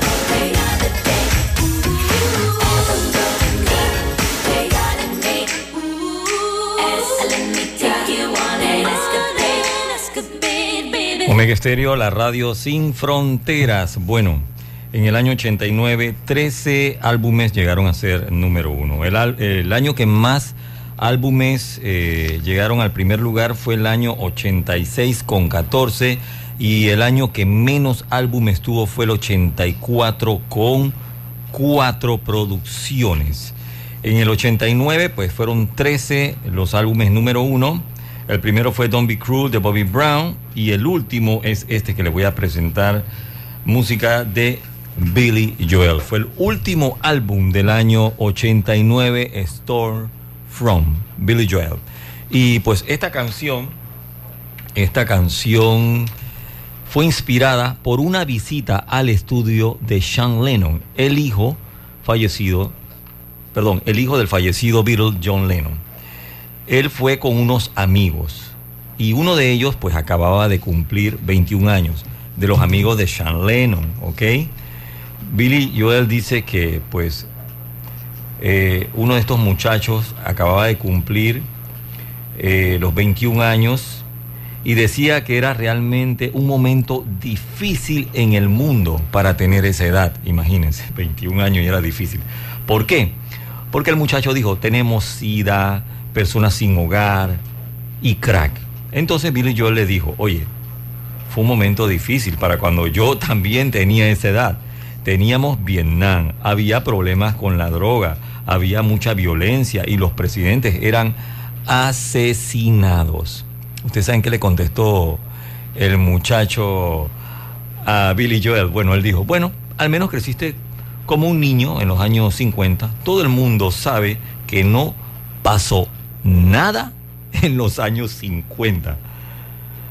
Entonces Billy Joel se queda pensando, ¿qué? ¿Nunca has oído hablar de Corea, del canal de Suez, de Castro? Así es que pues Billy Joel comenzó a escribir estas cosas y se dio cuenta de que había toda una generación que realmente no sabía nada sobre la historia, excepto lo que pasaba en sus vidas. Bueno, eso no es nada nuevo si nos vamos a la, realidad actual con los muchachos, ¿verdad? Además, Billy Joel acababa de cumplir 40 años y como la mayoría de la gente sabe, dice, es un buen momento para hacer un inventario. La combinación de cumplir 40 años y la conversación con ese chico se lo inspiró para resumir dónde estaba. Y empezó con Harry Truman, porque en el año en que él nació, en el 49, Harry Truman era presidente. A partir de ahí, pues, se escribió solo, dice. El 9 de diciembre del año 89, We Didn't Start the Fire alcanzó la cima en el listado de las 100 calientes en Billboard, convirtiéndose en el tercer sencillo número uno de Billy Joel. Y una, des- y una semana después, el álbum Storm From se unió al sencillo en la cima. Vamos con este éxito de Billy Joel de esta producción.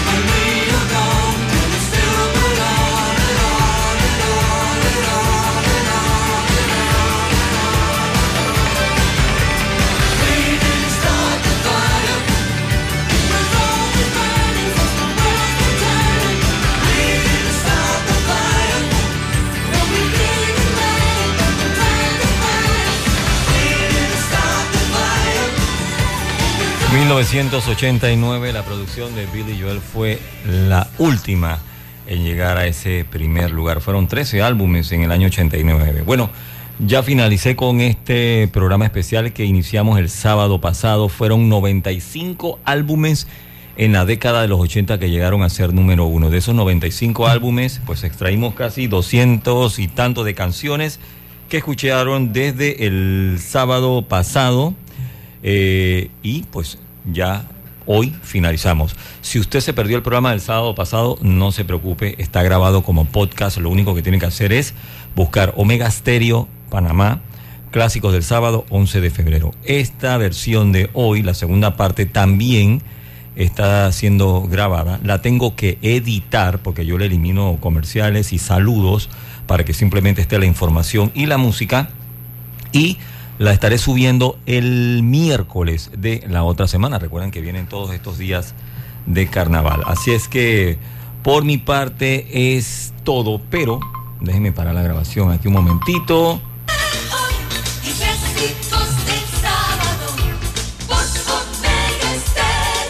Una versión extendida de clásicos del sábado. Hasta aquí les acompañó Roberto Antonio Díaz. Espero que disfruten estos carnavales. Eh, cuando digo disfruten estos carnavales, no me refiero al que está en el brinca-brinca, ¿verdad? Ellos están disfrutando, están gozando. Me refiero a usted que está escuchando la programación de Omega Estéreo, usted que no está en el brinca-brinca de repente, pues también disfrute estos días, pase en familia, salga a dar una vuelta. Eso sí, no, por favor, nadie mezcla licor y volante. Nadie mezcla el volante con el celular. No, señores, por favor, si va a manejar es a manejar. Nada de tomarse trago, nada de estar chateando y nada de velocidad. Recuerde que en casa lo esperan. Me despido, será entonces hasta el miércoles a las 8.30, no, a las 9.30 de la mañana cuando estaré presentando un día como hoy. Recuerden que el miércoles subo esta segunda parte de este especial aquí en Clásicos del Sábado. Y el próximo sábado, pendientes, tengo un programa especial. Eh, es que tengo tantos escritos y no sé cuál hacer. Creo que va a ser algo así como historias que contar. Porque tengo muchas historias de canciones y de artistas. Ustedes pendiente, febrero es el mes de aniversario de la radio Sin Fronteras Omega Estéreo. 42 años. Por tal motivo estamos celebrando con esta serie de especiales. Hermano Lobo, Sergio Caballero, gracias. Me despido, entonces disfruten. Los esperamos el próximo sábado, desde las 7.30 de la mañana, en otra edición de Clásicos del Sábado.